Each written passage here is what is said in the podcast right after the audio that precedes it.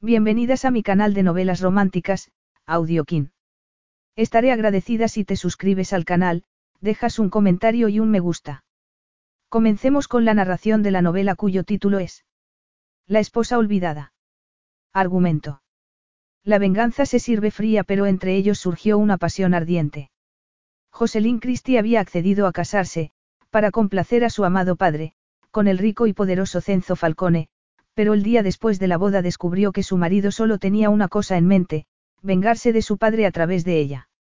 Para llevar a cabo su venganza, la llevó a un islote a varios kilómetros de la costa de Sicilia donde la retendría durante un mes, en un antiguo castillo de su familia. Allí, aislados del mundo exterior, planeaba seducirla hasta anular por completo su voluntad y convertirla en una marioneta a su merced. Sin embargo, cuando Cenzo sufrió un accidente y perdió la memoria, se volvieron las tornas. Aquel cenzo amnésico la deseaba y la trataba como ella había soñado cuando se habían prometido, pero... Seguiría sintiendo lo mismo por ella cuando recobrara la memoria. Capítulo 1. Jocelyn Christie había tenido claro desde un principio que no iba a disfrutar del día de su boda. ¿Cómo podría disfrutarlo cuando no era una boda por amor y apenas conocía al hombre con el que acababa de casarse? Sin embargo, si había albergado la esperanza de que al menos él se condujese con un mínimo de urbanidad. El convite posterior a la ceremonia estaba en pleno apogeo.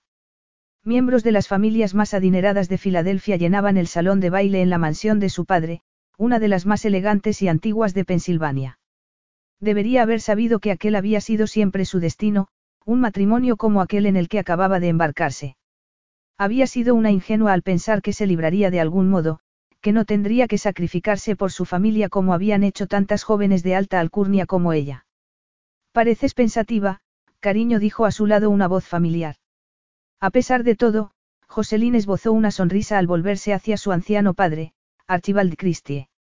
Lo quería muchísimo y haría cualquier cosa por él, como acababa de demostrar. Su padre estaba convencido de que aquel matrimonio sería bueno para ella, y tras la pérdida de su madre y de su hermano, aunque ya hacía años del accidente, Jocelyn comprendía que para él lo más importante era asegurar su futuro. Sus ojos se movieron involuntariamente hacia el hombre alto y serio que estaba en el otro extremo del salón, conversando con otros multimillonarios, pero se obligó a mirar de nuevo a su padre. No quería ponerse más nerviosa.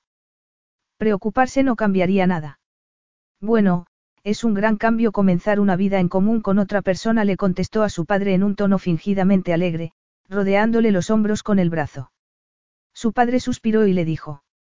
Aunque sea un viejo bobo, puedo entender que tal vez esto no fuera lo que querías, pero creo que con el tiempo te darás cuenta de que he hecho esto por tu bien. Lo comprendo, repuso Joselín, tratando de parecer calmada. Si no lo comprendiera, jamás habría accedido a esta boda. Precisamente ese era el problema, que ella había accedido. Por muy agitada que se hubiese sentido esa tarde avanzando hacia el altar, no podía decir que nadie la hubiese obligado a hacerlo. Un viejo amigo de la familia se acercó y se puso a hablar con su padre, pero Joselín no tenía ganas de unirse a la conversación. Nerviosa, deslizó las manos por el cuerpo de su vestido de novia. Era una réplica casi idéntica del que había lucido su madre el día de su boda. Tenía que tranquilizarse, se dijo, y sonreír. Pero en vez de eso, se encontró mirando de nuevo hacia el que ahora era su marido, Cenzo Falcone. Descendía de la realeza europea y formaba parte de la nobleza siciliana. Tenía propiedades en todo el mundo y una fortuna tal que se decía que no podría gastársela ni en diez vidas. Un camarero que pasaba le ofreció una copa de champán a Joselín, que la tomó agradecida. Se sintió tentada de apurarla de un trago, pero luego se lo pensó mejor. Aunque el alcohol la ayudaría a relajarse, tampoco quería acabar bebiendo de más porque los minutos pasaban y pronto tendría que marcharse de allí con, él. Con su marido, se corrigió, tomando un sorbo. Si se lo repetía una y otra vez quizá todo aquella acabaría pareciéndole menos surrealista. Y quizá también menos abrumador. Había un montón de mujeres con marido, aquella palabra no tenía por qué intimidarla. Sin embargo, mientras escrutaba sus varoniles facciones notó que una ola de calor la invadía y se le secaba la boca. Quizá fuera el brillo de esos irresistibles ojos color miel, pensó, ese brillo que hacía que pareciera que estaba riéndose de todos los presentes que, ajenos a su burla, comían canapés, charlaban y bailaban. Antes de la boda solo se habían visto dos veces. La primera había sido dos años atrás, en Northest Arbor, Men, donde los Christie llevaban veraneando más de un siglo. Jocelyn se había licenciado en Basar cuatro años antes, y desde entonces había estado haciendo de, secretaria personal, de su padre. Aquel día, una tranquila tarde estival, había estado respondiendo la correspondencia de su padre en la salita blanca y azul. Era jueves, el día que libraba su empleada del hogar, así que, mientras tarareaba y escribía, estaba pensando que prepararía una sopa fría y unos sándwiches. Y entonces, de pronto, había oído a su padre llamarla desde el salón. Jocelyn, hija, ven a conocer a nuestro invitado.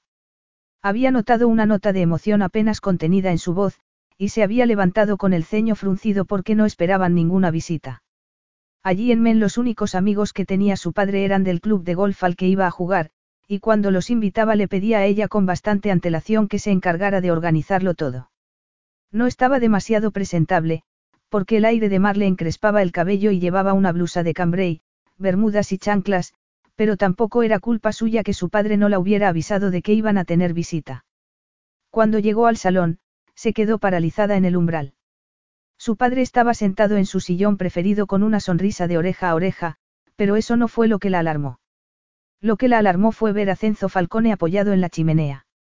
El corazón se le había desbocado, como si fuera a salírsele del pecho, y le entraron ganas de salir corriendo.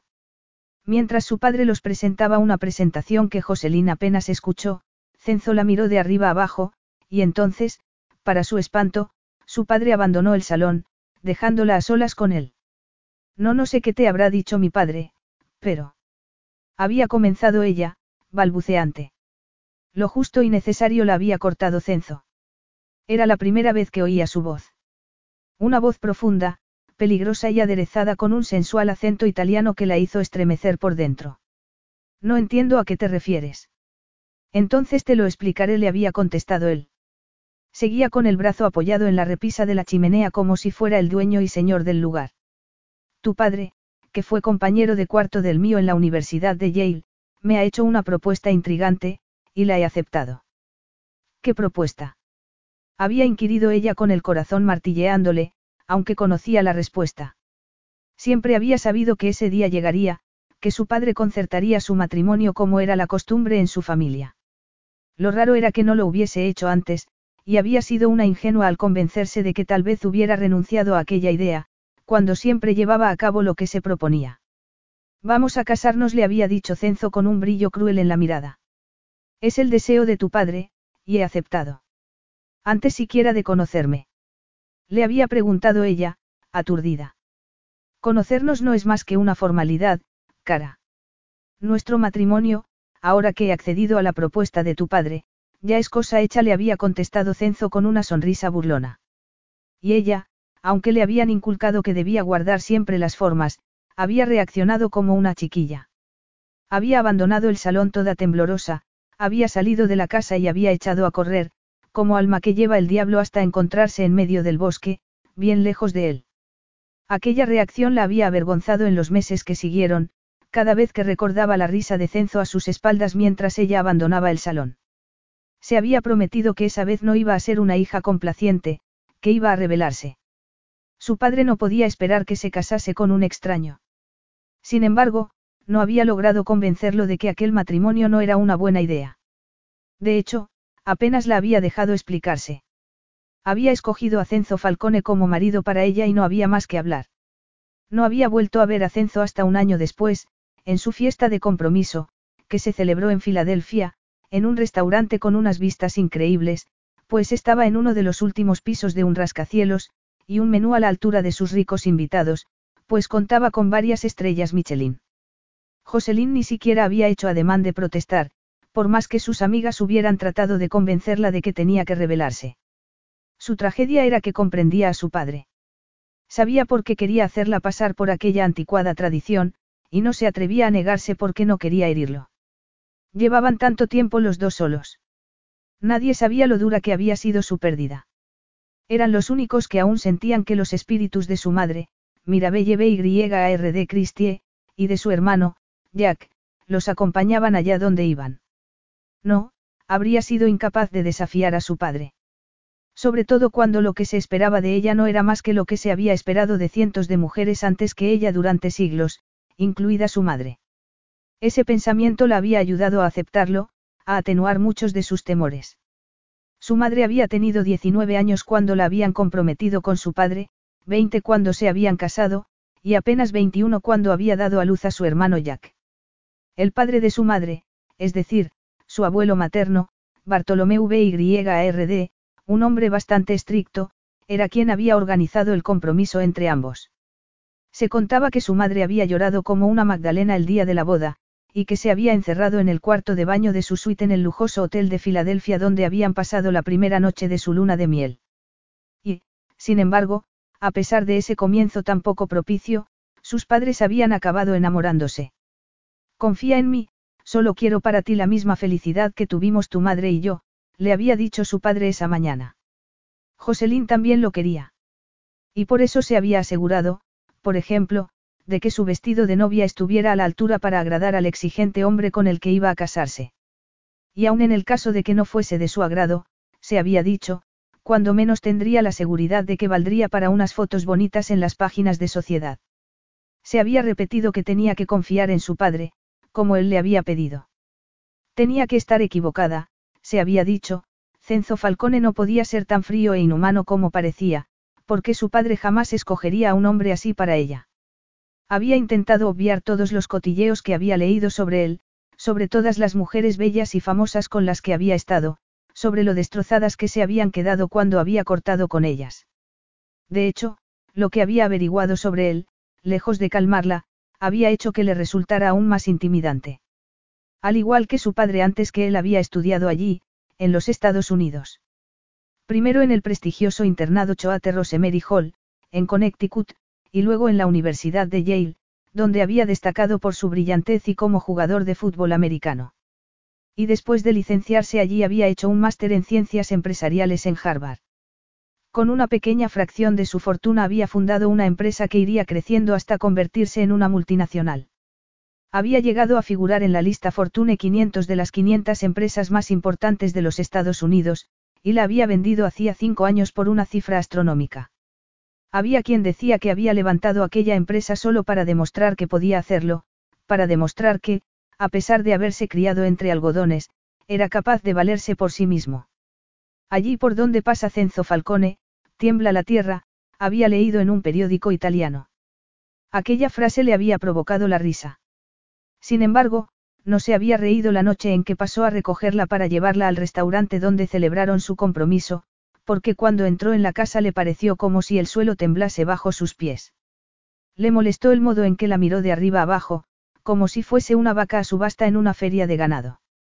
Él estaba muy elegante con el smoking que llevaba, que hacía resaltar sus anchos hombros y su musculoso tórax. Joselín se había quedado paralizada cuando él tomó su mano sin decir nada, pensando que iba a insinuársele, hasta que vio que le estaba poniendo un anillo en el dedo. Este anillo ha pertenecido a mi familia durante generaciones, le explicó. Siempre lo lleva la mujer que se convierte en la esposa del hijo mayor y en madre del siguiente heredero. Joselín dejó a un lado aquel recuerdo y bajó la vista a ese anillo que había sellado su compromiso. Tenía engarzado un diamante azul oscuro y era una reliquia familiar excepcional.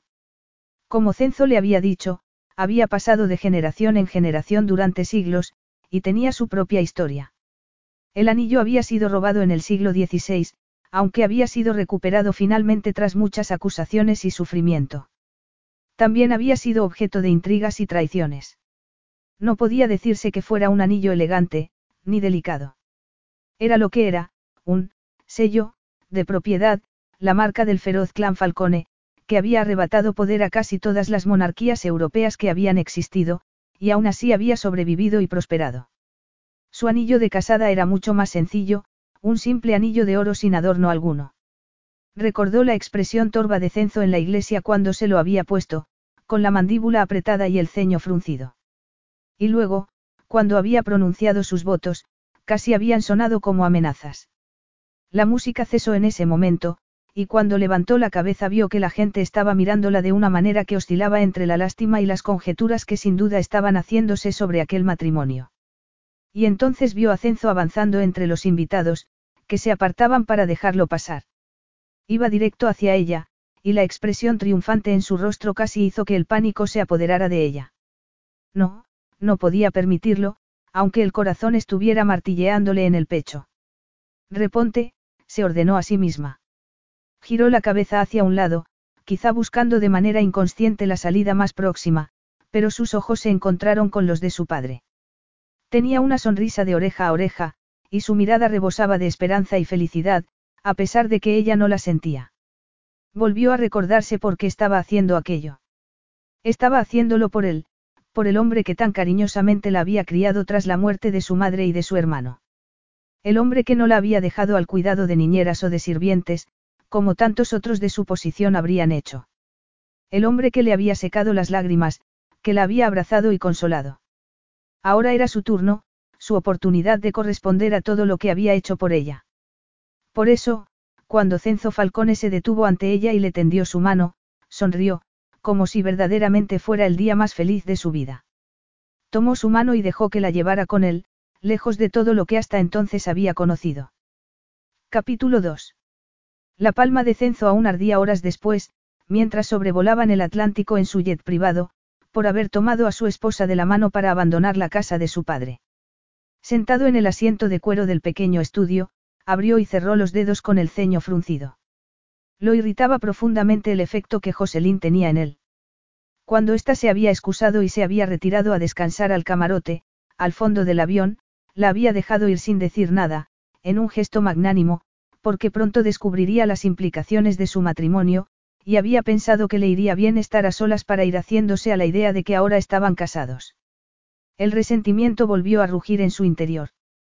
Él lo llamaba su, dragón, una bestia que habitaba en él desde el día en que su padre se había quitado la vida.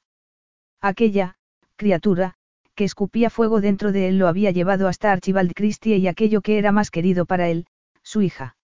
Mi hija es mi tesoro, espero poder confiarla a tu cuidado, le había dicho el viejo cuando había tenido la temeridad de ponerse en contacto con él para ofrecerle su mano, como si ignorara por completo el daño que le había hecho a su padre. Como Falcone que era, había sabido desde muy joven cuál era su deber. Por eso había tenido claro que, lo quisiera o no, antes o después tendría que casarse. De él dependía dar continuidad a la dinastía Falcone y asegurarse de que su legado no se perdiese con él, o que acabase recayendo en uno de sus primos lejanos, a los que su madre siempre había llamado, esos buitres que vuelan en círculos sobre nuestras cabezas.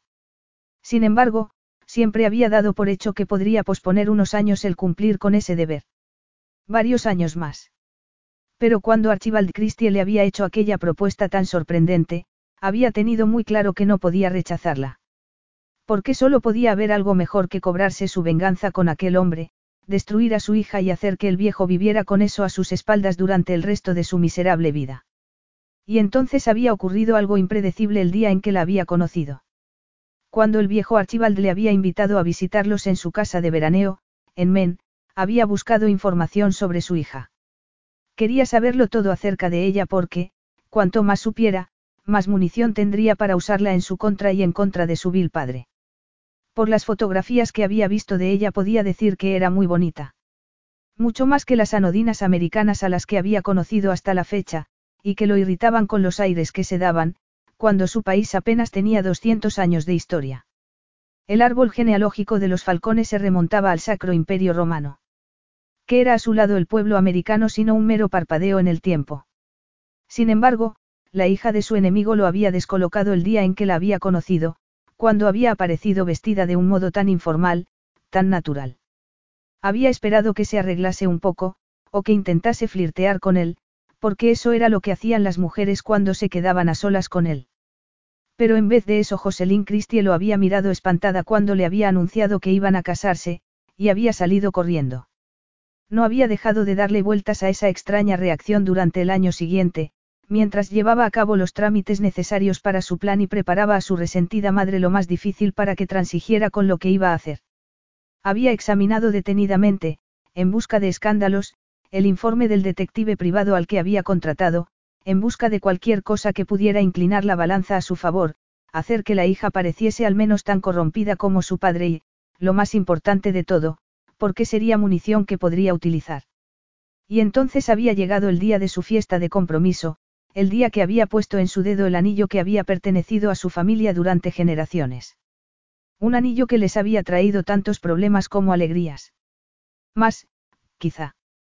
Pero qué propósito tiene la alegría si no conlleva el peso del dolor, solía decir su padre. No puedes tenerlo uno sin lo otro, mio figlio. La alegría y el dolor solo cobran sentido cuando se funden en una única cosa. De sus padres, su madre, Franoise Falcone, siempre había sido la más severa y no podía decirse que fuera muy alegre. Sin embargo, ella no se consideraba adusta, sino más bien realista, algo que para ella era parte de su carácter francés. Desde la muerte de su marido la viuda Falcone también había considerado su más sagrado deber proteger el apellido de su marido y sus intereses a cualquier precio. No quería entregar su anillo de compromiso, aquella reliquia familiar, a una advenediza americana. Le daba igual que solo fuera a casarse con Joselín para vengarse de su padre. La gema cuesta una fortuna, desde luego, le había dicho cuando él le había contado sus planes, pero su verdadero valor es que otros la codician. Siempre ha sido así, el mito en torno al anillo lo hace mucho más valioso. Ella había seguido llevando el anillo todos esos años tras la muerte de su padre, y a Cenzo le había costado lo suyo convencerla de que se lo entregara. Aunque su madre le había asegurado que no era reacia a desprenderse del anillo porque hubiese acabado por considerarlo suyo, sino porque no le gustaba la persona a la que se lo iba a dar. Y la verdad era que para él tampoco había sido plato de buen gusto dárselo a Joselín. Le había molestado verlo en su mano, en la mano de la hija del hombre al que tanto odiaba. Sin embargo, en la fiesta de compromiso se había dado cuenta de que estaba engañándose a sí mismo. Como se esperaba de él, la había sacado a bailar, y mientras bailaban la había estado observando. Esa noche Joselín había lucido su largo cabello negro en un elegante recogido, y había escogido para la ocasión un vestido rojo ceñido que se sujetaba en un hombro con un broche de brillantes. Había sido una auténtica revelación después del atuendo cuasi playero que había llevado el día que se habían conocido. De pronto se encontró exageradamente obsesionado con el lunar junto a sus labios. Aquella leve imperfección la hacía más atractiva, no menos. Y él no quería sentirse atraído por ella. Sin embargo, también lo había embelesado su perfume, un aroma con notas cítricas y algo más que le recordó al olor del mar.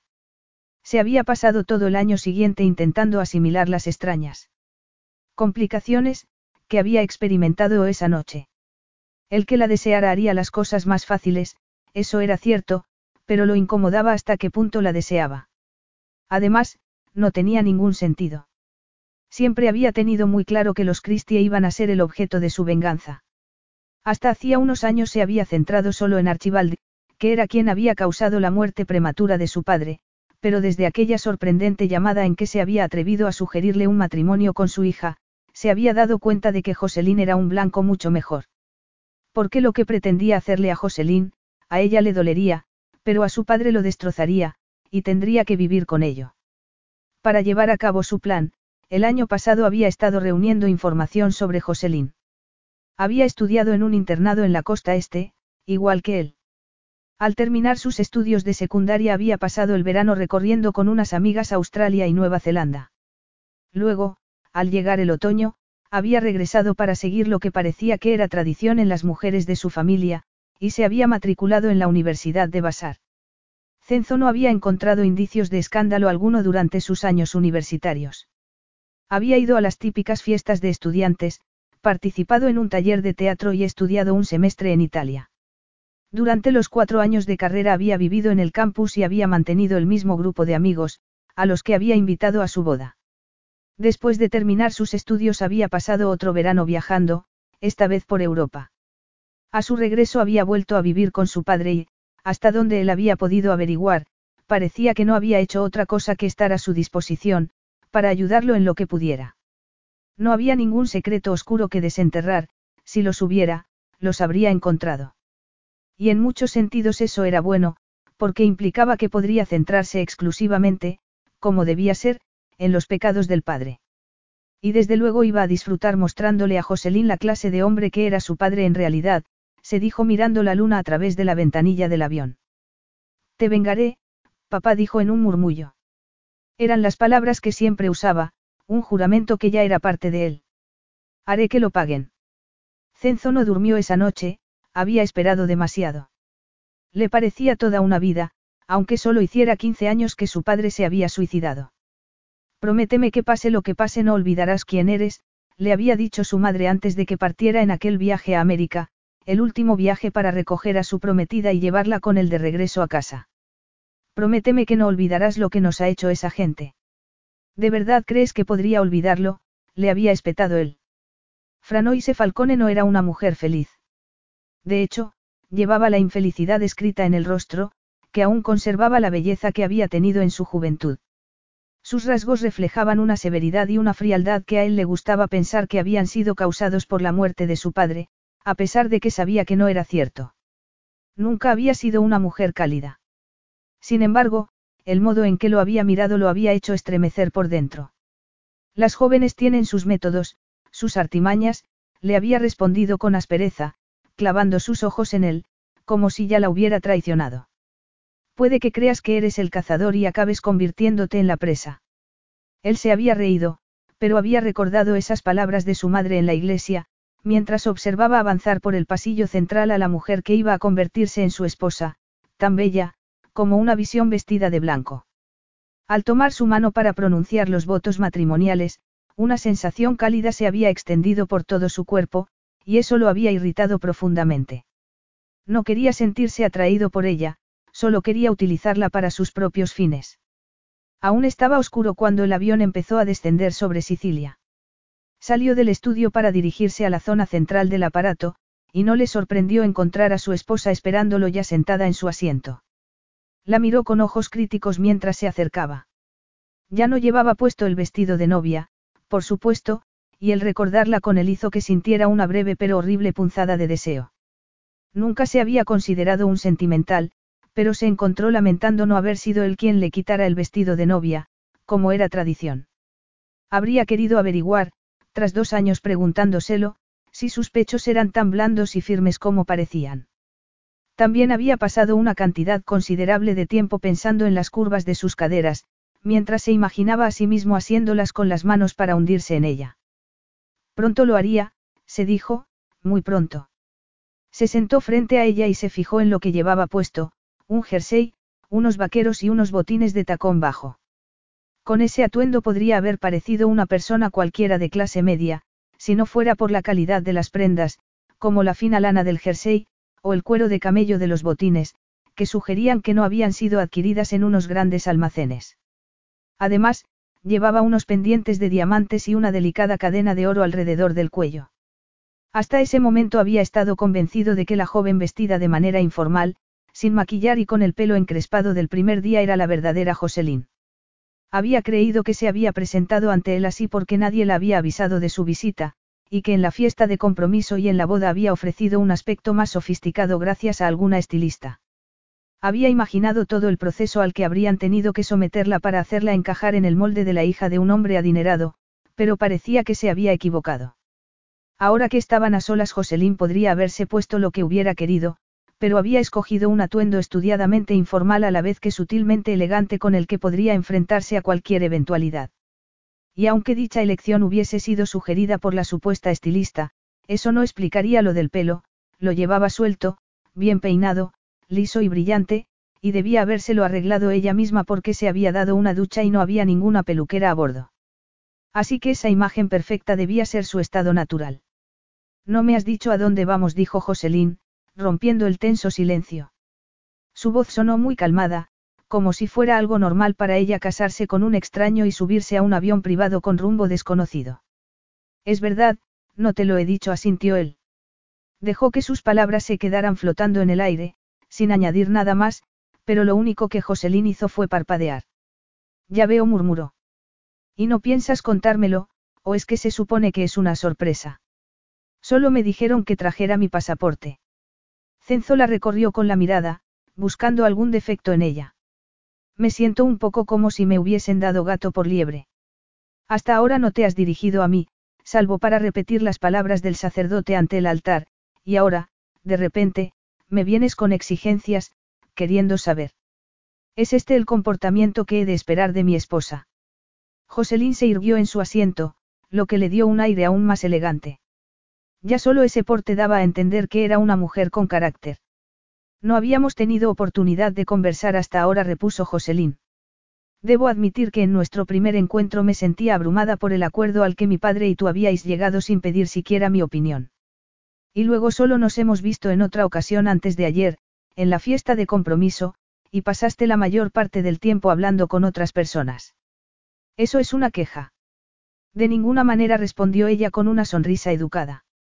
Solo te estoy ofreciendo un resumen de lo que han sido nuestras interacciones hasta la fecha desde mi punto de vista. A mí da igual que busques pelea, que me vengas con exigencias o que intentes impresionarme mostrándote complaciente. Nada cambiará lo que va a pasar, cara. Joselín entrelazó las manos sobre la mesita que había entre ellos. Estupendo, así que hay un plan, dijo sin perder la sonrisa. Estoy deseando conocerlo. Cenzo se rió. Verdaderamente eres como un corderito al que llevan, ajeno a su suerte, al matadero. Murmuró. La sonrisa de Joselín se volvió forzada. Perdón. Murmuró aturdida. Al ver que Cenzo no parecía dispuesto a explicarse, añadió, creo que a ambos nos vendría bien dejar claro qué esperamos de este matrimonio. De hecho, yo diría que tenemos suerte porque no hay ninguna sensiblería romántica de por medio. No tenemos que rezar porque acabe surgiendo el amor ni nada de eso. Podemos acordar de un modo civilizado cómo será nuestra vida juntos. Cenzo volvió a reírse. Lo impresionaba ver que su esposa no se achantaba. De nuevo permaneció callado, y Joselín le dijo. Bueno, si no quieres compartir conmigo qué esperas de nuestro matrimonio, al menos podrías decirme qué te hace tanta gracia. O el objetivo es reírte misteriosamente, sin contarme cuál es el chiste, durante el resto de nuestras vidas. Cenzo la miró largamente. ¿Por qué crees que tu padre te prometió en matrimonio a un extraño? Le pareció ver un atisbo de dolor en la mirada de Joselín, pero ésta parpadeó y volvió a ocultar sus emociones.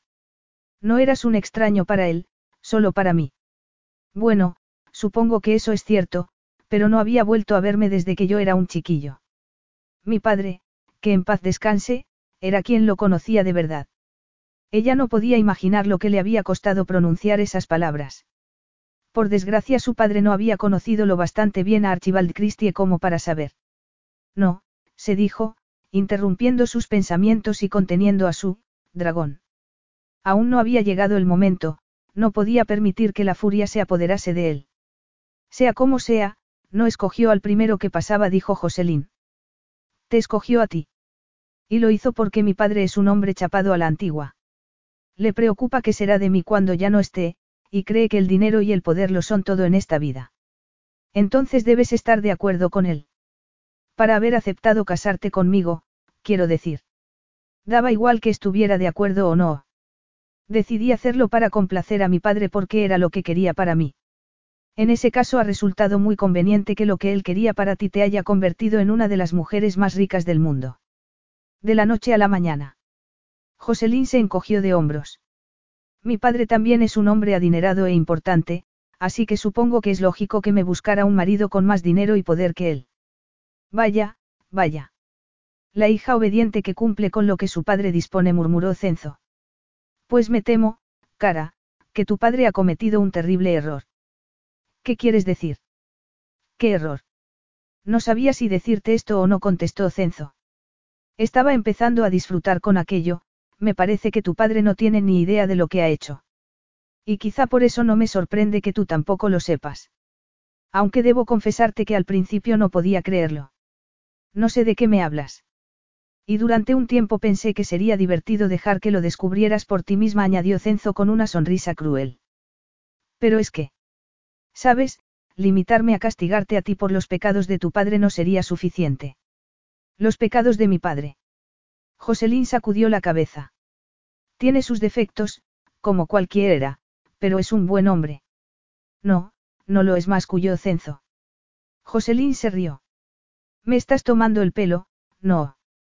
No sé, mi padre es un poco inflexible, está chapado a la antigua y se fía demasiado de su propio criterio, lo que a veces lo lleva a equivocarse, pero no es una mala persona.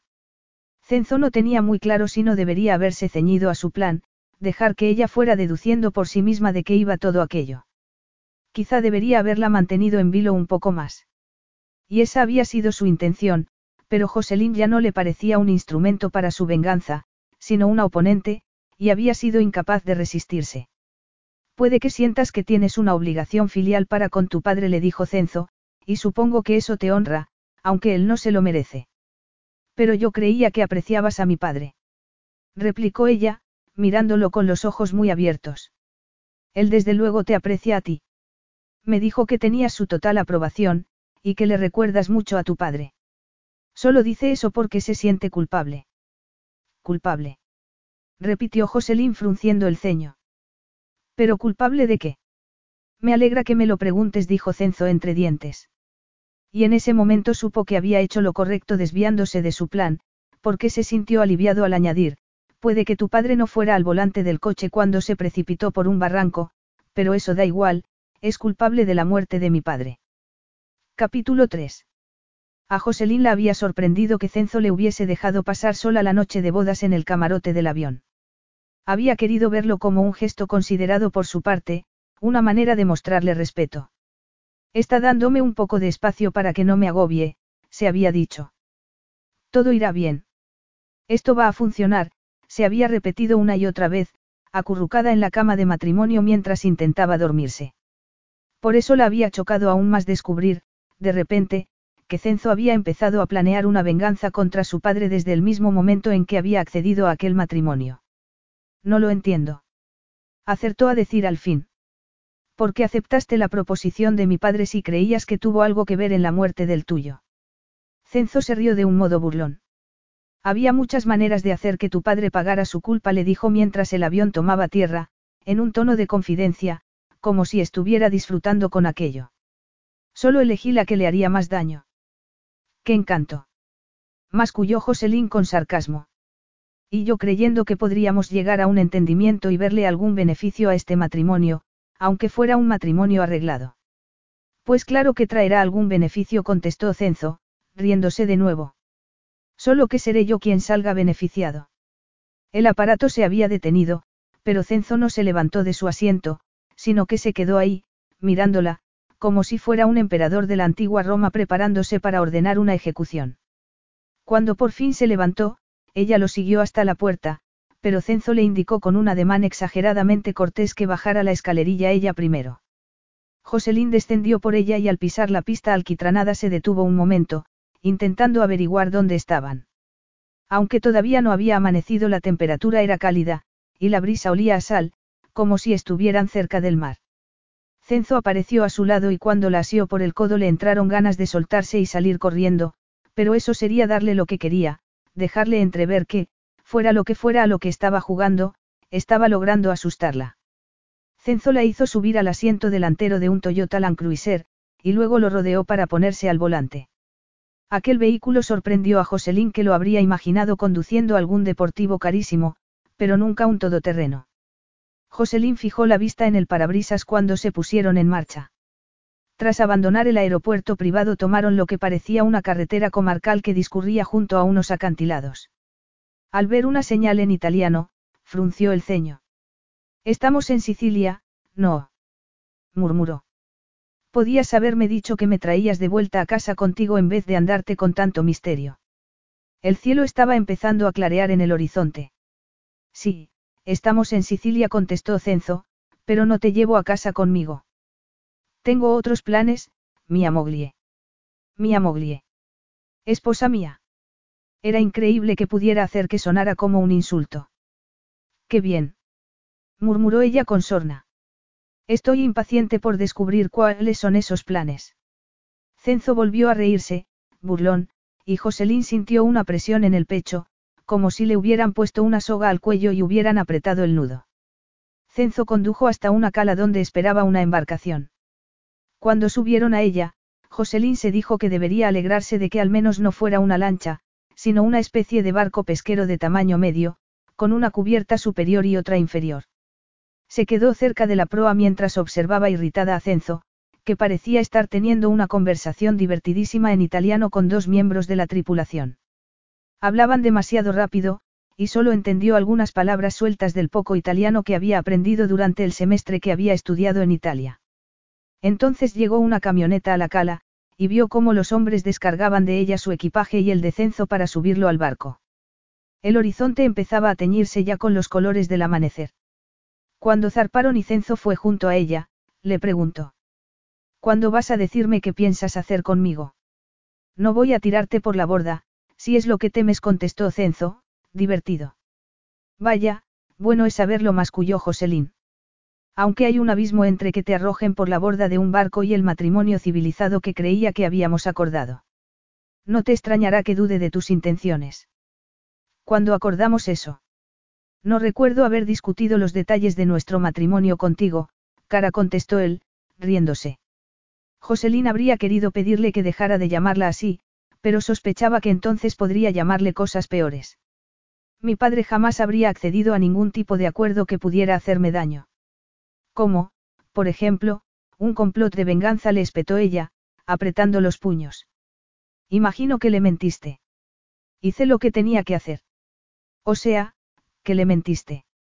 Luego eres un mentiroso. Cenzo esbozó una media sonrisa. Puedes acusarme de lo que quieras, Joselín. Eso no cambiará nada. ¿Y entonces qué es lo que vas a hacerme? Le preguntó ella, como si no le tuviera ningún miedo. ¿Vas a encerrarme en una torre? ¿O vas a darme una paliza? Cenzo escrutó su rostro y alargó la mano para deslizar un dedo por su mejilla antes de dejar caer el brazo.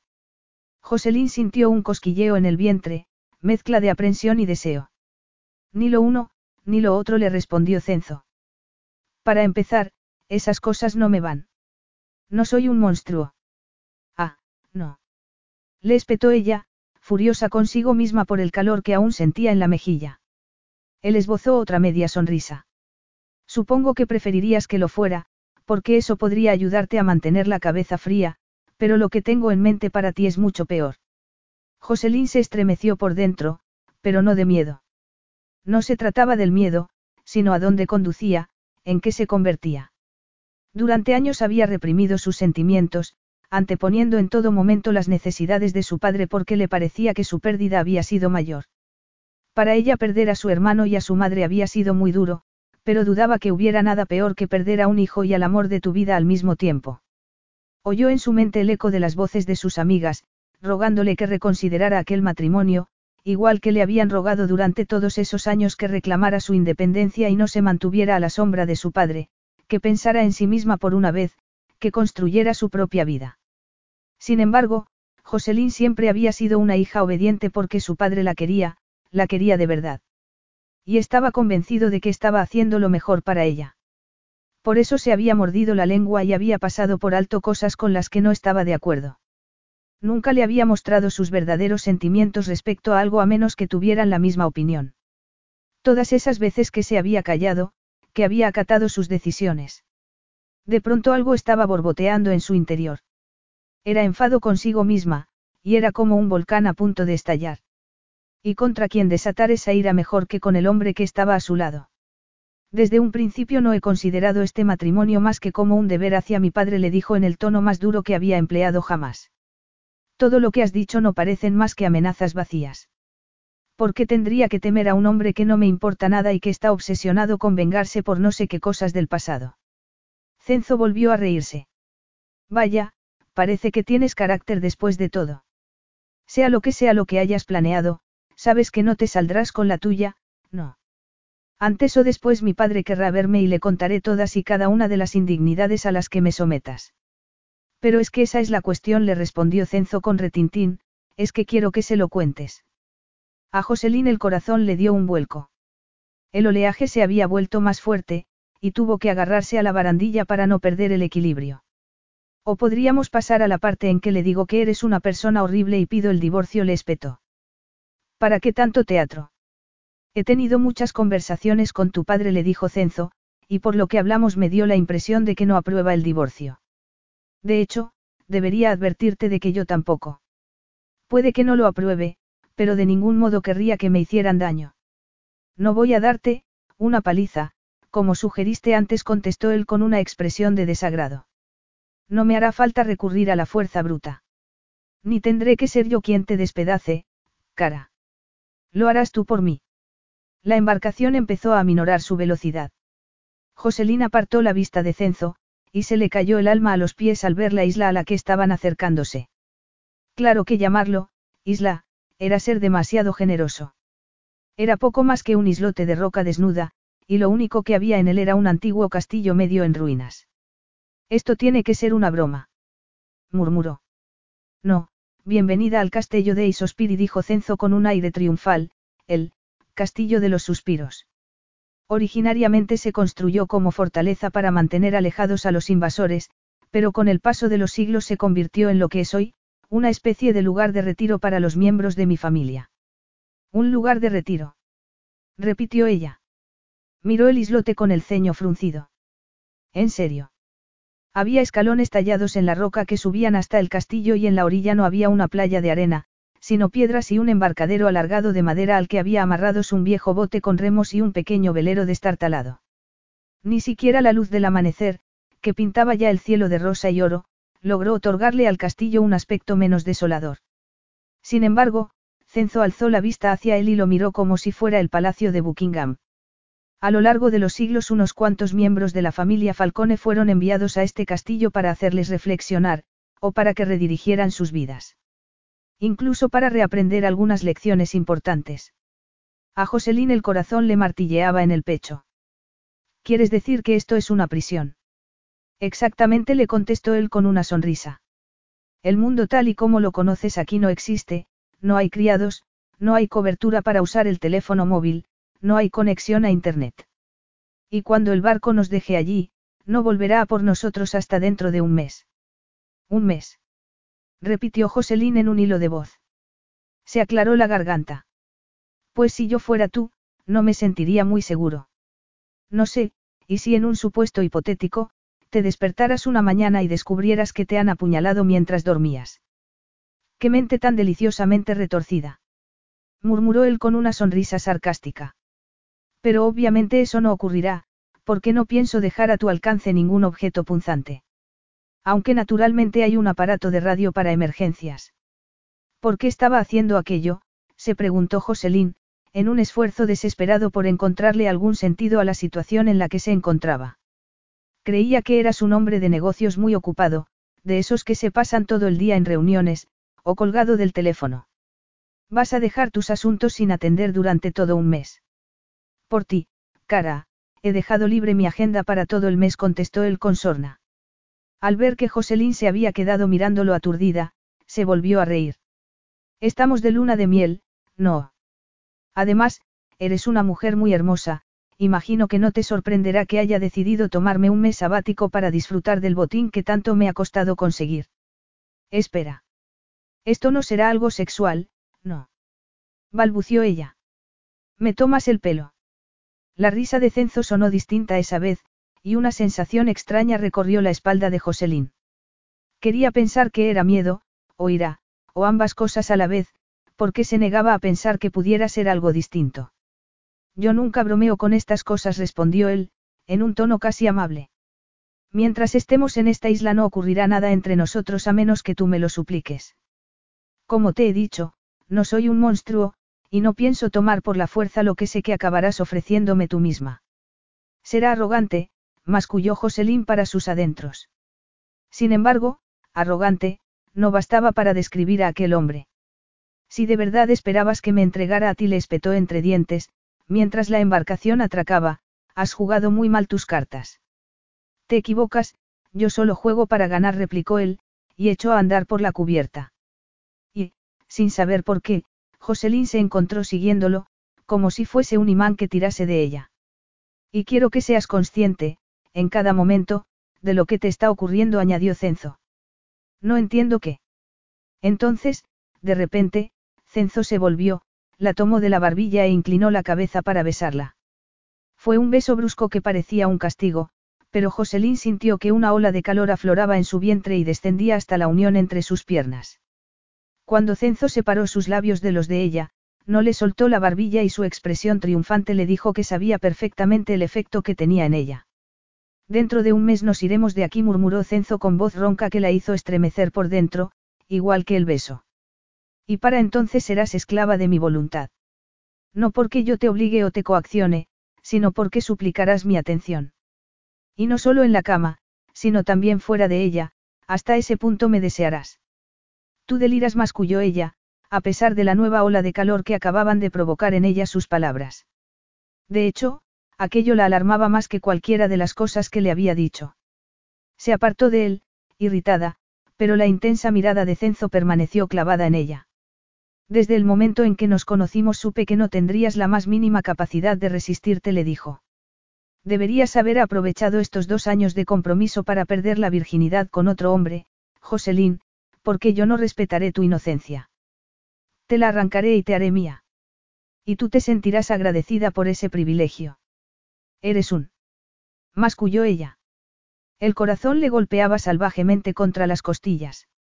¿De verdad crees que te vengarás de mi padre doblegándome de esa manera?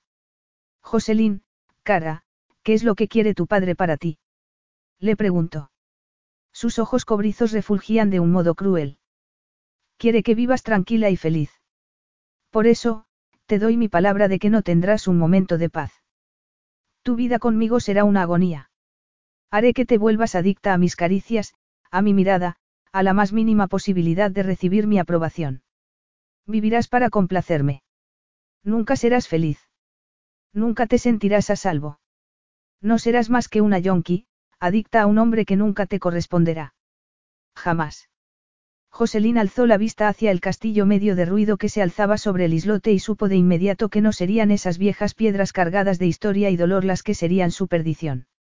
Su perdición sería ese hombre que estaba a su lado. Porque su tragedia era que, a pesar de todo lo que Cenzo le había dicho, de sus crueles amenazas, despertaba en ella un deseo que no podía ignorar. Y eso significaba que ya había ganado. Capítulo 4.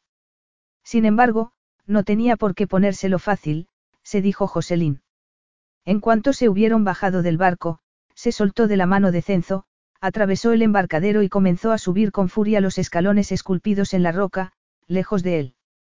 Lo oía gritándole a sus espaldas, pero siguió subiendo hasta que empezó a faltarle el aliento y tuvo que pararse a descansar. La vista era impresionante. El mar Mediterráneo se extendía en todas las direcciones. Suponía que la masa de tierra que se veía a lo lejos era Sicilia. Pero aún más abrumador que el paisaje era el silencio, roto solo por los graznidos de las gaviotas, de las olas que rompían contra las rocas y de la brisa marina que agitaba las copas de los pocos árboles que se alzaban en la isla. Siguió subiendo. La parte en ruinas del castillo la intrigaba, pero dudaba que uno de los hombres más ricos del mundo planeara pasar un mes acampado allí, expuesto a los elementos, por mucho que quisiera darle no sabía muy bien qué lección. Cruzó los muros exteriores, medio de ruidos, y la escalera de piedra empezó a ensancharse, hasta llegar a una pequeña esplanada con un impresionante arco de piedra al fondo. Cuando lo cruzó se detuvo anonadada porque el castillo no estaba tan abandonado como parecía desde abajo. No en su parte superior.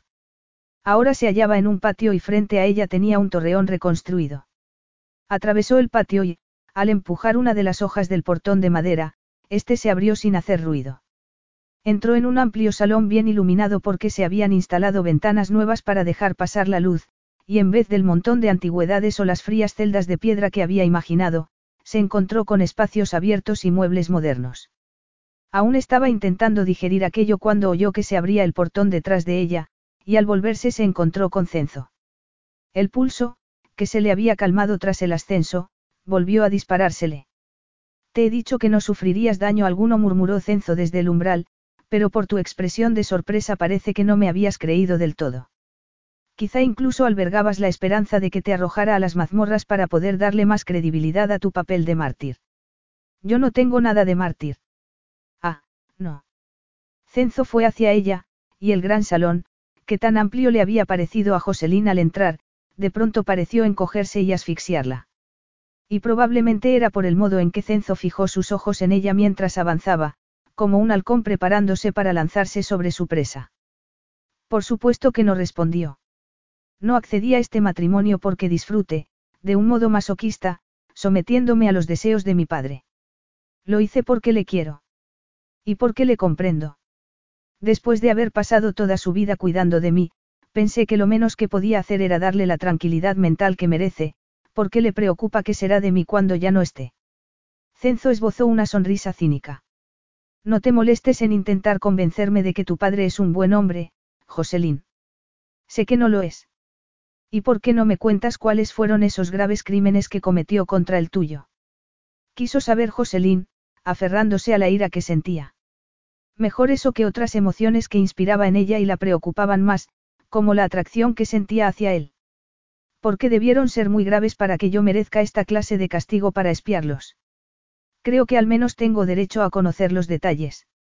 A su tiempo, cara murmuró Cenzo, con un brillo perverso en la mirada. A su tiempo. Sus hombres entraron en el torreón con el equipaje de ambos, pero no se detuvieron en el salón, sino que siguieron andando, como si supieran exactamente dónde tenían que llevarlo. Joselín se apartó de Cenzo y siguió a los que llevaban sus maletas, con la esperanza de que en algún momento se separaran de los otros y las dejaran en una habitación lejos de la de su jefe. Sin embargo, no hubo esa suerte. Atravesaron varias estancias y finalmente subieron una escalera de caracol, al final de la cual había un enorme dormitorio de matrimonio. Y, cuando los hombres se marcharon, ahí estaba Cenzo, en la puerta, como bloqueándole la salida. No estarás pensando de verdad que vamos a compartir habitación, ¿verdad? le dijo Joselín, cruzándose de brazos para disimular que estaba temblando por dentro. ¿En serio crees que vamos a dormir juntos? Yo no pondría ninguna objeción, contestó él, y la miró divertido cuando frunció el ceño. De todos modos, me temo que no hay ningún otro dormitorio. Ya te lo dije, este castillo es un lugar para reflexionar en soledad. Por eso solo hay una cama. Pues lo siento por ti, entonces, pero tendrás que dormir en el suelo, contestó ella con retintín. Ya sé que crees que pronto estaré de rodillas suplicándote que me hagas el amor, pero puedo asegurarte que de momento eso no va a pasar, así que, si me disculpas, necesito refrescarme un poco después de horas de avión, besos en contra de mi voluntad y amenazas varias del hombre que ahora es mi marido. Joselín esperaba que él le replicara, pero en vez de eso lo único que hizo fue volver a reírse. Esa maldita risa suya que la hacía estremecer y al mismo tiempo la acaloraba. Cenzo le hizo una reverencia burlona antes de darse media vuelta y salir. Joselín no se lo podía creer. Corrió hasta la puerta, pero él ya estaba bajando las escaleras y al poco lo perdió de vista y solo oyó sus pasos, cada vez más lejos. Volvió dentro del enorme dormitorio y cerró la puerta. No le sorprendió descubrir que no había cerrojo. Sacó el móvil del bolso para comprobar si lo que le había dicho era cierto. Y sí, lo era, no había cobertura, ni wifi. De pronto el ruido de las olas ya no le parecía tranquilizador, sino ominoso. Maldijo entre dientes y fue al cuarto de baño, cuya puerta por lo menos sí tenía pestillo. Llenó la bañera de agua y se sumergió en ella para intentar calmarse. Y funcionó, porque cuando salió de ella estaba un poco más tranquila. Si iba a tener que estar en aquel islote durante un mes, le quedaba el consuelo de que la bañera era de esas de espa, con chorros de diferente presión, burbujas y demás, así que podría darse de vez en cuando el capricho de relajarse un rato mientras disfrutaba de la vista que ofrecía la ventana del cuarto de baño. Tenía intención de bajar y volver a enfrentarse a Cenzo en cuanto estuviese vestida, pero la atrajo un silloncito que había en el soleado recoveco de la ventana, desde donde se veían el cielo y el mar, se acurrucó en él, con idea de relajarse un rato con la vista, pero sin darse cuenta se quedó dormida. Cuando se despertó, sobresaltada, dedujo por la posición del sol que debían haber pasado varias horas. Fue al baño, se echó un poco de agua en la cara y abandonó el dormitorio. Mientras deambulaba por el torreón se dijo que estaba explorando, nada más. Tenía que averiguar si lo que Cenzo le había dicho era verdad. Y sí, había otras estancias, pero ningún otro dormitorio. Había una pequeña biblioteca, una salita, una especie de gimnasio pero ningún otro dormitorio. Ni siquiera había un sofá lo bastante grande como para usarlo como cama. Solo cuando llegó a la planta baja admitió para sus adentros que también estaba intentando encontrar a Cenzo. Tendría razón después de todo, iba a verse abocada a buscar su compañía, aun en contra de su voluntad, porque allí no había nadie más que ellos dos. No seas ridícula, se reprendió irritada. Solo estás tanteando el terreno para saber cómo enfrentarte a esta situación, es perfectamente racional. Sin embargo, el modo en que reaccionó al verlo cuando lo encontró en la enorme cocina no fue precisamente racional. El corazón le palpitó con fuerza en cuanto sus ojos se posaron en ella. La intensidad de su mirada era como una fuerza viva, como una mano gigante que se hubiera cerrado sobre ella y la hubiera estrujado, dejándola sin aliento. Estaba de pie junto a la isleta central de la cocina, que no podía ser más moderna, con un cuchillo en la mano. Y parecía que estaba preparando comida, lo cual se le antojó bueno, cuando menos sorprendente. Confío en que hayas descansado, le dijo en un tono que casi sonó amistoso. Me cuesta creer que estés cocinando, comentó Joselín. Seguro que en tus muchas otras propiedades tienes un montón de sirvientes dispuestos a satisfacer hasta el menor de tus caprichos. Así es, asintió él. Estaba troceando tomates y echándolos en una cacerola pequeña frente a él. Pero hay veces que, cuando quiero estar solo y voy a algún sitio donde no cuento con servicio, tengo que apañármela solo. No puedo decir que la primera vez que cociné fuera un éxito, pero contraté a un chef para que me enseñara. Porque aun cuando vaya a cocinar solo para mí, soy exigente con lo que como. ¿Por qué estás contándome anécdotas personales? Le preguntó Joselín, que seguía en el umbral de la cocina.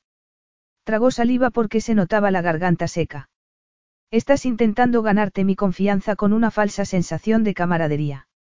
Los ojos de Cenzo se clavaron en los suyos como los de un depredador. Sí. Joselín resopló.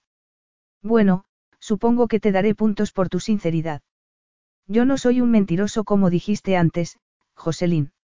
No le mentí a tu padre, lo único que no hice fue corregirle. No es lo mismo.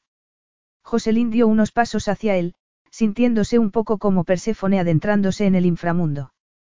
Porque Cenzo tenía sobre la encimera un plato con queso y pan y a ella le rugía el estómago, pero no se atrevía a comer de él. No decía la leyenda que por comer unas semillas de granada Perséfone se había condenado a permanecer en el inframundo.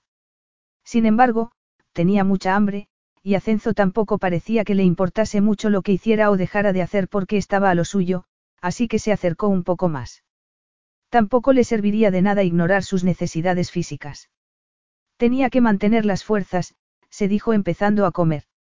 Pero antes de que hubiera podido saciarse, Cenzo apartó el plato y salió con él a una terraza que había a un lado de la cocina. Joselín lo siguió y se quedó maravillada.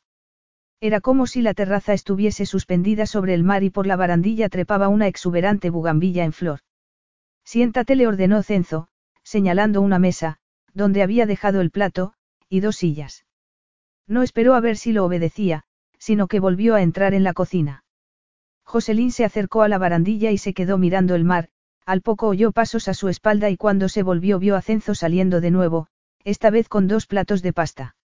Los puso en la mesa, y se sentó. Luego no hizo nada salvo enarcar una ceja y quedarse esperando, pero Joselín no se movió de donde estaba. Estoy tratando de averiguar cómo encaja en tu siniestro plan que me hayas preparado una cena casera. Porque imagino que no pretenderás doblegar mi voluntad a través de la comida. Al corazón se llega por el estómago, Joselín. Es un dicho muy común. Seguro que se usa hasta en tu rústica Pensilvania. A pesar de su tono despectivo, Joselín se acercó a la mesa. Pero solo porque la pasta tenía buen aspecto, se dijo. Creo que vas a tener que explicarme por qué me has traído a este sitio en medio de ninguna parte. Podrías haberme encerrado en cualquiera de tus muchas propiedades y haberme dejado allí para que me pudriera. Sí, pero así no conseguiría lo que quiero, respondió Cenzo, señalando con un ademán la silla vacía frente a él. Joselín tomó asiento y se alegró de haberse dejado puesto el jersey porque, aunque hacía sol, la brisa del mar azotaba la terraza del torreón. Vaya está delicioso. Murmuró, sin poder evitarlo, cuando probó el plato que Cenzo había preparado. Es pasta ella Norma contestó él, es típico de Catania, una ciudad en la costa este de Sicilia. Era un plato sencillo, pero la mezcla de sabores provocaba pequeños estallidos de placer en sus papilas gustativas. Quizás sí que había algo de cierto en eso de que se podía seducir con la comida. Entre bocado y bocado, miró a Cenzo disimuladamente. Se había cambiado de ropa, observó, y tragó saliva, azorada, al pensar que tal vez lo hubiera hecho en el dormitorio, mientras ella dormía. Llevaba una camiseta y unos vaqueros oscuros que parecían hechos para resaltar su espléndido físico. Le habría parecido menos peligroso con un traje de ejecutivo, lo que había dado por hecho que sería su atuendo habitual en cualquier día del año. Pero ese aire peligroso no tenía nada que ver con la ropa. Era evidente que era parte de él, tanto como ese perfil aristocrático suyo, esa mirada de depredador, esos labios crueles que ansiaba que la volvieran a besar. Lo que no podía entender, pensó mientras dejaba con cuidado los cubiertos en el plato, era cómo lo había sabido. Era imposible que hubiera sabido de antemano que se sentiría atraída por él. La atracción sexual era algo caprichoso, dos personas podían sentirse atraídas, pero, aunque esa atracción inicial podía aumentar, también podía disminuir. Y también era posible que una no sintiese hacia la otra la más mínima atracción. ¿Por qué estás mirándome con el ceño fruncido? Joselín se irguió en su silla. Estaba pensando que no sé por qué crees que me siento siquiera remotamente atraída por ti. De hecho, podría estar haciendo un esfuerzo por disimular mi repulsión. Un brillo divertido asomó a los ojos de Cenzo. Tú no me encuentras repulsivo. ¿Y eso cómo lo sabes? Tengo mucha práctica en ocultar mis sentimientos, se me da muy bien. Cenzo apartó su plato y se recostó contra el respaldo de su asiento. Digamos que hubiera tenido alguna duda sobre cómo reaccionarías ante mí, aunque no ha sido así. Habría dado exactamente igual. Estamos los dos solos en este castillo, aislados. Y deja que te diga otra cosa, Mia Moglie, he descubierto que, cuando una persona presta atención a otra, acaba sintiéndose atraída por ella. Bobadas. O te sientes atraído por alguien de entrada, o no sientes ninguna atención, replicó ella, encogiéndose de hombros. Esas cosas no se pueden cambiar. ¿Quieres que lo pongamos a prueba? Le propuso Cenzo, y se rió cuando ella contrajo el rostro. Ya imaginaba yo que no. Joselín lo miró furibunda, como si de verdad le causara repulsión, cuando en realidad apenas podía ignorar el calor abrasador que sentía en el vientre. Por si te interesa, para la fama que tienes de Casanova, tus besos no me han parecido gran cosa. Te lo digo porque, a pesar de lo narcisista que eres, quizá quieras tomar nota, para mejorar. Cenzo se limitó a sonreír. Mientes muy mal, y todavía estoy por encontrar a una mujer que no me desee. Pero ahora centrémonos en ti, le dijo. La escrutó un momento en silencio. Imagino que sabes que uno de los incentivos que mencionó tu padre cuando me ofreció casarme contigo fue que eres virgen, no. Joselín alzó la barbilla, desafiante, aunque por dentro estaba furiosa de que su padre le hubiese contado algo tan íntimo. Siento desilusionarte, pero ese barco zarpó hace mucho, mucho tiempo. Ah, sí. Los ojos de Cenzo brillaron traviesos. Lo dudo. Pues te equivocas. Estaba deseando perder mi virginidad, mintió Joselín. Estudié en un internado y bueno, supongo que ya sabes lo que es eso. A las que aún eran vírgenes las demás chicas las hacían pasar por un infierno con sus burlas. Qué raro, porque tu padre parecía muy seguro, dijo Cenzo con retintín. Joselín casi se rió por lo surrealista que era estar en un islote, discutiendo sobre su virginidad, con un hombre que prácticamente era un extraño para ella. No sé cómo hacer para que lo entiendas, añadió con una risa falsa, pero mi padre es, literalmente, la última persona sobre la faz de la tierra con quien hablaría de mi vida sexual. Cenzo esbozó una sonrisa presuntuosa. Lo que iba a decir, cara, es que tu padre parecía muy seguro, sí, pero no vivo en una burbuja. Sé muy bien que los padres, con frecuencia, son los últimos en enterarse de lo que hacen sus hijas. Sin embargo, cualquier duda que pudiera haber tenido se disipó por completo la tarde que te conocí, en vuestra casa de veraneo en Men. Joselín tenía un recuerdo muy vívido e incómodo de aquella ocasión, de él, apoyado en la chimenea como si fuese el amo y señor del lugar, tan atractivo, tan abrumador. No seas ridículo, replicó.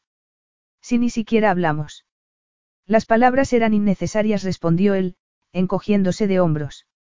Entornó los ojos y añadió, me miraste como un animalillo asustado, se te cortó el aliento y te pusiste colorada. No es precisamente, creo yo, el comportamiento típico de una mujer con experiencia.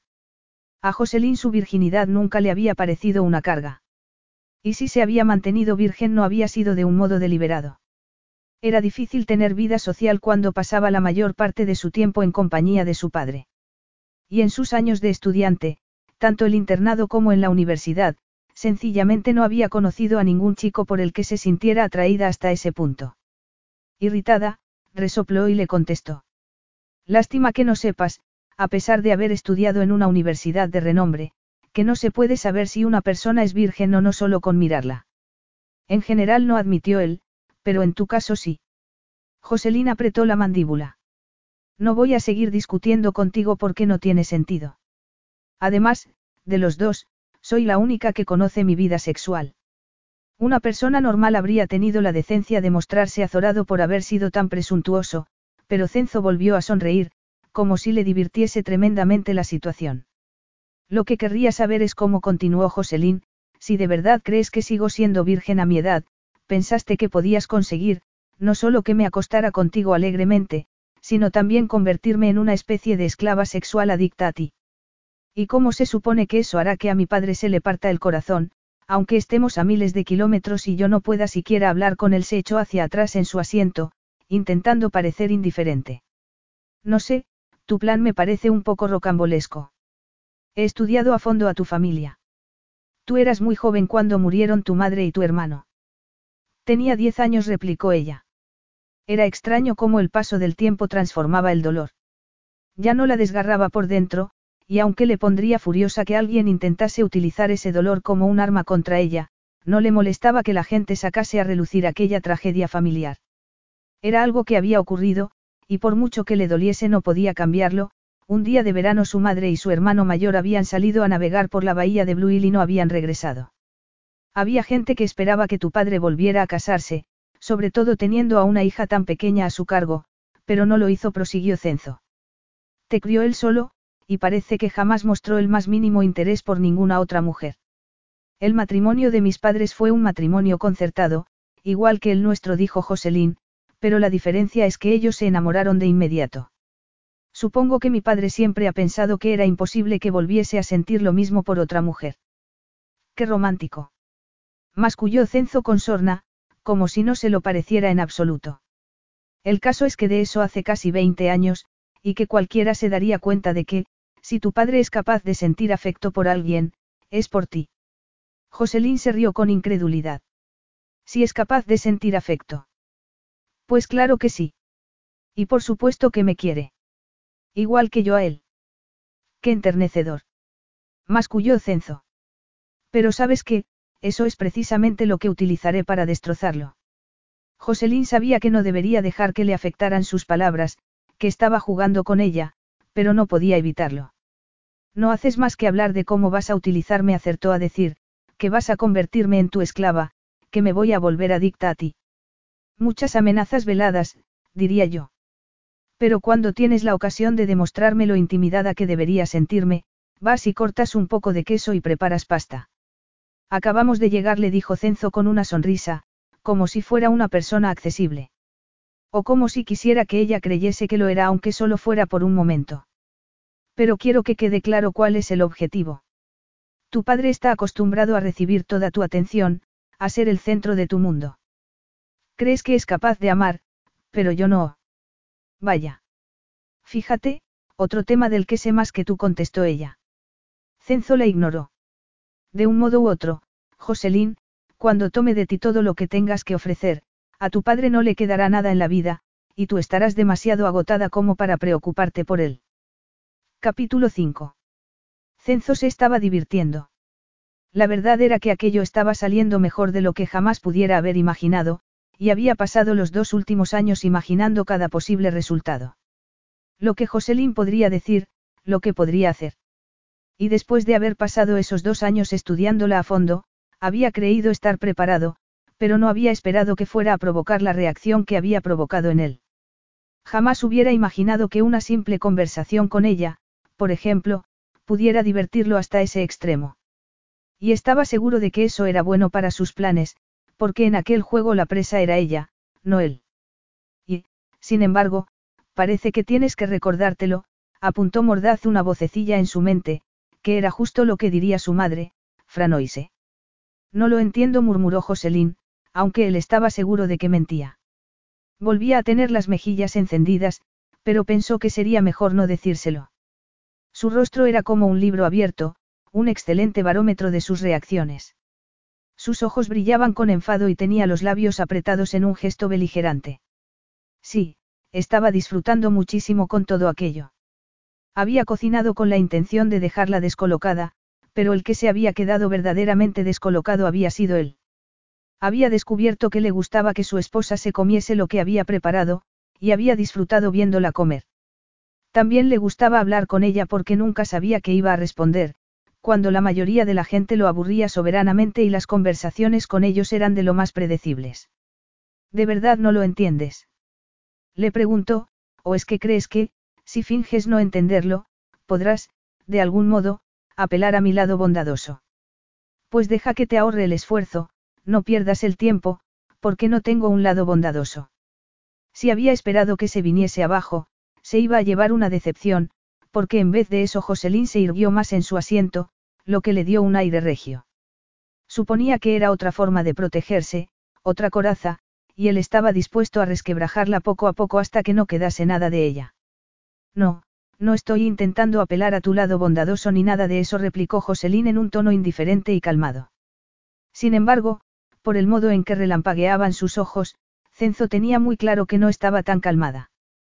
Solo trato de averiguar qué es lo que piensas que ocurrirá entre nosotros durante el mes que permanezcamos aquí, continuó Joselín.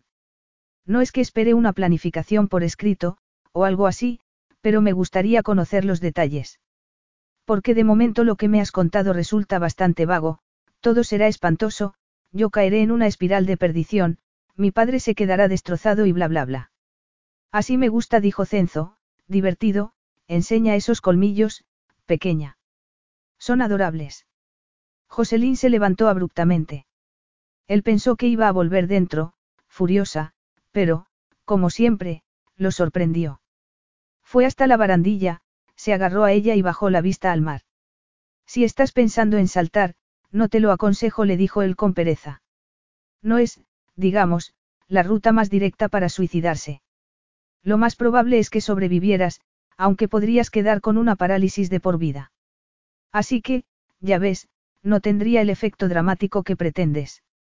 No iba a saltar, respondió ella, volviéndose hacia él con expresión seria.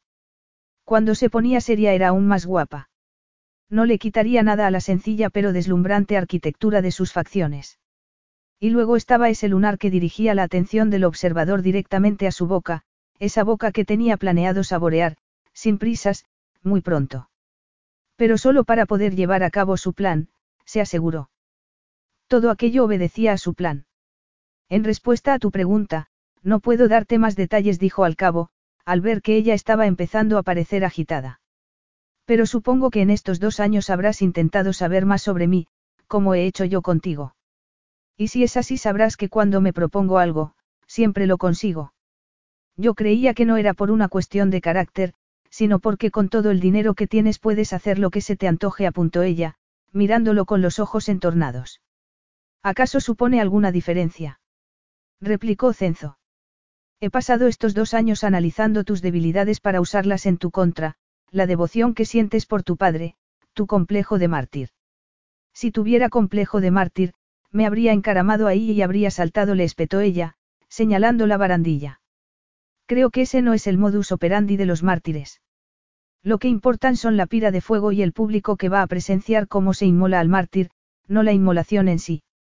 Pero es igual, ahora que estamos solos, y que lo estaremos durante varias semanas, no tendré nada más en lo que ocuparme cada día que en encontrar tus puntos flacos y atacarlos. Admiro la confianza que tienes en que serás tú quien encuentre mis puntos flacos y los ataque, contestó ella. Como si yo fuera a pasarme el día sentada, esperando a ver por dónde me van a venir los golpes. Me temo que a mí no tendrás con qué atacarme, le dijo él. Yo sé que hay una persona a quien quieres proteger, a tu padre, y eso te hace débil. Yo, en cambio, no tengo esa clase de debilidades. No querrías proteger siquiera a tu madre. Franoise Falcone no necesita que la protejan, le aseguró Cenzo. Y aunque lo necesitara, jamás podrías utilizarla para chantajearme. Porque, independientemente de lo que yo piense de tu padre, su opinión es peor. Mucho peor. Joselín frunció el ceño. Por eso no vino a la boda.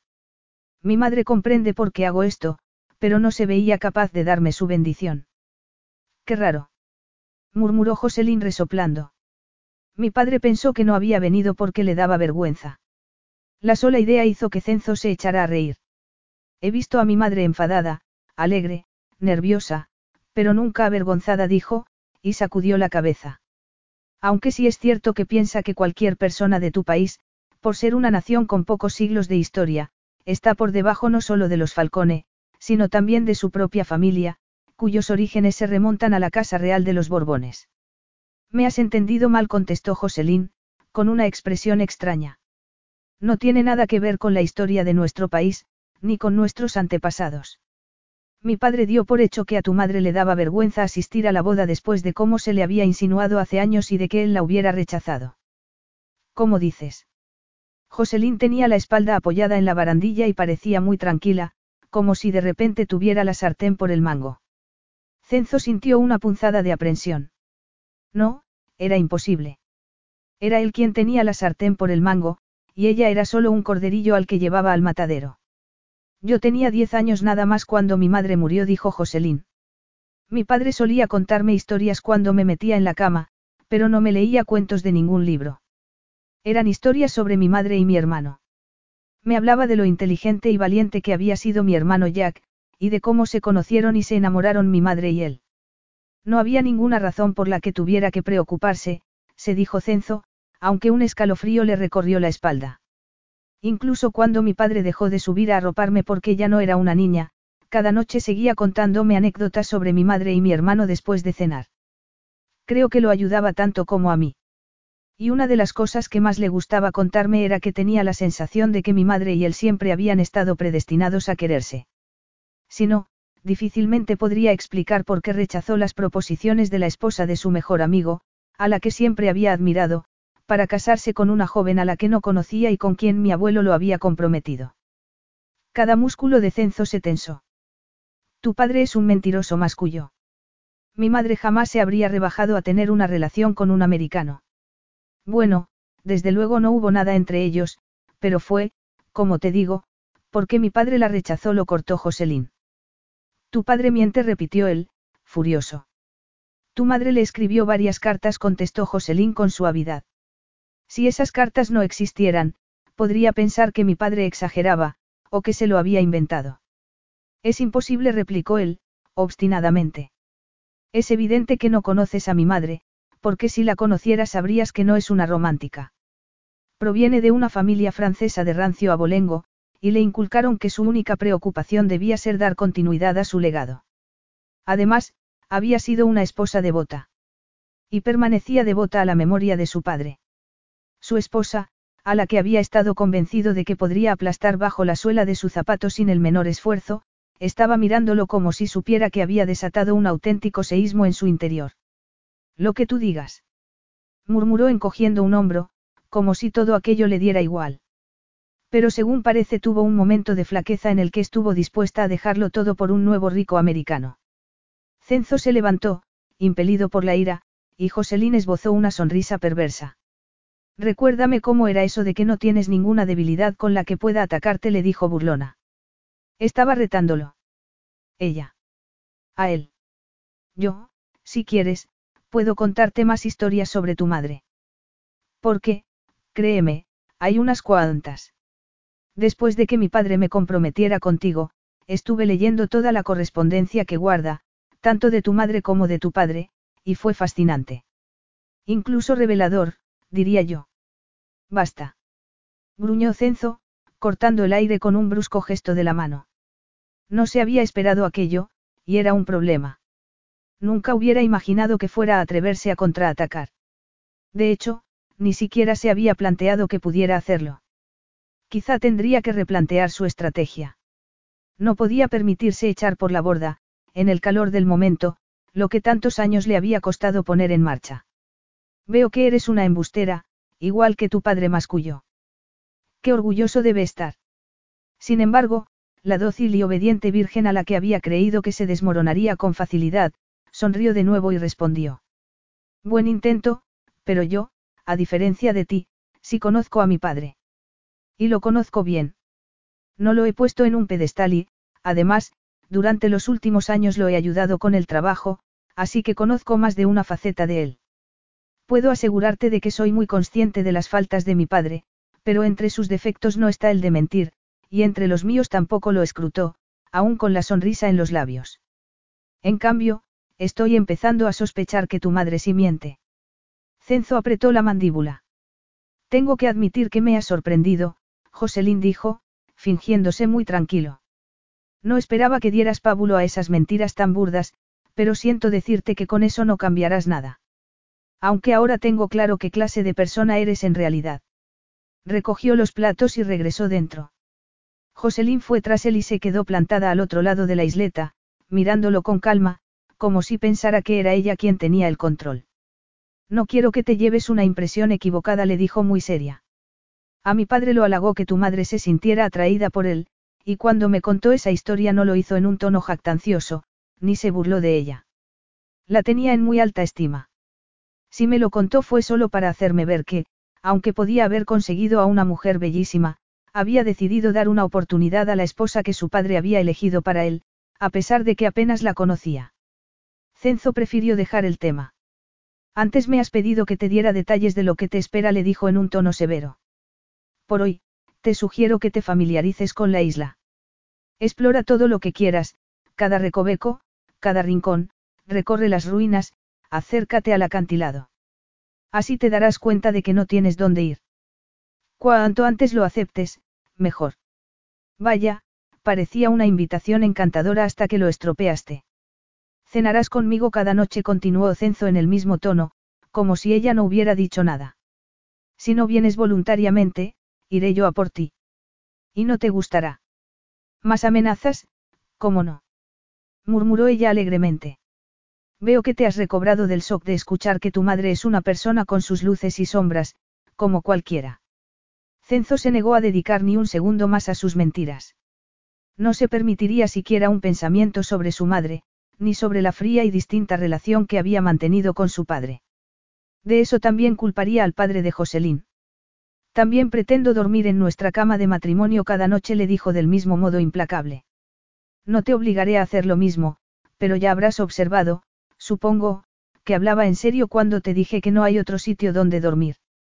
Y que no se te pase por la cabeza hacerte una improvisada, porque no te lo consentiré. Ahora soy tu marido, así que, o duermes a mi lado en la cama, o duermes en el suelo, tú decides. Eres todo compasión, murmuró ella con sorna. Cenzo volvió a ignorarla. Además, cara, tengo la intención de despojarte de esa virginidad que los dos sabemos que aún posees. Y será muy pronto. Pero no tienes que preocuparte, no te forzaré. Déjame adivinar, se burló Joselín, ¿crees que te suplicaré para que me hagas el amor? Sé que lo harás. Cenzo sintió una profunda satisfacción al verla temblar de indignación.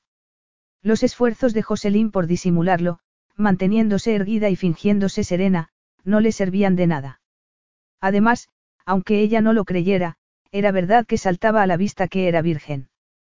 Volvía a tener las mejillas encendidas y estaba seguro de que, si alargara la mano y la tocara, notaría su piel ardiendo. Ya te lo he dicho, masculló Joselín con desdén, te encuentro repulsivo y te aborrezco. Lo único que suplicaré de ti es el divorcio. Y dicho eso, se dio media vuelta y abandonó iracunda la cocina. Debería haberla dejado marchar porque aquel era solo el primer día del que iba a ser un largo asedio, pero el dragón que dormitaba en su interior había vuelto a despertar y su apetito era voraz. La discusión con Joselín lo había excitado y se moría por besarla. Sobre todo ahora que había descubierto que no era un corderito, que tenía colmillos y sabía usarlos. La quería desnuda debajo de él, encima de él en cualquier postura mientras pudiera hacer la suya como ansiaba. Y lo haría, por supuesto. Lo único que tenía que hacer era esperar y jugar sabiamente sus cartas para ganar aquella partida.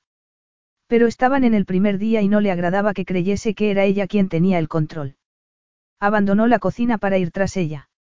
Oyó sus pasos enfadados mientras subía por las escaleras y no le costó nada darle alcance. Al llegar junto a ella la agarró por el brazo y la hizo girarse hacia él. Joselín lo miró con los ojos muy abiertos, como un cervatillo asustado. Pero dijiste que. balbuceó. Me prometiste que. Solo quiero darte un beso, esposa mía le dijo Cenzo entre dientes. Al fin y al cabo, este es el primer día del resto de nuestra vida juntos.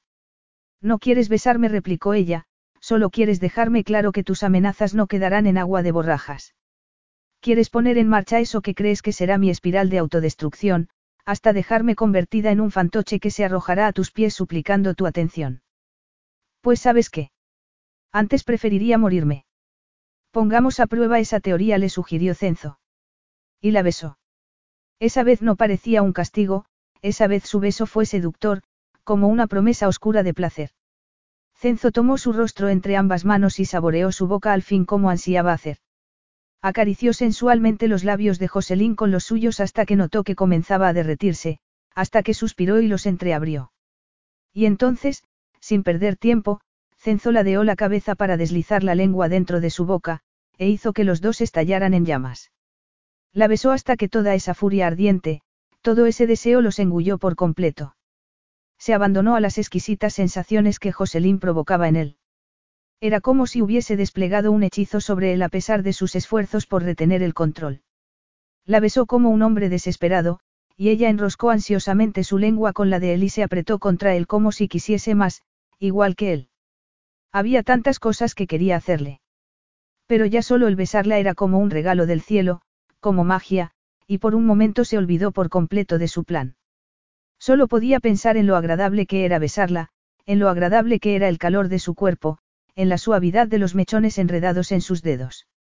Para él en ese instante solo existía ella, y la besó una y otra vez. Bajó los brazos con la intención de rodearle la cintura con ellos, pero entonces Joselín lo apartó plantándole las manos en el pecho. Accedí a casarme contigo, le dijo jadeante, con los labios algo hinchados por sus besos y los ojos brillantes, pero no a participar en una fantasía erótica de venganza o lo que sea que es esto. Me niego a ser un peón en tu tablero. Puede ser la pieza del tablero que quieras, respondió él, agarrándola por los brazos, pero seguirá siendo mi tablero, Joselín. Ella lo miró asustada, y Cenzo se dio cuenta de que estaba sujetándola como si pretendiera retenerla en contra de su voluntad. Y esa no era su intención, porque tiraría por tierra su propósito de haberla llevado allí y lo convertiría en un monstruo como lo era su padre, así que la soltó y levantó las manos en un gesto teatral.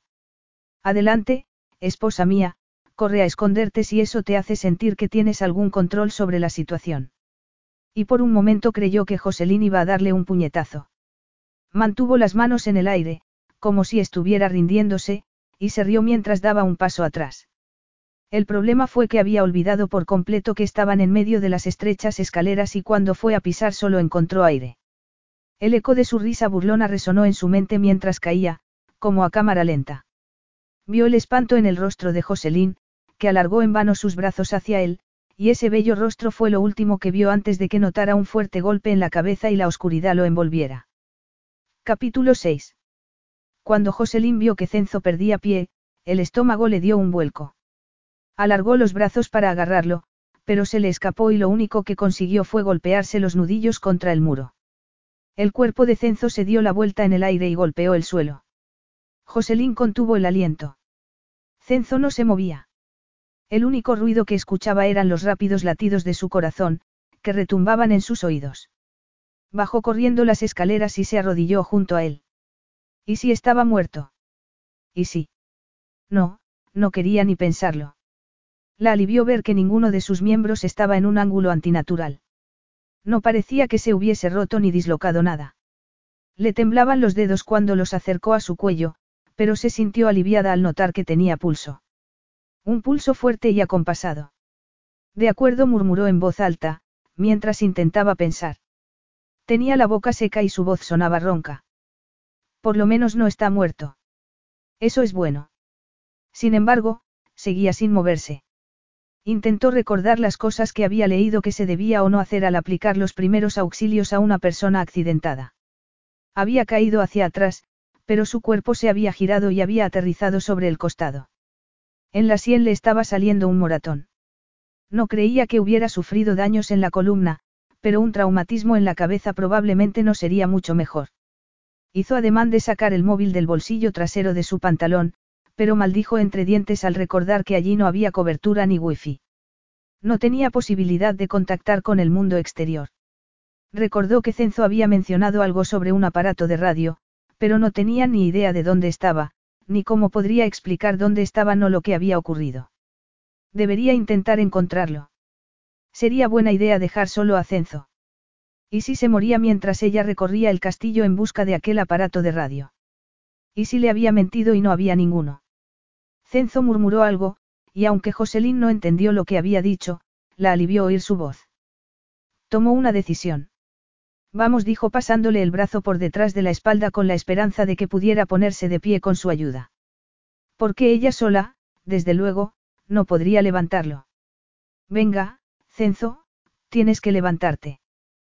Para su sorpresa, se movió. Primero se puso de rodillas, algo tambaleante, y luego se levantó apoyándose en ella. Sin embargo, debía estar mareado, porque se quedó mirándola como si estuviese desorientado, y volvió a tambalearse un poco. Tenemos que salir de aquí, le dijo Joselín. Por suerte él no cuestionó su decisión. Aunque con un poco de dificultad, llegaron a la planta baja, salieron del torreón y Joselín lo llevó hasta el embarcadero. El bote de remos no le pareció una buena opción. Cenzo no estaba en condiciones de remar, y ella se cansaría enseguida y la corriente podía acabar llevándolos mar adentro. Sabía navegar, así que lo subió al pequeño velero y se llevó una grata sorpresa al desplegar la vela y ver que estaba en buen estado. Soltó amarras y puso rumbo a Sicilia.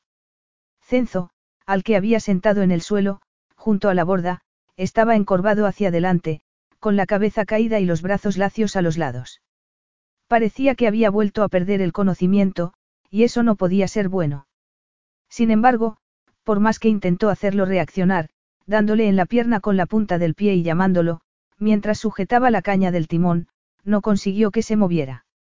Así que hizo lo único que podía hacer, se concentró en mantener el rumbo, dejando que el viento los empujara, mientras rogaba porque la decisión que había tomado fuera la correcta. Estaba empezando a oscurecer, y la alivió ver luces a lo lejos mostrándole el camino. Si no, solo Dios sabía dónde habrían acabado. Consiguió llegar a un pequeño puerto con su muelle porque así no tendría que arrastrar hasta la orilla a Cenzo, que seguía inconsciente. Cuando hubo amarrado la embarcación, sin embargo, la asaltaron las dudas. Debería dejarlo allí e ir a buscar ayuda, o intentar despertarlo y ver si podía hacerlo caminar. Finalmente se decantó por la primera opción. Se bajó del velero y mientras se dirigía al pueblo se quitó el anillo de compromiso y se lo guardó. No era muy aconsejable moverse por un lugar extraño, sola, con algo tan valioso en el dedo. Aunque hacía años que no practicaba el italiano, consiguió pedir que le indicaran dónde encontrar al médico del pueblo. Cuando llegó a la casa que le habían indicado, le abrió un hombre mayor.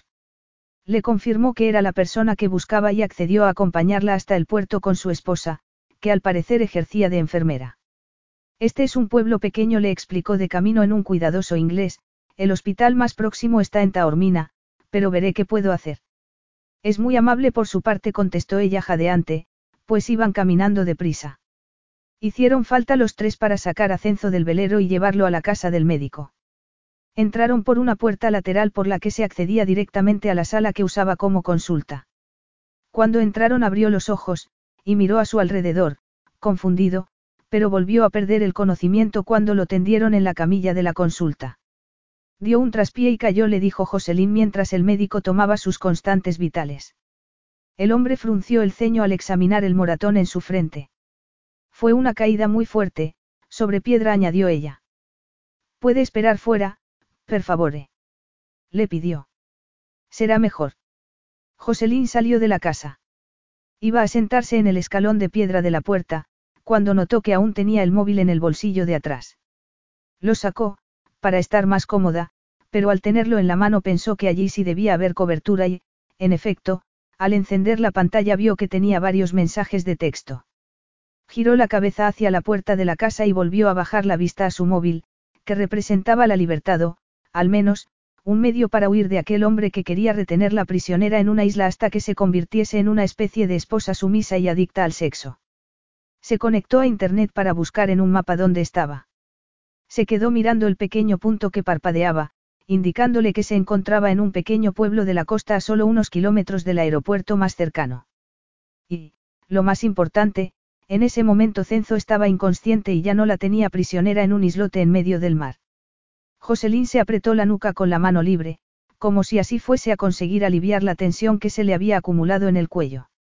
Luego inspiró varias veces, intentando centrarse. Todavía podía ver a Cenzo en su mente cayendo hacia atrás. También recordaba vívidamente la expresión en su rostro, no de pánico, sino de sorpresa, como si lo hubiese indignado que la fuerza de la gravedad se hubiese atrevido a imponerse sobre él. Ahora casi le parecía gracioso.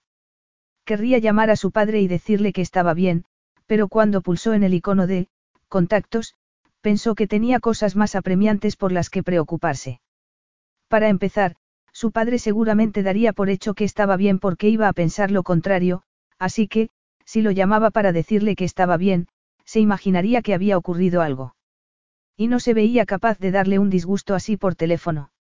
Además, probablemente Cenzo volvería en sí en cualquier momento e iría tras ella si intentaba huir. Y entonces.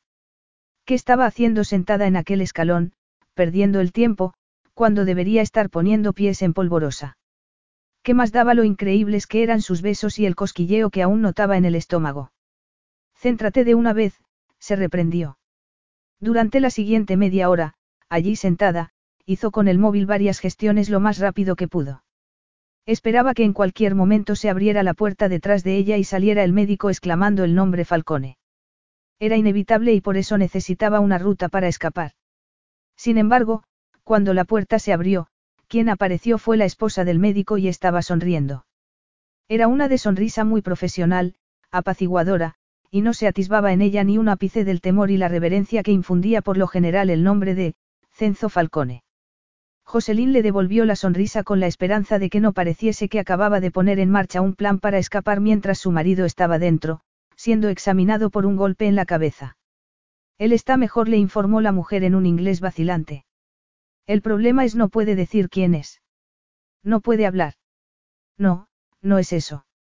Está confuso, replicó la mujer, encogiéndose de hombros, y le indicó con un ademán que la acompañara dentro. Joselín le indicó también por gestos, señalando su móvil, que entraría en un momento. Estaba sopesando sus opciones después de que la puerta volviera a cerrarse cuando llegó un todoterreno que se detuvo frente a ella. Detrás se detuvo una camioneta con el logotipo de una empresa de vehículos de alquiler a la que había llamado. Qué rápido han llegado. Le dijo al hombre que iba al volante del todoterreno. Estoy impresionada. Gracie contestó el tipo con una amplia sonrisa. Parecía que había funcionado haberles ofrecido un generoso extra aparte del recargo por urgencia que le habían cobrado. Puede que tenga otro trabajo para usted, le dijo Joselín. Estaría dispuesto. Cuando el hombre asintió, le pidió que la esperara y entró en la consulta. El médico, como su esposa, se limitó a sonreírle y la invitó a pasar a la sala contigua para hablar del estado de Cenzo. Joselín miró un momento hacia donde estaba Cenzo, que seguía tendido en la camilla y estaba observándola con una expresión que no supo interpretar, antes de seguir al médico. Ha recobrado el conocimiento, lo cual es bueno, le dijo este. En mi opinión, si lo mantiene vigilado esta noche y se asegura de que no vuelve a perder la conciencia, tal vez no sea necesario que lo lleve al hospital. ¿Dónde ocurrió el accidente? Pues. Joselín no sabía muy por qué, pero algo le previno de contar la verdad. Habíamos salido a navegar, y paramos en una isla donde estuvimos explorando un poco. El terreno era muy rocoso y dio un traspié y cayó. Pensaba que el médico le haría más preguntas, pero se limitó a sentir. Lo que me preocupa es que ha perdido el conocimiento varias veces. Podría volver a ocurrir. Si lo lleva al hospital lo mantendrían en observación para asegurarse de que no ha habido contusión y solo ha sido un susto, pero, como le digo, si usted lo vigila esta noche y la pasa bien, no debería haber problema. Su esposa me ha dicho que está algo confundido, comentó Joselín. Bueno, en realidad no ha querido decirnos su nombre, pero mucha gente reacciona así cuando recobra el conocimiento y se encuentra en un sitio extraño, le explicó el médico, encogiéndose de hombros. A ella le sonaba aquel insigne Cenzo Falcone, no quería que se supiera que se había visto en una tesitura semejante. Su ego no se lo permitía. Asintió y le dijo al médico. He pedido un vehículo de alquiler y ya está esperando fuera, así que me resultará fácil llevarlo. De verdad que no sé cómo darle las gracias por su ayuda. ¿Cuánto le debo? El médico la miró como si no supiera si reírse o sentirse insultado. No me debe nada. Solo le he hecho un reconocimiento y está bien, eso es lo que importa. Joselín le dio las gracias de nuevo y no le quedó otra que volver a la consulta para enfrentarse finalmente a Cenzo. Cuando entró, la esposa del médico salió para dejarlos a solas. Cenzo se había incorporado y estaba sentado en la camilla. El golpe no había disminuido ni un ápice la ferocidad de su mirada. Parecía a punto de perder la paciencia, y la inquietó lo sexy que se le antojó solo porque tenía el pelo revuelto y la ropa arrugada. Tendría que asimilar esa absurda atracción más tarde, pero no era el lugar ni el momento. No hasta que hubiera gestionado aquel asunto como haría cualquier persona con un mínimo de decencia, y luego escapar. Tienes un vehículo esperando fuera, le dijo. El conductor te llevará al hospital de Taormina, si quieres, que es el que está más cerca. O a cualquier otro, si ese no te parece bien. Cenzo, que seguía mirándola furibundo, ladeó la cabeza, y por el modo en que contrajo el rostro supo que hasta ese pequeño movimiento le causaba dolor, lo cual la preocupó. Y probablemente era una tonta por preocuparse, sobre todo cuando él había planeado tenerla prisionera un mes en aquel islote para hacerle daño a su padre. En fin, no van a darme una medalla por ser buena persona, pensó, pero eso no es motivo para no hacer lo correcto. Es bueno verte sentado, le dijo en un tono animado. Por un momento me temía que hubieras sufrido algún daño horrible en la médula espinal o algo así, pero parece que no, gracias a Dios. Cenzo entornó los ojos. No tengo ni idea de quién eres, masculló en un tono acusador, como si tuviera muy claro que era ella la que había provocado su caída. Aunque quizá de igual, porque tampoco soy capaz de recordar quién soy. Joselín pensó que tenía que haberle oído mal. ¿Qué quieres decir? Él la miró irritado y resopló con impaciencia. Lo que acabo de decir. Estás mirándome y hablándome como si me conocieras, pero estoy seguro de que no te había visto antes. Y cuando el médico me ha preguntado cómo me llamaba, abrí la boca para responder, pero mi mente se quedó en blanco. ¿Puedes explicarme qué me está pasando? ¿Qué propio de él? Como buen falcone que era, al despertarse amnésico en la consulta de un médico, su primera reacción no había sido preocuparse o angustiarse. Ni hablar. En vez de eso, allí estaba, exigiendo a otros explicaciones.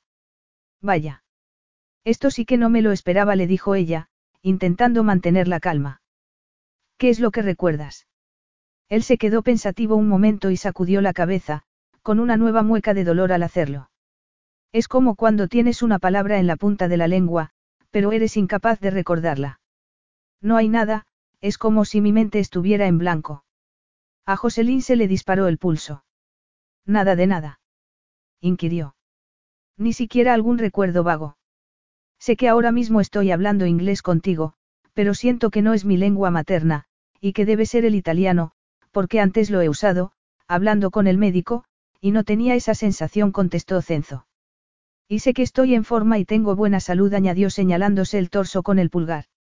Me dijo que habíamos estado navegando, y en mi mente puedo ver veleros, el mar, playas pero nada concreto, nada que parezcan recuerdos tangibles, dijo encogiendo un hombro. Lo que está claro es que tú sabes más que yo de lo ocurrido, apuntó, de nuevo en ese tono acusador y con esa mirada de furia contenida. Quizá podrías hacer el favor de decirme algo que me ayude a recordar, como mi nombre. Solo aquel hombre podía despertarse con amnesia y sentirse irritado en vez de vulnerable o preocupado. Casi le entraron ganas de reírse. Te llamas Cenzo, le dijo. Esperaba que eso hiciese que se encendiese una bombilla en su cerebro y ver cómo resurgía en él la arrogancia de siglos de los Falcone. Escrutó sus ojos, esperando a que su mirada cambiara de fría y vigilante a esa intensa mirada de depredador que la hacía estremecer de solo imaginarla. Cenzo repitió él, como probando el nombre. Es diminutivo de Vincenzo. La verdad es que no me pega nada que me llamen por un diminutivo. Me parece vulgar. ¿Cómo no? pensó Joselín, conteniéndose a duras penas para no poner los ojos en blanco. No tengo ni idea de si es un diminutivo o no respondió. Al fin y al cabo, tenía un montón de nombres, como todos los aristócratas. ¿Quién decía que, Cenzo, no era uno de ellos? No había prestado demasiada atención a la larga retaíla de nombres que había pronunciado el sacerdote durante la ceremonia antes de su apellido. Había estado demasiado ocupada intentando mostrarse digna y calmada cuando lo que quería hacer era salir corriendo. Por lo que me ha dicho el médico, he creído entender que eres mi esposa, dijo Cenzo, en un tono de desaprobación. Aparte de sus miradas acusadoras y arrogantes, parecía que seguía siendo igual de crítico con todo. Pero si lo eres, ¿cómo puede ser que sepas tan poco de tu propio marido? A Joselín el corazón le martilleaba contra las costillas, y sintió que se le subían los colores a la cara, pero no por él, sino por lo que estaba a punto de hacer. Una idea totalmente descabellada se había apoderado de ella, y no podía quitársela de la cabeza. Porque si había un hombre sobre la faz de la tierra que merecía que le bajaran un poco los humos, ese hombre era Cenzo Falcone. Se quedó mirándolo mientras planificaba a toda prisa. Tendría que alquilar una lancha a motor, o comprar una. Así, podría mantenerlo vigilado como había dicho el médico, y si había algún problema podría llevarlo de vuelta a tierra mucho más deprisa. Eso era lo principal. ¿De verdad estás planteándote hacer eso? la recriminó la voz de su conciencia. Sabes que no estaría bien. Sí, lo sabía, pero había cosas que estaban mal y cosas que podían disculparse. ¿Por qué ella no se había casado con él para convertirse en el blanco de su desquiciado plan de venganza? Además, la había llevado a ese islote, se había burlado de ella y la había amenazado con lo que tenía pensado hacerle mientras estuviesen allí. Y estaba bastante segura de que, si no se hubiese caído y se hubiese golpeado la cabeza, habría seguido adelante con su plan. Así que, ¿qué mal había en darle un poco de su propia medicina? Porque, al contrario que él, ella no tenía intención de hacer daño a nadie. Al contrario que él, ella no tenía intenciones ocultas. Era una oportunidad para que el gran Cenzo Falcone viese el mundo de un modo un poco distinto, para variar nada más. Quizás incluso se convertiría en una mejor persona. Y, sobre todo, no podía negar que disfrutaría dándole una lección a su abrumador y poderoso marido. ¿Y bien? insistió él. ¿Tienes algo que decir?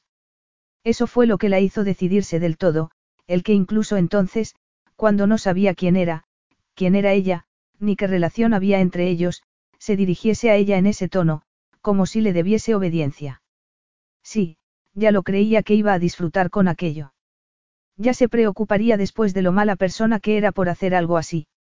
Me temo que el médico se ha hecho una idea equivocada, le respondió con una sonrisa. Y no te lo tendré en cuenta porque te has dado un buen golpe en la cabeza, pero normalmente no me hablarías de esta manera, Cenzo. Ya estaba divirtiéndose con aquello, la verdad. Le estaba costando no reírse, pero le sostuvo la mirada, muy seria, y le dijo. Eres mi criado. Capítulo 7. Por más que lo intentaba, Cenzo no lograba hallar en su trabajo el placer que su signora le había dicho que le proporcionaba. Nunca había conocido a un criado que hiciera sus tareas con tanto agrado, le había asegurado en la consulta. Me has dicho muchas veces que no querrías dedicarte a otra cosa por nada del mundo. Y desde luego es verdad, le pones tanto entusiasmo a tu trabajo. Pero una semana después Cenzo era incapaz de imaginarse que jamás pudiera haberse sentido así. Su trabajo no le reportaba la más mínima satisfacción. Finalmente no habían ido al hospital de Taormina. Su signora le había dicho que ella consideraba que bastaría con estar vigilantes por si surgiera alguna secuela del accidente. A menos que él estuviera preocupado y quisiese que lo viese otro médico. En ese caso, por supuesto lo llevaría de inmediato, le había asegurado. Pero él tampoco había sentido una necesidad perentoria de ir al hospital. Ese primer día le había dolido la cabeza y había tenido un zumbido en los oídos, pero a la mañana siguiente se encontraba mejor. Al salir de la consulta del médico, su signora le había pedido que la esperase sentado en el todoterreno mientras ella hablaba un momento con el conductor. Sin duda debería haber escuchado su conversación, haber intentado recopilar cualquier información posible sobre lo que le había ocurrido, pero no lo había hecho. Y lo cierto era que el quedarse sentado en el vehículo, dejando que otra persona se encargase de él, lo había hecho sentirse extraño, como si fuese algo nuevo para él. Sin embargo, se suponía que era lo que hacía un criado, obedecer. Luego el conductor los había llevado hasta el puerto, donde su signora tenía una lancha a motor esperándolos. Había sido ella quien había conducido, y había rehusado su ofrecimiento de hacerlo él, pues le parecía que seguramente fuera uno de sus cometidos. ¿Quién sabe si recuerdas cómo se maneja? le había respondido alegremente. No querría que tuviésemos un accidente.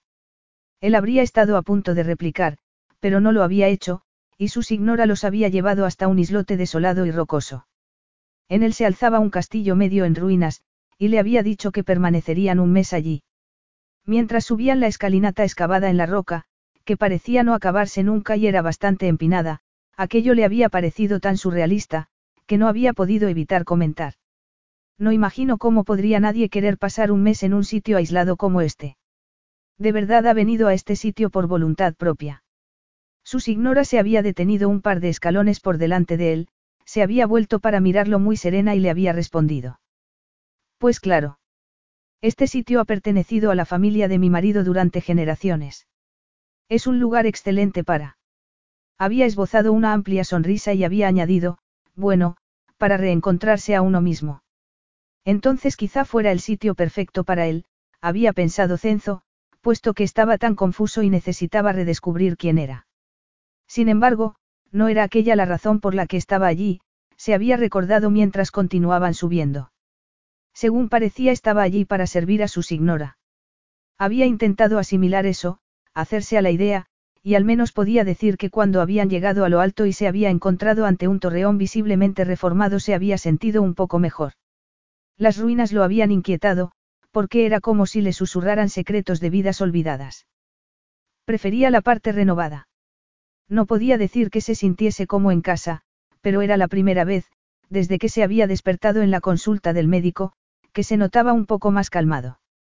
Y eso le había hecho pensar que, dejando a un lado cualquier otra consideración, estaba yendo en la dirección correcta. Le parecía un paso adelante.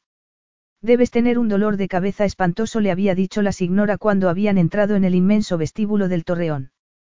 ¿Por qué no vas a la cocina y te sirves un vaso de leche, de zumo o lo que quieras? Te llevaré un analgésico. Le había señalado por dónde se iba a la cocina, y Cenzo, obediente, se había dirigido allí, y le había agradado ver que también estaba reformada y era amplia y moderna. Aún le costaba imaginarse trabajando de criado, pero había tomado como una buena señal el hecho de que se sintiera cómodo en aquella cocina. Había encontrado los vasos justo en el armarito en el que había supuesto que debían estar, y eso también parecía indicar que había pasado bastante tiempo en ese lugar y lo conocía bien. En cambio, a su signora parecía haberle costado bastante encontrar el analgésico, porque había tardado en aparecer. Al entrar en la cocina parecía acalorada, como si hubiera tenido que revolverlo todo para encontrar aquella caja de paracetamol. Él había estado a punto de preguntarle por qué había tardado tanto, pero luego se lo pensó mejor. Seguramente un criado curioso no duraría mucho en su puesto. Ella le había tendido la caja sonriendo y Cenzo había tenido que admitir para sus adentros que, a pesar de lo confuso que se sentía, si una cosa tenía clara era que le gustaba la manera de sonreír de su signora. Quizá demasiado. Creo que mañana deberías tomarte el día libre, le había sugerido ella. Si quieres esta noche puedes dormir en la habitación principal. No puedo permitir que, después del golpe que te has dado en la cabeza, duermas de mala manera, como estás acostumbrado a hacer. Cenzo, que acababa de tragarse un par de comprimidos con un vaso de agua, había repetido. De mala manera. Ella había vuelto a sonreírle de un modo que a él le había parecido angelical. Bueno, es que prefieres dormir en un catre, sobre el suelo.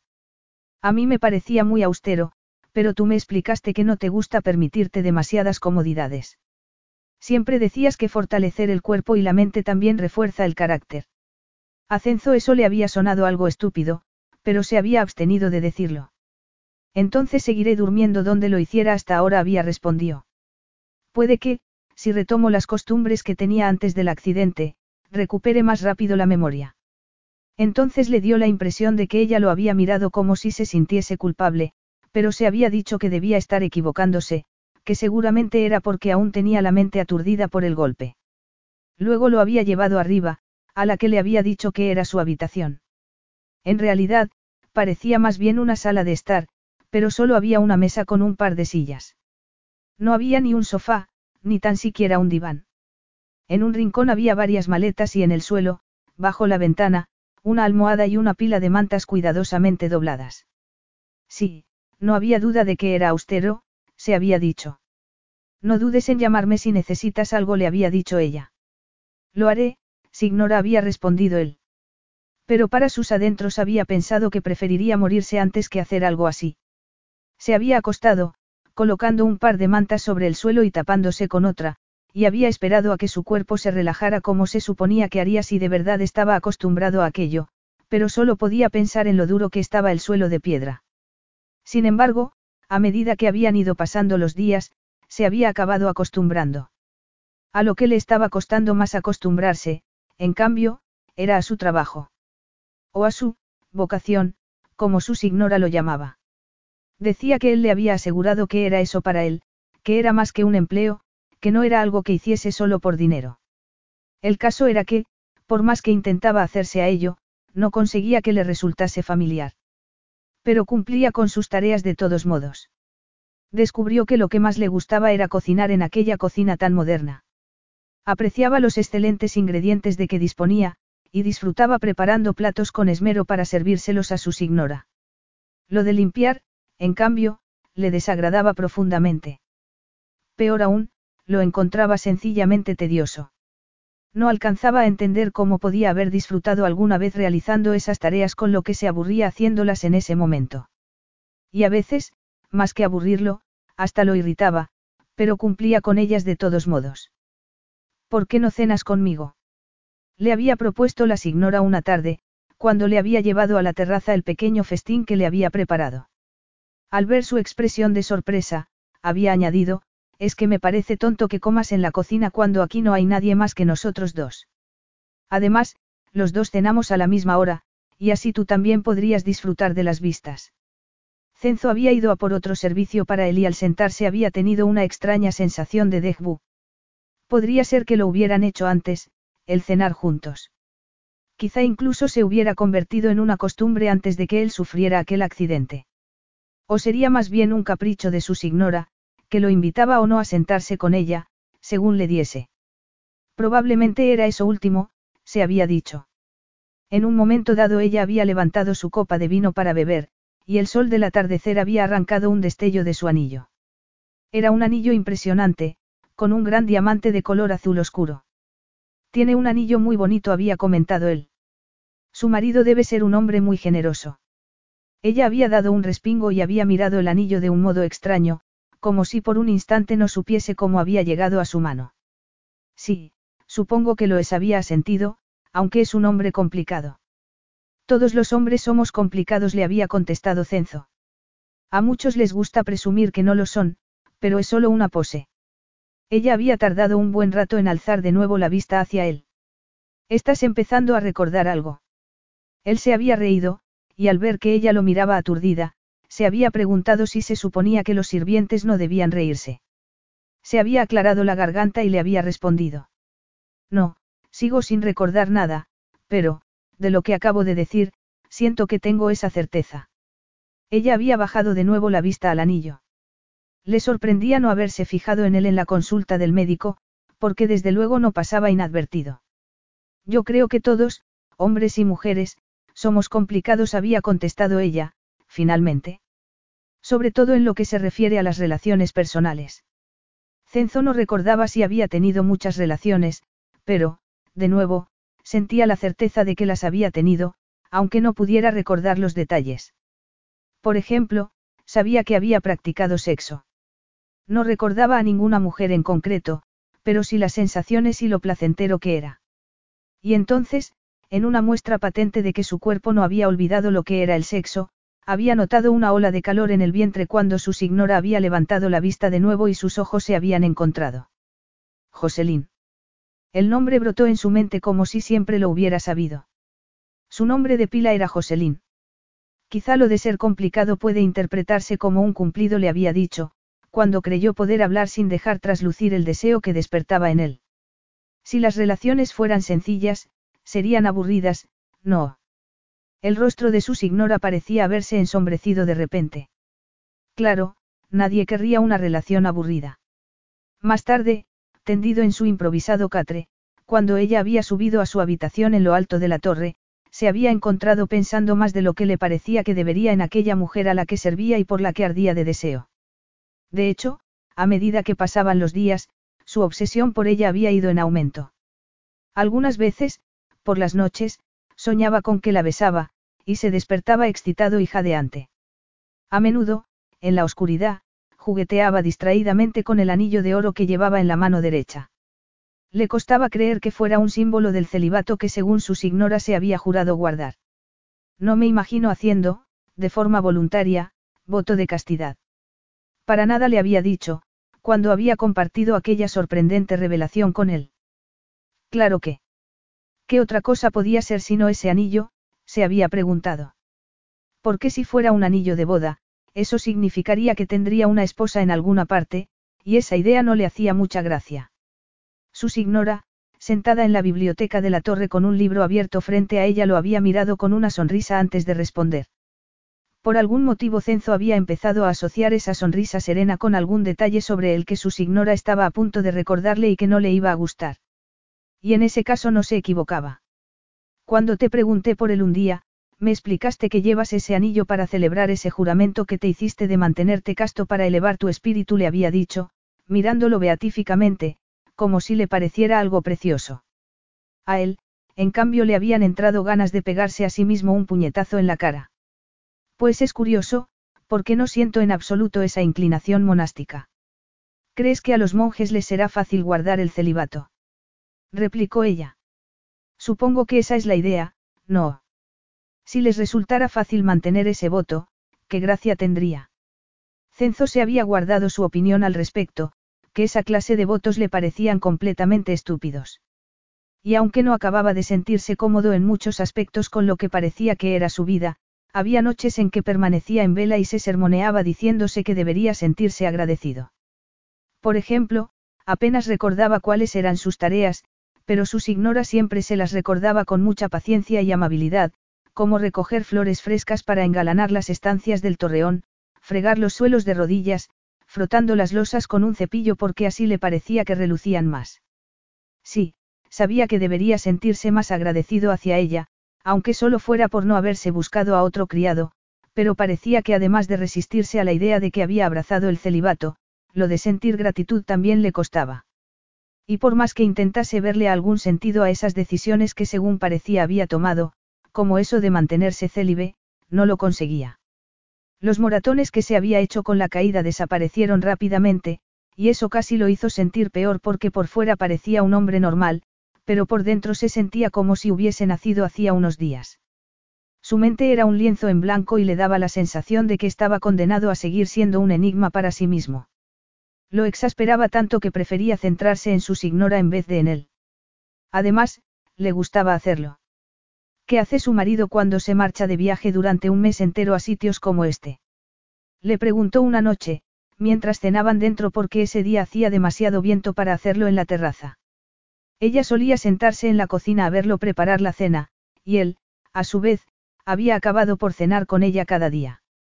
No entendía que a su yo de antes del accidente pudiera haberle gustado tanto trabajar de criado, obedecer, cuando estaba descubriendo que disfrutaba cruzando líneas que se suponía que no debería cruzar. No creo que se aburra sin mí.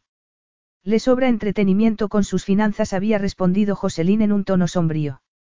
Algunos hombres son así, para ellos todo se resume a lo que se puede vender y lo que se puede comprar.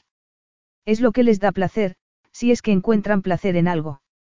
Y no es por el dinero, te lo aseguro, porque ya tienen más que suficiente. Los hombres somos cazadores, había respondido él, encogiéndose de hombros. Lo que no logran cazar para cenar, tienen que cazarlo de otras maneras. Ella lo había mirado con curiosidad y le había preguntado. ¿Qué cazas tú? ¿Lo recuerdas? No había respondido él. Pero, fuera lo que fuera, tengo la certeza de que se me daba muy bien. Le gustó cómo se había reído ella con su respuesta, como si le hiciera gracia, aunque él no acertara a comprender el porqué. El caso era que se había dado cuenta de que, aunque hubiera un muro de piedra contra el que se daba de bruces una y otra vez al intentar recordar algún detalle de su vida, se sentía muy seguro de sí mismo. Y mientras estaba allí sentado, pensando en esas cosas, de pronto le pareció que todo cuadraba. Por fin. Estaba lo de ese anillo que, según Joselín, representaba un voto que había hecho. Luego estaba lo de lo comprometido que se sentía, según parecía, con su trabajo, que hacía por y para ella. Pero lo más importante era Joselín, su signora, la hermosa mujer cuya risa era más hermosa que el canto de los pájaros, y que a veces, cuando le sonreía, hacía que sintiese una punzada de anhelo en el pecho. Podía ver un propósito en esa vida, y la belleza que había en ella. Quizá esa fuera la receta de la felicidad, incluso quizá de esa felicidad que su signora le había dicho que le proporcionaba su trabajo. quizá el trabajo fuera solo algo accesorio y lo importante fuera ella. Nada más pensar eso algo rugió en su interior, como un dragón, y supo que era la verdad. Es una suerte que, a pesar del golpe que te diste en la cabeza, no hayas perdido la conciencia de ti mismo, le había dicho entonces Joselín. Sin embargo, por su tono no había sonado como si de verdad le pareciera algo bueno. Imagino que el proceso de recobrar la memoria tras un periodo de amnesia debería ser clarificador, había observado él, recostándose en su asiento con los ojos fijos en ella. Quiero decir que supongo que debería ir sintiendo poco a poco que voy volviendo a ser yo, no al revés. La expresión en los ojos castaños de Joselín al oírle decir eso, se le había antojado particularmente misteriosa. Bueno, ese es el debate de fondo, no. Le había respondido. Hay quien piensa que el carácter de una persona es la suma de una serie de rasgos inmutables que vienen predeterminados al nacer. Otros creen que son las experiencias lo que nos convierten en quienes somos. Es el eterno debate de si uno nace o se hace. Creo que los científicos siguen sin tenerlo claro. Yo de esas cosas no se había contestado él, pero, aunque no soy capaz de recordar ningún detalle sobre mi vida, siento que el conocerme a mí mismo no me supone un reto. Eres un hombre con una fuerte conciencia de ti mismo, Cenzo le había dicho ella con voz queda. Siempre lo ha sido. ¿Y su marido, qué clase de hombre es? Le había preguntado él. No le gustaba la idea de que estuviera casada y, aunque lo estuviera, tampoco podía negar que la deseaba. De hecho, sentía una cierta posesividad con respecto a ella. Porque imagino que se casaría con él por los rasgos únicos de su carácter, había añadido, esperando que no se le notase lo que estaba pensando. Entonces Joselín había parpadeado, y le había dado la impresión de que parecía casi inquieta, e incluso molesta, pero bajó la vista y cuando volvió a levantarla esa expresión había desaparecido de su rostro, como si la hubiera imaginado. Mi marido y yo estamos separados, le había respondido finalmente, con una voz que no parecía la suya. Ahora mismo está centrado en otras cosas. Por eso decidió venir a pasar un mes aquí. Había inquirido Cenzo. Un mes allí con él, en vez de con el hombre con el que estaba casada, había añadido para sus adentros, para intentar aclarar sus ideas. Pero entonces ella se había levantado, y Cenzo había comprendido que no quería seguir hablando. Justo cuando la conversación se estaba poniendo interesante. Y por la sonrisa forzada que su signora había esbozado antes de responder, había sabido que no tenía intención de retomarla. Jamás. No sé por qué he mencionado eso, es irrelevante, había contestado. Luego había carraspeado y se había despedido con un escueto, Buenas noches, Cenzo. Buenas noches, Signora había respondido él, porque así era como debía llamarla. Su nombre era un tesoro que quería guardarse para sí. Cuando Joselín se marchó, él se quedó en la cocina aún después de haber recogido y fregado los platos, pensando en la conversación que habían tenido. Tal y como le había dicho, no podía recordar ningún detalle de su vida, pero había algunas cosas que tenía muy claras, respecto a las que sentía una sólida certeza. Como el hecho de que su marido era un idiota, pero él no lo era. Y si su marido no era lo bastante hombre como para darse cuenta de lo increíble que era la esposa que tenía, no veía razón alguna por la que tuviera que respetarlo. Era él quien estaba allí con ella atendiéndola, cocinándole, haciéndola reír, preocupándose por ella día tras día. Por lo que él respectaba, él era el único marido que necesitaba. Capítulo 8. Joselín no podía seguir ignorando el hecho de que lo que estaba haciendo la convertía en una persona horrible. Algunos días, aquello pesaba muchísimo sobre su conciencia. Otros, racionalizaba a ese sentimiento de culpa diciéndose que intentar dar marcha atrás, después de lo que había hecho, podría causar aún más problemas. Pero la verdad es que se había sentido culpable desde el primer día, desde el momento en que le había dicho a Cenzo que era su criado y él la había mirado perplejo, sin duda intentando imaginarse a sí mismo como un criado. Ella misma habría sido incapaz de imaginárselo, pero no, ya no podía dar marcha atrás. Si hiciera eso, lo confundiría aún más. La primera noche, al regresar a la isla, no había pegado ojo. ¿Cómo podía haber permitido que Cenzo durmiera en el suelo después del golpe que se había dado en la cabeza? Sí, se había ofrecido a dejarle a él el dormitorio, pero había sabido perfectamente que él rehusaría. Precisamente por eso se había apresurado a mover sus cosas de sitio. Sin duda ese comportamiento manipulador la convertía en una mala persona, mala hasta la médula. Tan mala persona como él creía que era su padre porque era lo que su madre le había dicho. No podía dejar de pensar en eso, en el veneno que su madre había inyectado en él y que le había llevado a la conclusión de que lo único que podía hacer era vengarse. ¿Cómo crees que reaccionará cuando recobre la memoria y descubra lo que has hecho? le preguntaba la voz de su conciencia a diario. Sabes que preferiría beber veneno antes que fregar suelos. La primera noche y las dos o tres noches siguientes también había intentado acallarla yendo casi cada hora a comprobar si estaba bien. Se habría sentido fatal si hubiera acabado pasándole algo solo porque había querido darle una lección. Sin embargo, salvo por la pérdida de memoria, parecía que no tenía secuelas del accidente. Al cabo de unos días, cuando Cenzo se había puesto a limpiar las incontables ventanas del torreón, después de que le dijera que debía hacerlo cada martes, había aprovechado para ir a tierra con la lancha alquilada. Era una buena lancha, con ella tardaba la mitad de tiempo en llegar a la costa de Sicilia de lo que había tardado con el velero la noche del accidente. Eso le había dado una cierta tranquilidad después de haber decidido no llevar a Cenzo al hospital. Si empezara a encontrarse mal no tardarían nada en llegar a Taormina. Ya que estaba en tierra, había aprovechado para llamar a su padre y sus amigas, solo para charlar un rato y hacerles saber que estaba bien. Luego se había descargado al móvil varios artículos sobre traumatismos en la cabeza para asegurarse de que, si se producían secuelas de la caída, sabría reconocer los síntomas. Sin embargo, a medida que pasaban los días, Cenzo no solo no había empeorado, sino que parecía estar recuperándose rápidamente. Además, era fascinante ver que, aunque no podía recordar quién era ni ningún detalle de su vida, su carácter no había variado ni un ápice. Seguía siendo igual de arrogante y dominante, impregnado como estaba por la gloriosa historia de sus antepasados, aunque no la recordase. Y estaba estupefacto con el hecho de que nadie pudiera querer trabajar de criado, cosa que a ella la divertía tremendamente. ¿Por qué eres una persona horrible? se recriminaba una y otra vez.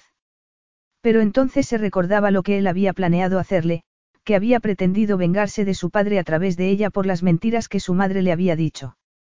Porque ella sabía que eran mentiras, había leído sus cartas. Y su, malvada, farsa no era peor que el plan de él. No estaba intentando convertirlo en una marioneta dependiente de ella, como había pretendido hacerle él para partirle el corazón a su padre, ni tampoco estaba intentando hacer que se desmoronase. Había una gran diferencia, se dijo. Su conciencia, en cambio, no estaba muy de acuerdo. La veo muy apagada, le dijo Cenzo una noche, mientras cenaban en la terraza, a pesar de que el aire era algo frío.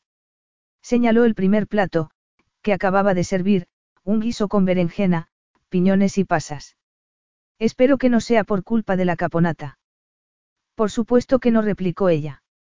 Cocinas de maravilla.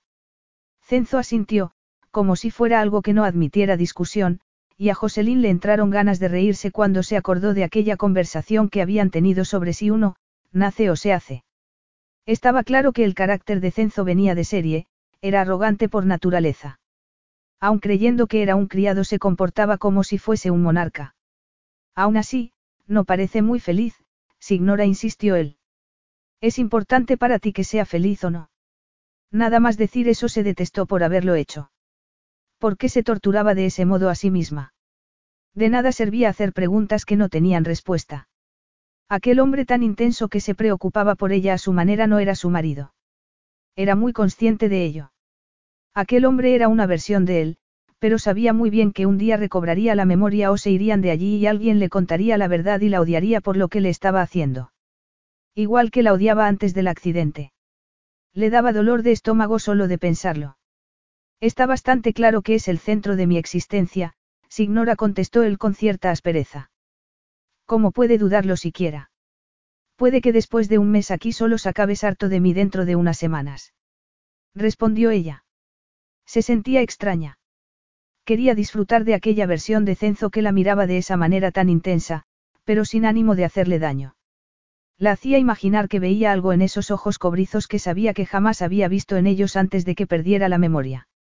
Era una persona horrible por el engaño al que lo estaba sometiendo, lo sabía, pero cuanto más mantenía aquella farsa, menos capaz se veía de parar. A veces, por las noches, yacía despierta en la cama, en la parte más alta del torreón, y se decía que al día siguiente lo llevaría al hospital de Taormina, donde seguro que lo reconocerían de inmediato, y afrontaría las consecuencias. Y, más que probablemente, Cenzo se pondría furioso y la detestaría aún más. Pero cada mañana se despertaba y se encontraba en esa realidad alternativa que había creado, en la que un cenzo guapísimo y nada hostil sonreía cuando la veía. Un cenzo que se preocupaba de que todo estuviera a su gusto, que atendía al menor de sus requerimientos y, lo más importante, la trataba como a una persona y no un instrumento para hacerle daño a su padre. En esa realidad alternativa era fácil, demasiado fácil, dejarse encandilar por su atractivo, sobre todo porque ya no hervía de ira reprimida y deseos de venganza. Además, le parecía aún más guapo con el estilo informal de vestir que había adoptado ahora que había olvidado que era un hombre rico. La verdad era que ella tampoco le había dicho que tendría que llevar uniforme más que nada porque habría tenido que comprarle uno, pero ahora lamentaba no haberlo hecho. Quizás si lo hubiera hecho podría verlo de un modo distinto, en vez de que se le cortase el aliento cuando alzaba la vista y lo encontraba estudiándola, con esa mirada suya tan intensa que hacía que ardiese por dentro. Y no podía decir que se sintiese cómoda con esa situación porque era demasiado consciente del juego al que estaba jugando, y de que aquello era solo algo temporal, independientemente de que aquello acabase explotándole en la cara o no. Los días pasaban muy deprisa y el tiempo se le acababa. Por eso, porque el mes terminaría pronto, decidió permitirse disfrutar del momento, de aquella versión de su marido que la tenía encandilada, charlaba con ella, la escuchaba. Hasta parecía interesarse de verdad por lo que pensaba, lo que decía y lo que sentía, ya fuera respecto a las cuestiones importantes o respecto a cosas triviales. Sabía que todo aquello no era más que un espejismo, pero el corazón le palpitaba de un modo extraño cuando Cenzo le sonreía, cuando la agasajaba con deliciosos platos o insistía en prepararle el baño. Sus ojos la seguían constantemente, y la tensión sexual entre ambos era cada día más patente. Resultaba irónico que aquel cenzo al que no consumía el ansia de venganza fuera, prácticamente, el hombre perfecto. Un día incluso le había preguntado por su familia, y cuando le había hablado de la tragedia que había segado la vida de su madre y su hermano, hacía tantos años, le había puesto la mano en el brazo, en un delicado gesto de solidaridad por su pérdida. Eso la había conmovido más que mil palabras de consuelo. Aquel cenzo era el hombre que había soñado que podría ser cuando había abrigado la esperanza de que su matrimonio fuera tan feliz como lo había sido el de sus padres. Le dolía pensar en todo aquello y, si pudiera, evitaría que Cenzo recobrase la memoria y volviera a ser quien era.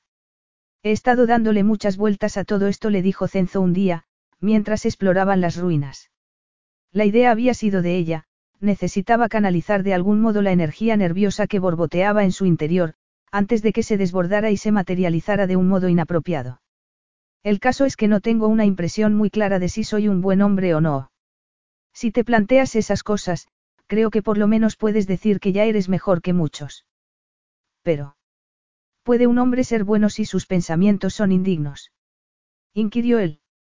Joselín había alzado la vista hacia él, pero, como siempre, su intensa mirada la había hecho sentir incómoda. Solo que incómoda no es la palabra, y lo sabes, se había reprendido para sus adentros. Porque en realidad lo que se sentía era acalorada. Además, era demasiado consciente de que en aquel islote no había nadie más que ellos dos, de que él era su marido y de que, a menos que estuviese equivocada, el modo en que la miraba esos días traslucía el mismo deseo que ella sentía. Los pensamientos no son más que eso, pensamientos acertó a decir, intentando parecer filosófica. Es lo que haces lo que importa, añadió, apoyándose en un muro de piedra medio de ruido.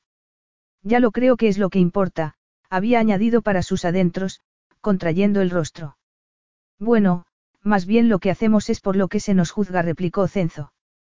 Pero, de todos modos, las acciones parten de nuestros pensamientos, no. No sé para qué me preguntas si al final te respondes tú mismo, lo picó ella, volviéndose hacia él. Ese era el problema, que todo aquello era demasiado íntimo, demasiado revelador, esas profundas conversaciones que tenían eran demasiado personales, aunque él no pudiera recordar por qué nunca habría hablado de esas cosas con ella. Sentía como si estuviera empezando a conocerlo, y sabía lo peligroso que era que se permitiese pensar siquiera que le gustaba, porque el auténtico cenzo detestaría aquello, la odiaría por permitir que se hubiese expuesto de esa manera. Así que, ¿Quién era ella para sermonearlo sobre cómo ser una buena persona? Aunque que no recuerdas los detalles sobre tu vida antes del accidente, le dijo al cabo, puede que tampoco te hagan falta. ¿Verdad que sabes distinguir el bien del mal, y que eres capaz de guiarte por tus impresiones? Yo creo que las claves de quiénes somos giran en torno a eso. Creo que soy un buen hombre, dijo Cenzo, con su habitual seguridad en sí mismo. Pero luego se quedó callado y escrutó un momento antes de añadir, más bien, me gustaría serlo. Pero no sé si todo el mundo piensa igual, quizá no sea más que una manera conveniente y complaciente de verse a uno mismo. Pues yo creo que, si quieres ser un buen hombre, solo tienes que comportarte como tal, murmuró Joselín, con el corazón en un puño, por ejemplo, un hombre bueno lo seguiría siendo, aunque le hubieran hecho un agravio. Lo seguiría siendo a pesar de lo que hubiera podido ocurrirle en el pasado. Y a pesar de las mentiras que pudieran haberle contado. Un brillo asomó a los ojos cobrizos de Cenzo, que, sin que ella se hubiera percatado, se había acercado tanto a ella que de pronto se encontró atrapada entre el muro y él. Su respiración se tornó agitada. Cuénteme más sobre eso, Signora le pidió él. Bueno, no es una receta que pueda seguir, contestó Joselín en un murmullo. La vida se fragua poco a poco con las decisiones que uno va tomando en cada momento. Igual que las decisiones que ella estaba tomando o no en ese momento. Puede que no sienta un verdadero deseo por ser un buen hombre, dijo él en un tono quedo. Su mirada recorrió su rostro y pareció detenerse a la altura de sus labios, en el lunar que había al lado.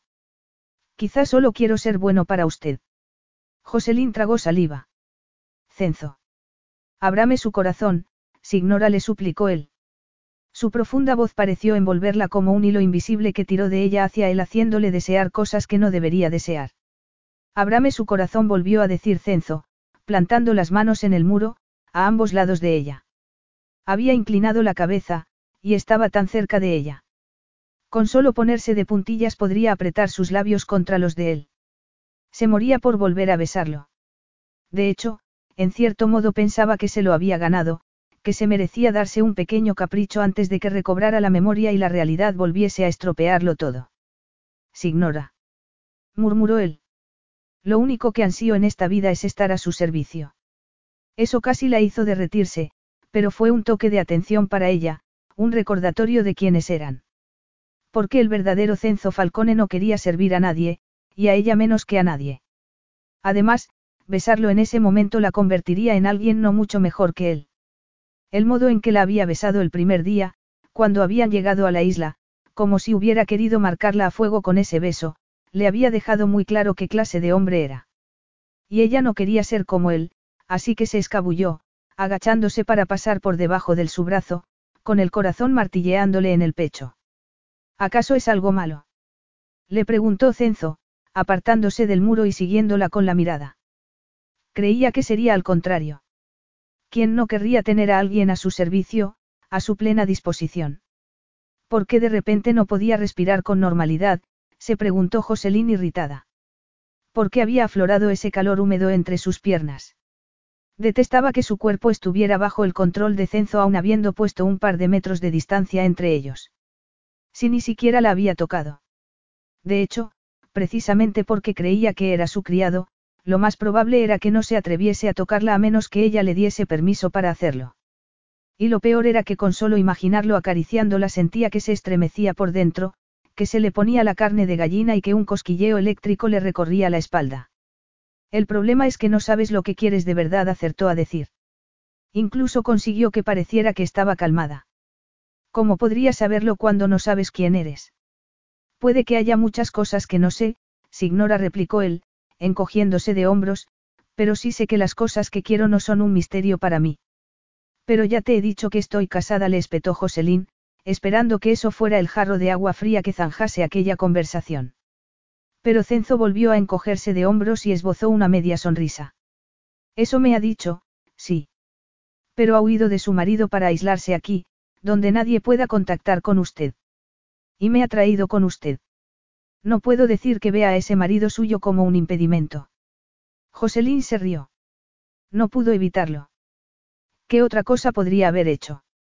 Puede que no lo consideres un impedimento, respondió ella, con voz algo trémula, pero créeme, es como una fuerza de la naturaleza, y cuando lo conozcas cambiarás de opinión con respecto a esto. La sonrisa de él se hizo más amplia. Aún así, creo que tengo posibilidades. Era todo tan absurdo que casi la superaba. Cenzo, lo que estás pensando no va a ocurrir. No estaría bien, le dijo, y se frotó la cara con las manos. No le sorprendió descubrir que estaba temblando. No eras tú el que estaba preocupado porque quería ser un buen hombre. Según parece no me preocupa tanto, contestó él. Esté dispuesta a admitirlo o no, mía bella ignora, hay fuego entre nosotros. Es posible, murmuró ella. Negarlo solo lo haría obstinarse aún más en su propósito. Pero no por eso tenemos que dejar que nos abrase. A lo mejor yo sí quiero abrazarme. Pues yo no. No era la primera ni la peor de las mentiras que le había dicho, pero aquella le dolió. Y como en aquel lío que ella misma había montado, estaba aferrándose a un hilo, intentando hacer lo correcto, se obligó a darse la vuelta y alejarse de él antes de que le fuera imposible hacerlo. Capítulo 9. A medida que pasaba el mes Cenzo descubrió que, si bien no disfrutaba con las tareas domésticas que realizaba, sí sentía satisfacción al completarlas. Y en cierto modo lo veía como una victoria. También estaba descubriendo que le gustaba la vida sencilla que llevaban en aquel islote. Cuando se despertaba en su catre, que había empezado a apreciar, todavía no había amanecido, y le gustaba ver las primeras luces del alba a través de las ventanas y sentir las frías losas bajo sus pies cuando recorría descalzo el torreón. Había tomado por costumbre subir y bajar corriendo las escaleras dos veces antes de ir a la cocina a hacer el desayuno. Todas las mañanas preparaba un café cargado y luego hacía la masa para hornear unos panecillos caseros que había descubierto que le gustaban particularmente a Joselín. De todas las tareas con las que tenía que cumplir durante el día, nada le proporcionaba tanto placer como acabar de preparar el desayuno y ver entrar en la cocina a su signora medio adormilada. Siempre parecía tan agradecida por la taza de café y el bollito recién hecho que le servía. Tanto, que se preguntaba cómo era su vida fuera de aquel lugar para que algo tan insignificante la hiciese tan feliz. De hecho, lo interpretaba como un signo más de que su marido no era el hombre adecuado para ella. Era algo en lo que pensaba mucho, sobre todo cuando Joselín salía a dar su habitual paseo matutino por las ruinas mientras él limpiaba. Empezaba por la parte más alta del torreón e iba bajando. A veces, a través de alguna ventana veía a Joselín mirando el mar con el ceño fruncido, y le gustaba pensar que era él lo que la preocupaba mientras tenía la vista fija en el horizonte. Igual que le gustaba pensar que le costaba conciliar el sueño, como a él, porque, podía negar la ardiente atracción que había entre ellos, pero eso no la haría disminuir ni un ápice. Hoy es nuestro último día aquí, le dijo Joselín esa mañana. A Cenzo no le gustó lo tensa que parecía. Mañana vendrán unos hombres para llevarnos de vuelta. Y entonces, las cosas cambiarán. ¿Qué cosas? Se había llevado el café y el bollito a la terraza y él había salido a sentarse con ella. Era una mañana cálida y el mar brillaba con el sol como la gema azul del anillo que Joselín lucía en su mano. Al mirar el anillo en ese momento, por algún motivo, sintió una punzada de inquietud. Fue como si notara un eco resonando en su interior. Sin embargo, no sabía qué era, igual que si fuera una melodía que estaba seguro que conocía, solo que no recordaba la letra. Escrutó el rostro de Joselín. Había llegado a considerarse, en cierto modo, un experto en sus expresiones faciales, en cada sentimiento aislado que podía leerse en esos hermosos ojos castaños que en ese momento se le antojaban tan serios o en el rubor de sus mejillas. Todo va a cambiar. Y tienes que prepararte para asumirlo, le advirtió ella. Las cosas son muy sencillas aquí, pero esto no es el mundo real. Entonces tendrá que decirme en qué consiste exactamente mi puesto en el mundo real, le respondió Cenzo. Aquella conversación lo escamaba, pero no estaba particularmente preocupado. Le daba igual que cambiaran las cosas, él seguiría siendo el mismo. De eso estaba seguro. No sé muy bien qué conlleva habitualmente el puesto de criado. Ella esbozó una sonrisa seca que no se reflejó en sus ojos. Dudo que cuando nos marchemos de aquí vayas a seguir dedicándote a esto. Vamos, Signora la instó él, tomando el toro por los cuernos, si quiere prescindir de mí, dígamelo. Si es ese el cambio al que se refiere. Si no, me veré obligado a creer que está huyendo, y eso no hará que mejore su matrimonio. Seguro que es consciente de ello. Joselín tragó saliva, pero no bajó la vista. Confiaba en que recobraras la memoria antes de marcharnos de aquí, dijo. Y aunque su tono era calmado, como si sus palabras no la hubieran afectado, Cenzo supo que no era así cuando se fijó en cómo le latía la vena del cuello, y sintió una cierta satisfacción al ver que no le era tan indiferente como pretendía hacerle ver. Confiaba en que no tuvieras que enfrentarte al mundo real sin saber quién eres. Le preocupa eso más que a mí, contestó él levantándose y alejándose hasta la barandilla. Estaba inquieto, esa, cancioncilla, que casi podía, pero no llegaba a recordarlo, estaba volviendo loco. Se volvió hacia Joselín y apoyó la espalda en la barandilla. Para serle sincero, no me importa no recordar nada. Lo que necesito saber, lo sé. Supongo que es fácil para ti decir eso ahora, contestó ella en un tono como cauto, precisamente porque no recuerdas nada. Le diré lo que sé sobre mí, Signora había empezado a llamarla así porque le parecía que era lo apropiado. Era la señora de la casa, o del castillo, en ese caso. Pero la verdad es que le gustaba cómo sonaba cuando lo decía. Y, más aún, le gustaba cómo reaccionaba ella cada vez que lo decía. Sus pupilas se dilataban o se mordía el labio inferior sin darse cuenta. Soy fuerte. Soy capaz de dormir sobre un duro suelo de piedra y despertar descansado. Al principio me parecía que una vida de servidumbre debía ser algo degradante, pero me he dado cuenta de que no es así. No hay por qué avergonzarse de ningún trabajo. Todas las tareas que hago, las hago con esmero. ¿Por qué tendría que temer al mundo real, cuando solo puede ofrecerme más oportunidades en las que demostrar mi valía. Joselín se rió como solía hacer a veces, como si no pudiera creer las cosas que decía. Como si no pudiera creer que él dijera esas cosas, aunque eso no tenía sentido. Lo que me parece extraordinario es que sé que crees lo que estás diciendo. Y hasta puede que tengas razón. Pero, aún así, yo sé cosas que tú no sabes. Y me es imposible predecir cómo reaccionarás cuando las sepas. Estaba tan seria que casi le entraron ganas de hacerle más preguntas, de averiguar a qué se refería. Sin embargo, desechó de inmediato esa idea porque... ¿Qué más le daba si de todos modos era incapaz de recordar esas cosas de las que ella hablaba? Aunque no recordaba nada acerca de sí mismo o de su vida, conservaba una serie de conocimientos generales sobre el mundo exterior. Cuando Joselín le había dicho que estaban en un islote a unos kilómetros de la costa de Sicilia, se había dado cuenta de que no solo sabía lo que era Sicilia, sino también que pertenecía a Italia y que estaba en el Mediterráneo. Joselín le había dicho que lo que uno hacía era mucho más importante que lo que pensaba, y había decidido que, en vista de que ese iba a ser su último día allí, y de las sombrías predicciones de su signora de lo que los esperaba cuando abandonasen la isla, debería hacer lo que había querido hacer desde el primer día. Disfrute de su mañana y deje que yo me preocupe de las cosas que descubriré cuando salgamos de aquí, le dijo. No tiene sentido echar a perder nuestro último día aquí, no. Ella lo miró indecisa y abrió la boca, como si fuera a decirle algo importante, pero se contuvo. Sin embargo, él aguardó en silencio. Por ella, sería capaz de esperar una eternidad. Cenzo. Comenzó a decir ella. Pero cuando él enarcó una ceja, instándola a que continuase, ella sacudió la cabeza y se fue a dar su paseo matutino. Ese día su paseo fue más largo de lo habitual, pero así Cenzo tuvo más tiempo para preparar el almuerzo y ultimar los detalles de su plan. Cuando regresaba del paseo, se reunió con ella en el patio frente al torreón con una gran cesta colgada de un brazo y una manta sobre el hombro contrario. ¿Para qué es eso? inquirió ella. He pensado que podríamos hacer un picnic. Joselín se quitó las gafas de sol y se las colocó a modo de diadema en su brillante cabello. Ese día llevaba un vestido de manga corta y alegres colores, lo bastante corto como para que lo asaltara una ola de deseo cuando le miró las torneadas piernas. ¿Es una broma? preguntó ella, enarcando una ceja. Soy de los que hacen bromas. Inquirió él a su vez. No lo recuerdo, pero me da la impresión de que no. Joselín sonrió. No, desde luego que no. Se podrían decir muchas cosas de ti, pero no que seas un chistoso. Entonces, quizá debería aceptar que simplemente he preparado un pequeño festín y pretendo agasajarla con él al aire libre mientras disfrutamos de unas preciosas vistas al mar.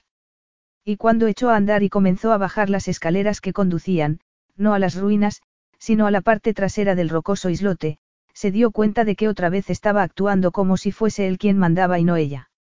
Por algún motivo le resultaba algo natural, y de nuevo volvió a sentir ese extraño eco en su mente, pero lo ignoró. Además, después de todo, Joselín no había rechistado y estaba siguiéndolo, lo cual significaba que no debía importarle demasiado que sin pretenderlo le salieran esos aires de superioridad. El lugar que tenía en mente para el picnic era un saliente rocoso un poco por debajo de donde debía haberse comenzado a construir el castillo. Solo se podía llegar a él por esas escaleras esculpidas en el vertiginoso acantilado. Yo nunca bajo por aquí, dijo Joselín detrás de él. Probablemente porque el miedo queda lo empinado que está esto. Sobrevivirás, cara mía, lo prometo, le respondió él. Solo un rato después, al notar lo callada que se había quedado ella, se dio cuenta de que no solo la había tuteado, sino que además la había llamado, cariño mío. Era consciente de que no era apropiado que un criado se dirigiese así a su señora. Le había salido así sin querer, y le preocupó que ella se hubiese molestado, pero todavía oía sus pisadas detrás de él. Aún lo seguía. Había infringido las normas no escritas de cómo debía conducirse, pero parecía que Joselín no se había ofendido.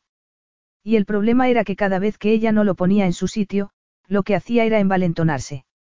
De hecho, puesto que iba a ser su último día allí, que había de malo en que la tutease. Sería mejor que resolviesen ciertas cosas aprovechando que aún estaban allí a solas, antes de que el mundo exterior interfiriese, antes de que otras cosas les recordasen la diferencia de condición entre ellos. En el saliente rocoso al que la llevaba se alzaba un grueso muro medio de ruido sobre el que había crecido la bugambilla, que caían desde arriba como una cortina.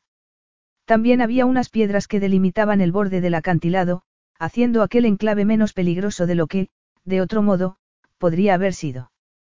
¿Para qué crees que se utilizaba este lugar? Le preguntó Joselín, deteniéndose en medio del amplio saliente, cubierto de hierba y plantas silvestres. Imagino que era un puesto de vigía, contestó él sin pensar. Solo cuando Joselín se volvió para mirarlo se dio cuenta de que lo había dicho con perfecta convicción, como si lo supiera. Se quedó pensativo un momento y tuvo la certeza de que sí, lo sabía. ¿Crees que eso cuenta como un recuerdo? inquirió. Tengo la impresión de que lo que acabo de decir no es algo que haya deducido por lógica, sino que me parece un hecho. Pues entonces, será que lo es, contestó ella con una sonrisa. Esa condenada sonrisa que iba a ser su perdición, pero que hacía que el corazón le bailase en el pecho.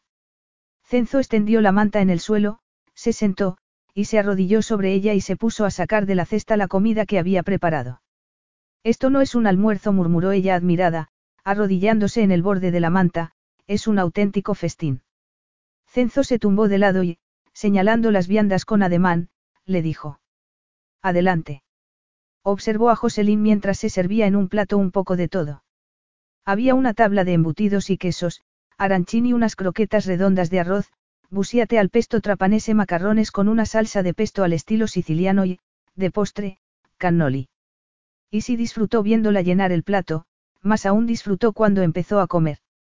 Joselín no era una remilgada, no la preocupaba comer con los dedos, chupárselos, o suspirar de gusto al saborear cada bocado. Era increíblemente erótico. ¿Tú no comes? inquirió ella.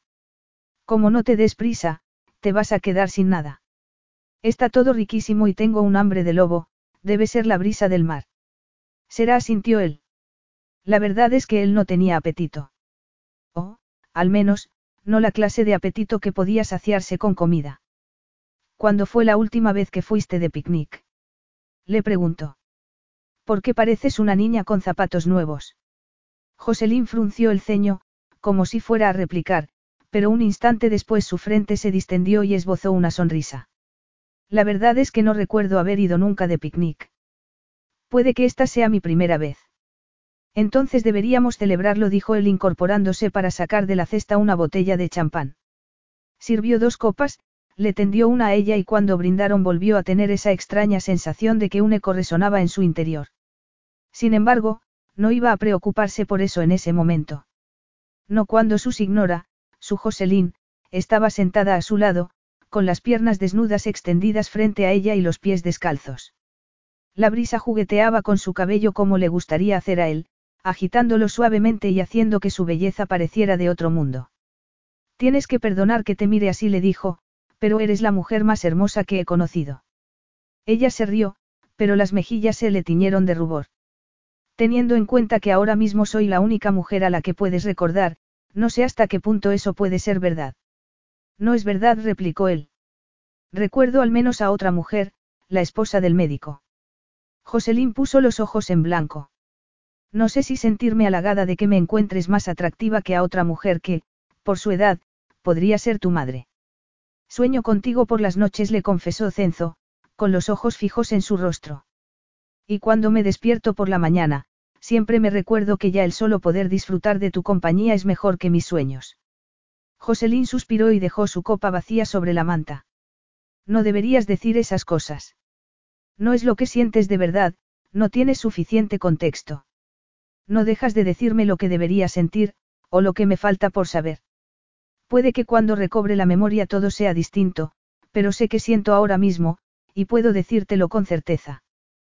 Tú me llenas por completo. Le pareció ver angustia en los ojos de Joselín, que se puso de pie. Le gustaban sus movimientos, fluidos y elegantes.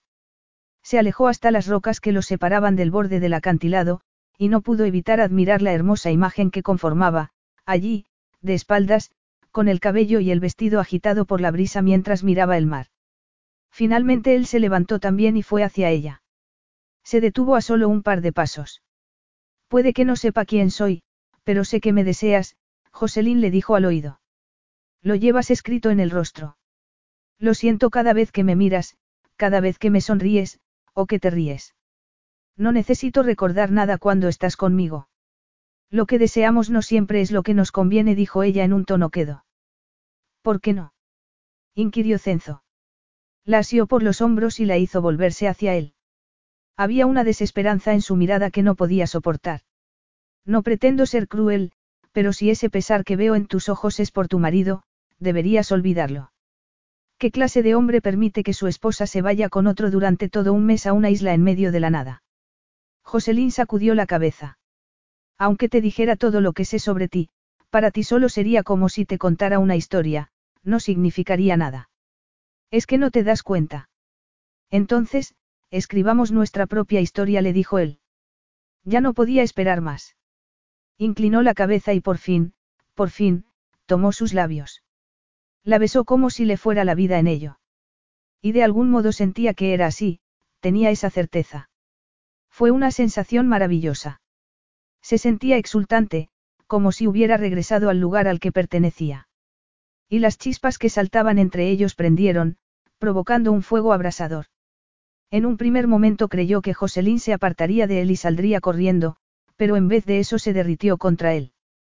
Y cuando ladeó la cabeza para hacer el beso más profundo, ella le rodeó el cuello con los brazos y respondió con fruición, añadiendo más leña al fuego. Cenzo la besó una y otra vez, hasta que finalmente se decidió a tomarla en volandas y llevarla de vuelta a la manta. La tumbó sobre ella, como si fuese el postre, un dulce exquisito del que iba a disfrutar. Se tumbó junto a ella, con todo el cuerpo tenso de deseo. Por fin la tenía entre sus brazos. Por fin. No debería estar permitiendo esto, dijo ella en un murmullo, pero no hizo siquiera ademán de apartarse. Si supieras cuánto te deseo. murmuró él. No era cierto, era mucho más que eso. Su corazón estaba tan implicado en lo que sentía como cada parte de su cuerpo. Soñaba con ella y sus pensamientos giraban en torno a ella cada hora del día. Sin embargo, le preocupaba que, si lo llamase por su nombre, ella se echaría atrás.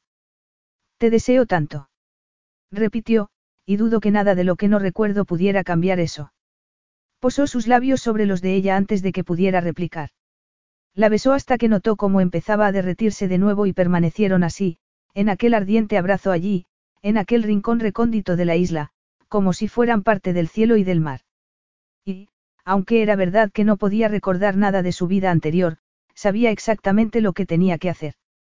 Descendió beso a beso por el cuello de Joselín. Sus manos se deslizaron por su torso, tomaron posesión de sus senos y siguieron bajando hasta encontrar el dobladillo del vestido. Le levantó la falda e hizo el camino inverso, acariciando su cálida piel desnuda y deleitándose en su suavidad. Alcanzó las caderas, después sus senos, y apenas pudo esperar un par de segundos antes de sacarle el vestido por la cabeza y arrojarlo a un lado.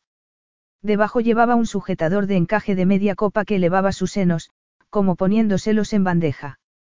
Aquel era un banquete que no podía rechazar. Inclinó la cabeza para saborearla, para devorarla, para venerarla. Cuando sus labios se cerraron sobre uno de sus pezones, Joselín gimió y arqueó la espalda. Cenzo lamió y mordisqueó el pezón mientras jugueteaba con el otro, tocándola como si fuera un instrumento, arrancando de ella las notas que tanto había ansiado escuchar. Los gemidos de Joselín lo excitaban aún más y le daban alas. Bajó por su cuerpo con un nuevo reguero de besos, deteniéndose a lamer el ombligo, para luego continuar su descenso. La mordió suave pero apasionadamente en la cadera, mientras su mano derecha apretaba la blanda nalga. Se incorporó un poco y le separó las piernas. Una braguita de encaje, a juego con el sujetador que le había quitado, tapaba su sexo. Sin esperar más, se inclinó y cubrió su monte de Venus con la boca abierta. Succionó suavemente a través de la fina tela hasta que los tímidos gemidos de Joselín comenzaron a subir de intensidad. Le bajó las braguitas y se las quitó.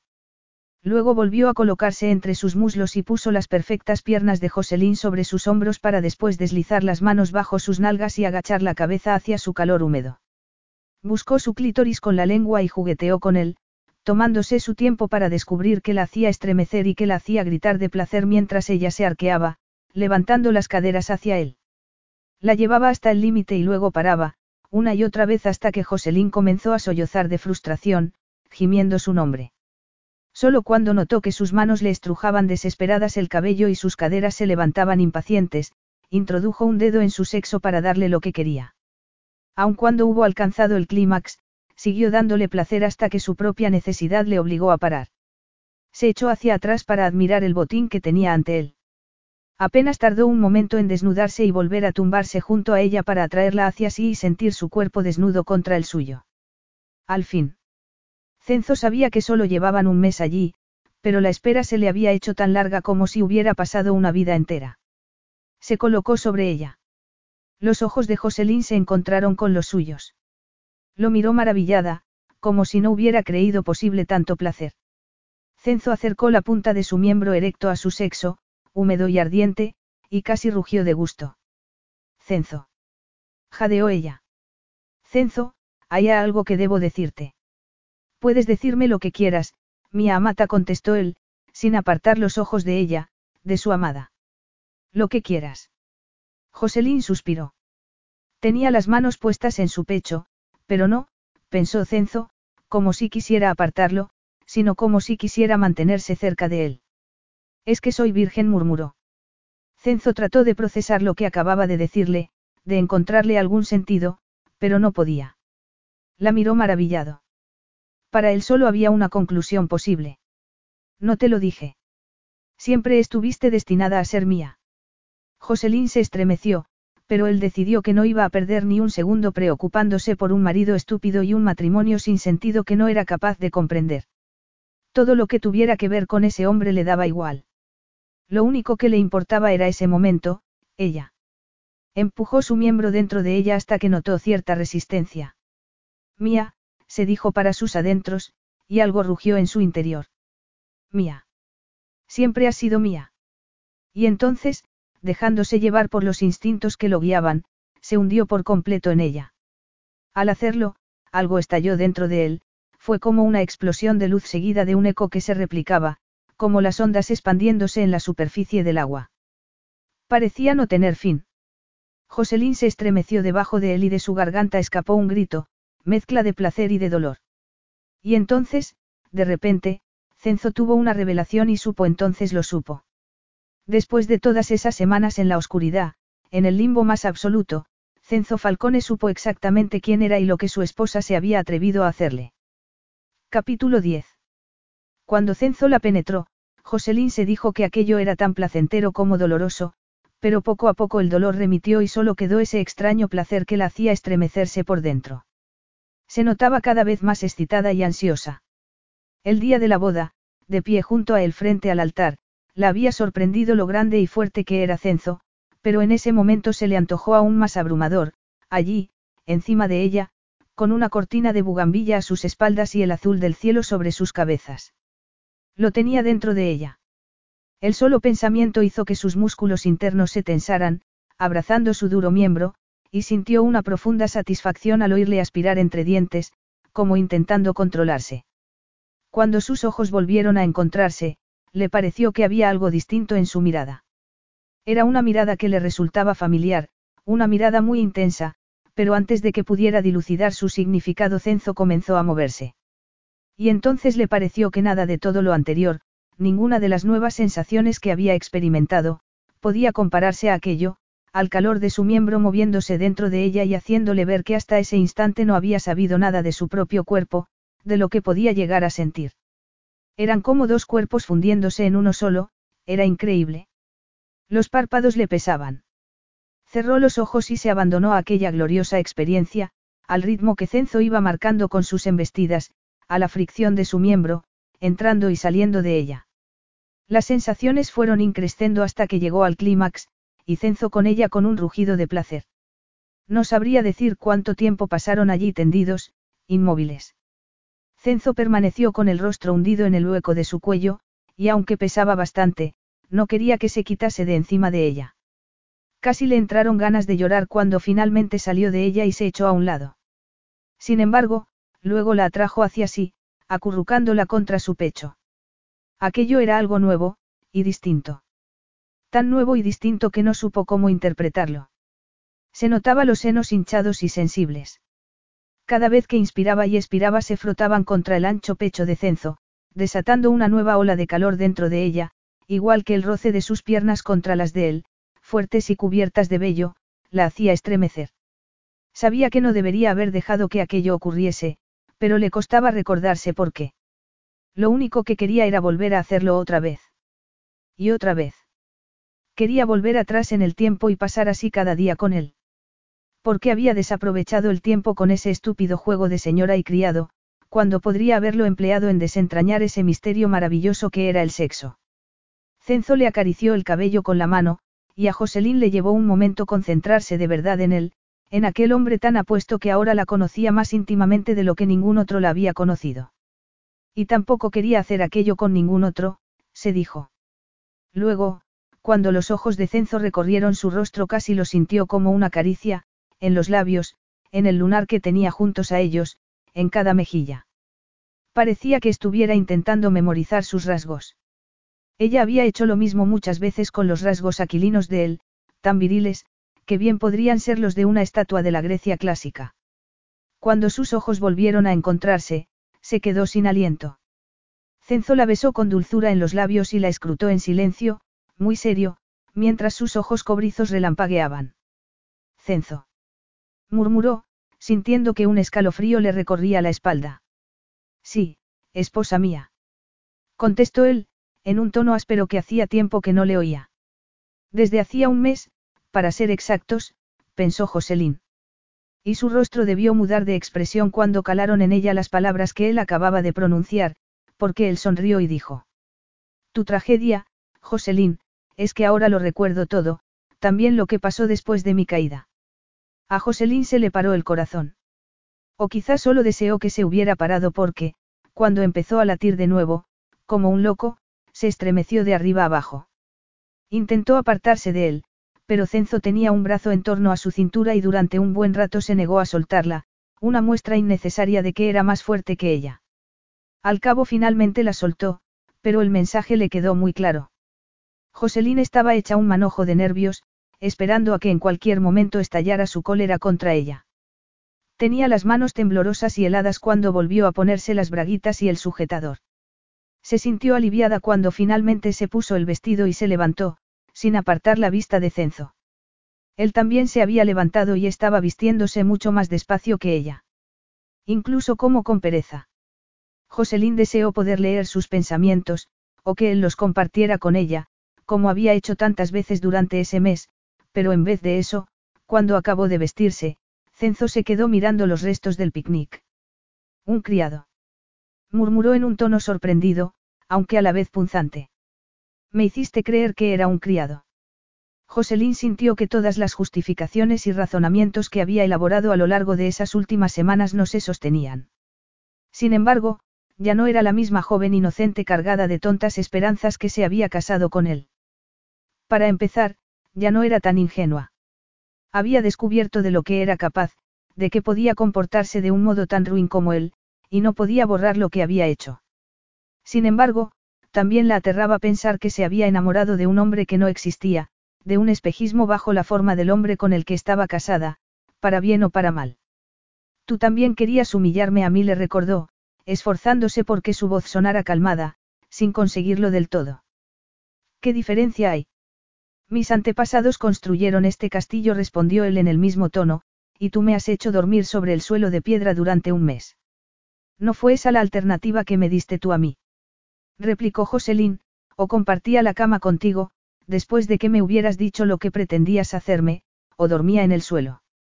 Él se quedó mirándola un buen rato, y para Joselín fue como si pudiera ver a dos hombres frente a ella, uno superpuesto al otro, el hombre implacable con el que se había casado, un hombre cruel al que no le importaban nada sus sentimientos, y el cenzo con el que había convivido allí durante ese mes, que se había preocupado por ella, que había cuidado de ella y le había hecho el amor. Uno la había convertido en su esposa, el otro había hecho de ella una mujer. Y la diferencia entre uno y otro le partía el corazón. Cenzo no dijo otra palabra, lo cual fue aún peor, sino que se dio media vuelta y empezó a subir las escaleras de piedra que los habían llevado hasta allí. Joselín se quedó atrás, intentando tranquilizarse. Tenía náuseas, pero logró dominarlas y se puso a recoger las cosas del picnic y a doblar la manta para ocuparse con algo y hacer tiempo antes de regresar. Cuando finalmente volvió a subir las escaleras y estaba llegando al patio frente al torreón se preparó mentalmente para enfrentarse a Cenzo. Estaría esperándola. Estaría aún más furioso. Ese cosquilleo que sentía en el estómago era ansiedad o expectación. Pero cuando llegó Cenzo no estaba allí. Mientras cruzaba el patio solo oía el eco de sus pasos, y cuando se detuvo frente al portón de madera del torreón, al pensar que en esas últimas semanas casi había llegado a considerarlo una especie de hogar, se sintió como una tonta. Una vez dentro recorrió cada estancia de la planta inferior en busca de Cenzo, que sin duda aguardaba en algún lugar para descargar su ira sobre ella. Sin embargo, cuanto más lo pensaba, en vez de sentirse avergonzada, como se había sentido cuando él había recobrado la memoria, más irritada se sentía. ¿Por qué? ¿Acaso no había planeado el humillarla a ella? Hasta había disfrutado contándole lo que pensaba hacerle. No debía olvidarlo. No era que una mala acción disculpase otra, pero era importante recordar que los dos habían obrado mal. No solo ella. Entró en la cocina y dejó sobre la isleta central la cesta del picnic con la manta doblada encima. La verdad era que había esperado encontrar a Cenzo allí, pero la cocina estaba vacía. Se quedó pensando un momento antes de salir para seguir buscándolo, y no lo encontró hasta que se le ocurrió tomar unas escaleras que llevaban a una pequeña galería. Solo había ido allí una vez, cuando habían llegado a la isla y había recorrido el torreón. Cenzo estaba de pie, cruzado de brazos con una expresión impenetrable, mirando los cuadros que colgaban de la pared que tenía frente a él. Cenzo. Comenzó ella. Pero él levantó el brazo y cortó el aire con un movimiento brusco, exigiéndole silencio. Ese gesto autoritario hizo a Joselín dar un respingo, y tuvo en ella el efecto deseado, porque de pronto pareció que se le hubieran paralizado las cuerdas vocales y no fue capaz de decirle nada de lo que iba a decirle. Cenzo no se volvió para mirarla, sino que mantuvo la vista fija en el cuadro frente a él. Los Falcone no nos divorciamos, le dijo con voz ronca. Y eso no debería darte consuelo, esposa mía, debería aterrarte. Porque eso significa que jamás te dejaré escapar. Nunca te liberaré. Pasaré el resto de mi vida asegurándome de que entiendas lo que me has hecho y de que pagues por ello. A Joselín se le aceleró el pulso, pero al mismo tiempo sintió que la ira se apoderaba de ella. Son amenazas como esas las que llevan a una mujer recién casada a decirle a su marido cuando ha perdido la memoria, que es un criado le espetó. Y esas mismas amenazas hacen que me resulte difícil sentirme mal por lo que he hecho. Cenzo se giró hacia ella. Sus ojos relampagueaban.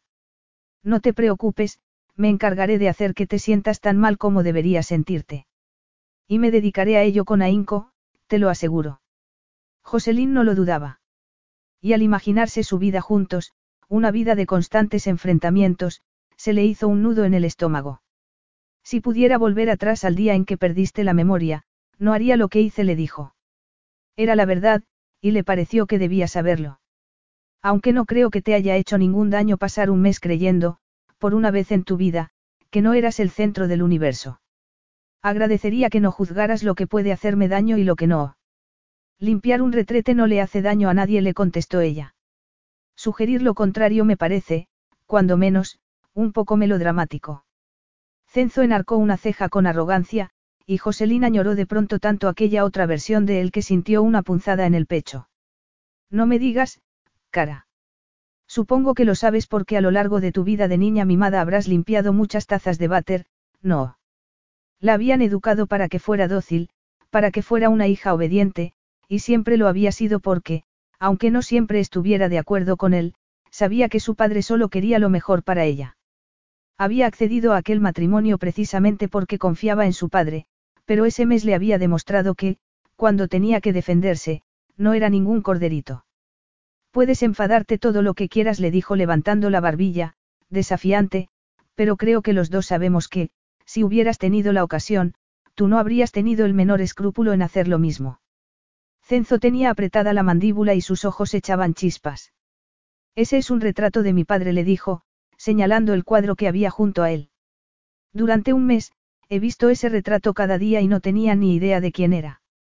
Eso jamás podré perdonártelo. Lo comprendo, murmuró ella. Aunque pensaba morderse la lengua, no se pudo contener. Pero creo que debería puntualizar que tenías amnesia y no podías recordar nada. No lo habrías reconocido aunque yo no te hubiera dicho que eras mi criado. Cenzo le lanzó una mirada furibunda. Mi padre fue quien acometió las reformas del castillo. Antes aquí no se podía hacer nada más que acampar en medio de las ruinas. Él lo convirtió en un lugar habitable. Solía venir aquí cada verano para pasar solo un mes. Decía que se sentía en comunión con el cielo y el mar le explicó. Un año, al volver de ese mes de retiro, se subió al coche que estaba aparcado en el puerto y, en vez de regresar a nuestra villa, tomó la carretera que sube hacia el monte Etna y se despeñó por un barranco. Leí sobre el accidente, dijo Joselín en un tono quedo. Siento lo que le ocurrió. Y entonces, de repente, fue como si Cenzo entrara en erupción. No te atrevas a disculparte. Rugió. No te atrevas. No con la sangre de tu malvado padre corriendo por tus venas. Eso te convierte en un monstruo como él. Quizás si me contarás de una vez qué es lo que crees que mi padre le hizo al tuyo. Respondió Joselín. Yo solo puedo decirte que mi padre lo consideraba un amigo, su mejor amigo, de hecho, y que sigue echándolo de menos. Cenzo parecía que fuera a estallar de nuevo, pero se quedó callado un momento para inspirar y calmarse un poco, mientras ella esperaba con el alma en vilo. Mi padre hizo una llamada esa noche, cuando regresó a Sicilia tras un mes aquí, en la isla dijo finalmente. Llamó a Archibald Christie, su antiguo compañero de universidad y supuesto amigo. Hablaron unos diez minutos y luego se subió al coche para quitarse la vida. No fue un accidente. Tu padre nunca ha divulgado de qué hablaron, pero mi madre tiene una teoría al respecto. Cree que tu padre envidiaba al mío y que esa noche consiguió empujarlo a la muerte. Mi padre nunca envidió al tuyo, replicó Joselín con la voz trémula por las emociones que no se atrevía a mostrar. No allí. Para él era como un hermano. La versión de mi madre es un poco distinta, le espetó Cenzo. Dice que tu padre siempre estuvo encaprichado de ella y que no pudo soportar que lo rechazara. Dice que intentó, de un modo sutil, minar la moral de mi padre, y que la conversación que mantuvieron por teléfono aquella noche fue lo que acabó de destrozarlo. Siempre fingía que iba a apoyarlo y luego desaparecía, a veces durante años. ¿Qué clase de amigo hace algo así? ¿A qué años te refieres? Quiso saber Joselín. A cuando murió mi madre, junto con mi hermano. De un día para otro mi padre enviudó y se convirtió en un padre soltero. ¿Qué clase de amigo era tu padre para no entender eso? Mi padre tenía tendencias depresivas, le dijo Cenzo. Contrajo el rostro como si el solo pronunciar esas palabras le hubiese dolido, como si hubiera dado cualquier cosa para no tener que pronunciarlas. Su estado fue empeorando con el tiempo y tu padre explotó esa debilidad. En vez de aplacar los temores de mi padre, los alimentaba. Lo empujó al límite porque estaba resentido, resentido porque mi padre no había sufrido como él. Se aseguró de que mi padre también sufriera. Eso es absurdo, murmuró Joselín. Y completamente falso. Si yo fuera tú, me preguntaría por qué mi madre sería capaz de contarme algo así. Porque es la verdad. Rugió Cenzo. Tu padre era un veneno para el mío y lo sabía. Disfrutaba atormentándolo. Sé que te convenció de que su único propósito al concertar un matrimonio entre nosotros era que quería morirse tranquilo, sabiendo que no te faltaría de nada y que estarías en buenas manos, pero no era cierto. Quería asegurarse de que podría seguir teniendo contacto con mi madre y que podría seguir inoculando su veneno solo que ahora a mí. Joselín habría querido reírse, pero aquello no tenía ninguna gracia. Y lo peor era que estaba claro que Cenzo se creía todo lo que le había dicho. ¿Y por qué no ha venido, entonces? Le preguntó Joselín, temblando por dentro. Hablé con él la última vez que fui a tierra con la lancha motora. No exigió saber dónde estábamos, para poder venir corriendo a mi lado e intentar influir en ti. Y tampoco ha intentado influir en ti de ningún modo en estos últimos dos años, que yo sepa. Debe ser un villano bastante poco eficiente. Tu padre es un hombre que lleva a cabo su estrategia en varias jugadas, a largo plazo replicó Cenzo. Y se le da tan bien que ni siquiera te das cuenta de que está haciéndolo. Joselín escrutó su rostro, intentando encontrar siquiera un atisbo del hombre con el que había pasado ese mes, pero no había ni rastro de él. Se había enamorado de un hombre que no existía. Y lo había hecho a sabiendas de que era un error, pero no podía evitar querer llegar, de algún modo, al corazón de aquel cenzo, del verdadero, así que volvió a intentarlo. Cenzo, esto es una locura. Le dijo. Pienses lo que pienses de mi padre, por muy manipulador que crees que sea, él me quiere. Sí, claro, menudo amor de padre. Masculló Cenzo, avanzando hacia ella como un depredador. Sin embargo, Joselín le sostuvo la mirada y no retrocedió ni un paso. Ni siquiera cuando la agarró por los hombros. Tanto te quiere, que te vendió al mejor postor, le dijo. El único que pujó fuiste tú, le recordó ella. Cenzo la ignoró. Tanto te quiere, según tú, que te entregó a un hombre al que apenas conocías y se desentendió por completo. Ya te dije que el de mis padres también fue un matrimonio concertado, y de él surgió algo muy hermoso. Mi padre pensó que había escogido al mejor candidato posible y esperaba que la nuestra también fuera una unión feliz. Cenzo sacudió la cabeza y, mirándola con los ojos entornados, murmuró. Tú deliras. Joselín no se molestó en replicar a eso. Dudaba que fuera a escucharla, así que, sosteniéndole la mirada, le contestó. Sí que te han envenenado, pero no ha sido mi padre. El día de nuestra boda él estaba feliz de entregarte a su única hija. Fue él quien me llevó hasta el altar y te estrechó la mano. Tu madre, en cambio, no asistió. ¿Por qué? Si tan segura está de que mi padre es el villano de la historia, ¿por qué no aprovechar la oportunidad de acudir a la ceremonia para desenmascararlo delante de todos? Porque mi familia ya ha sufrido bastante, maldita sea más cuyo cenzo. Y de pronto empezó a besarla como si le fuese la vida en ello. Joselín, que se notaba el corazón desbocado, no pudo evitar responder con idéntico ardor. Cenzo la alzó en volandas y la llevó hasta lo alto del torreón. Una vez entró en el dormitorio, la arrojó sobre la cama de matrimonio, donde ella había dormido sola tantas noches, y se lanzó sobre ella. Se arrancaron la ropa el uno al otro, y el acto sexual no se pareció tanto a una hermosa danza, como la primera vez, sino más bien a un combate de lucha grecorromana, ardiente y salvaje, con los dos enredados en una amalgama de miembros sudorosos. ¿Crees que esto solucionará algo? Le preguntó Joselín cuando se hundió en ella. Cuando menos solucionará una cosa, gruñó él junto a su oído, como si le estuviesen arrancando las palabras, hará un poco menos acuciante este deseo que me consume. Para Joselín, en cambio, sus caricias eran a la vez un tormento y un éxtasis. A la mañana siguiente, cuando se despertó, estaba sola en la cama. Por un momento se sintió confundida, y más aún cuando oyó un ruido que no había oído desde hacía tiempo, el motor del barco pesquero que los había llevado a la isla el primer día. Se bajó de la cama de un salto, agarró su bata, se la puso y echó a correr escaleras abajo. Llegó a la primera planta sin matarse, de milagro, y cuando entró en la cocina, donde había encontrado a Cenzo cada mañana, la encontró desierta. Había una nota sobre la isleta, donde normalmente le esperaba su café y su bollito, encuentra el camino a casa, esposa mía. Y date prisa, porque iré a buscarte a su tiempo. Joselín estrujó la nota y un sollozo escapó de su garganta. Corrió fuera del torreón y cruzó el patio. Desde la verja, a lo lejos, vio el barco alejándose y en la popa una figura solitaria, con el rostro alzado hacia el torreón, como si hubiese sabido que saldría al encontrar la nota, solo por darse el gusto de verla contrariada porque se hubiese ido sin ella. Capítulo 11. La Villa Falcone llevaba en pie varios siglos. Miembros de cada generación habían hecho grandilocuentes anuncios de las reformas que pretendían llevar a cabo, pero ninguno había llegado a dejar una huella significativa en el edificio. Ese era el problema con un linaje de rancio abolengo como el suyo, pensó Cenzo al aparcar frente a la mansión y bajarse del coche. Aquel edificio era la obra común de todos los que lo habían precedido a uno, de manera que ninguno de los miembros que lo habían heredado podían decir que fuese realmente suyo.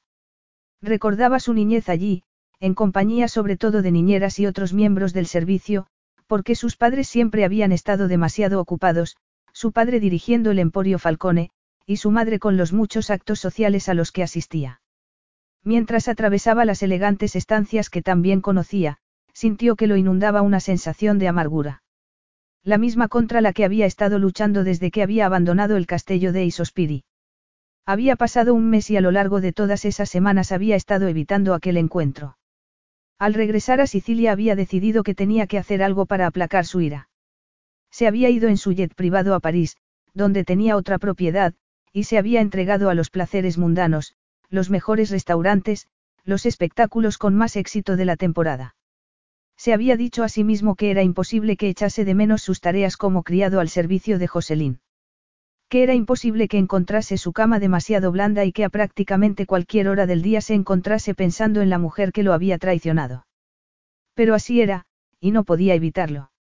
Y el paso de las semanas, una tras otra, no había hecho que esa situación se atenuase. Pero, lo que más lo incomodaba era que había otros pensamientos que revoloteaban por su mente como moscardones. Como las cosas que Joselín había insinuado sobre su madre. Cenzo no había creído ninguna de ellas, por supuesto, pero aún así no podía dejar de darle vueltas al asunto.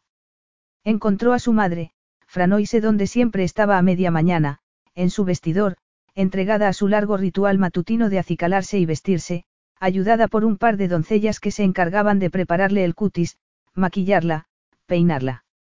Nunca se levantaba antes del mediodía, e insistía en que le dejasen su cacao caliente en la mesilla de noche para tomárselo a sorbitos mientras acababa de despertarse y repasaba mentalmente lo que tenía que hacer ese día. Siempre había sido muy exigente, y tan pronta a dar su opinión sobre todo, que Cenzo dudaba que hubiera alguna cosa sobre la que no la hubiese oído pronunciarse. Al verlo por el espejo del tocador, ordenó a sus doncellas que se retiraran. Espero que hayas venido para contarme que has triunfado, le dijo cuando se hubieron ido, mientras examinaba con ojo crítico su reflejo. Sin duda en busca de nuevas arrugas en su cuidado cutis, pensó Cenzo. Antaño había pensado que era inseguridad, pero ahora sabía que se trataba de algo muy distinto. Para decirme que has reducido a esa chica a un fantoche y le has dejado claro a su padre cómo planeas tratarla, como la puta de usar y tirar que es. Cenzo recordaba con toda claridad la clase de hombre que había sido cuando se había casado con Joselín. Recordaba sus planes con todo detalle. Recordaba lo triunfante que se había sentido al ver la facilidad con que había caído en sus garras, y también cuánto lo había satisfecho descubrir la atracción que había entre ellos porque eso solo haría su victoria más dulce. Recordaba todo eso, pero el ansia de venganza había desaparecido. Se había desbaratado como un castillo de naipes a lo largo de esas cuatro semanas en que había servido a Joselín, obsesionado como había estado únicamente con la felicidad de su, signora. Y haber saboreado su inocencia virginal no lo había ayudado demasiado. De repente era como si viera el mundo de un modo diferente, como si ahora todo a su alrededor tuviera nuevos colores y los colores de antes no tuvieran sentido. Y no solo el mundo, en general, sino también su mundo. Y sobre todo su madre. Tu ausencia en la boda fue muy comentada, le dijo. Normalmente Cenzo se acercaría hasta ella, pero ese día permaneció en el umbral de la puerta. ¿Cómo que era lo que pretendía? Respondió su madre con una risita ofendida. Quería mandar un mensaje bien claro. Creo que puede que en ese sentido hayas conseguido lo que querías, mamá le contestó Cenzo, pero dudo que sea el mensaje que pretendías transmitir. Franoise se giró hacia él y lo miró como dolida de que él, su único hijo y defensor, pudiera decir algo así. El mal presentimiento que acompañaba a Cenzo desde hacía un mes se intensificó. Siempre había apoyado ciegamente a su madre, siempre, desafiando cualquier opinión, enfrentándose a cualquiera. ¿Por qué ella no se contentaba con menos? De hecho, él, que hasta entonces se había considerado un hombre independiente, que no le debía nada a nadie, siempre había hecho lo que ella le había pedido. Ha sido envenenado, sí, pero no por mi padre, le había dicho Joselín. Él se había negado a creerlo, pero a medida que pasaban los días había empezado a tener dudas y a descubrir que podría haber algo de cierto en sus palabras. Seguía sin querer creerlo, pero había pasado un mes viviendo sin la necesidad imperiosa de venganza que su madre había instilado en él. Lo recordaba demasiado bien. Eso y los, fantasmas, los recuerdos a los que nunca había querido enfrentarse. Ahora, al mirar a su madre, se sentía vacío. Es lo que me temía, dijo su madre enojándose, has caído víctima de esa chica Christie. Otro hombre más echado a perder por un revolcón con una. Cuidado, madre le dijo él en un tono de amenaza velada, estás refiriéndote a mi esposa, a la madre del futuro heredero del legado de los Falcone. Su madre emitió un gemido ahogado, como sorprendida, pero ahora podía verla tal y como era en realidad. Vio la expresión calculadora en sus ojos y se preguntó si siempre habría estado ahí. Se temía que debía haberlo estado. ¿Cómo podía no haberse dado cuenta antes? Tenía toda la intención de destrozar a Joselín, le dijo, intentando encontrar en su mirada algún atisbo de dulzura, alguna emoción auténtica. Pero lo único que veía en su madre era su belleza dura y esa mirada recelosa. Ahora recordaba muchas cosas, cosas que debería haber recordado antes de darse aquel golpe en la cabeza.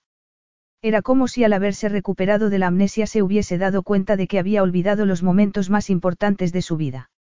Lo habían criado con historias sobre el legado de los Falcone como si eso fuera lo único que importaba. Y después de la muerte de su padre, cuando aún estaba aturdido por el dolor, su madre había empezado a llenarle la cabeza de enemigos y culpas. Claro que entonces le había parecido una progresión natural. El dolor era para los hombres débiles, se había dicho. Pero ahora recordaba todo lo demás, la tensión entre sus padres, el modo en que su padre se había ido aislando, o la negativa de su madre a limitar sus compromisos sociales, a pesar de aquellas fotos suyas con otros hombres en las páginas de sociedad que ponían a su padre enfermo. Su madre también le había dado la vuelta a aquello. Tu padre puede ser un hombre muy celoso, pero no por eso voy a dejar de hacer mi vida, solía decirle de niño, como si fuera la heroína del cuento.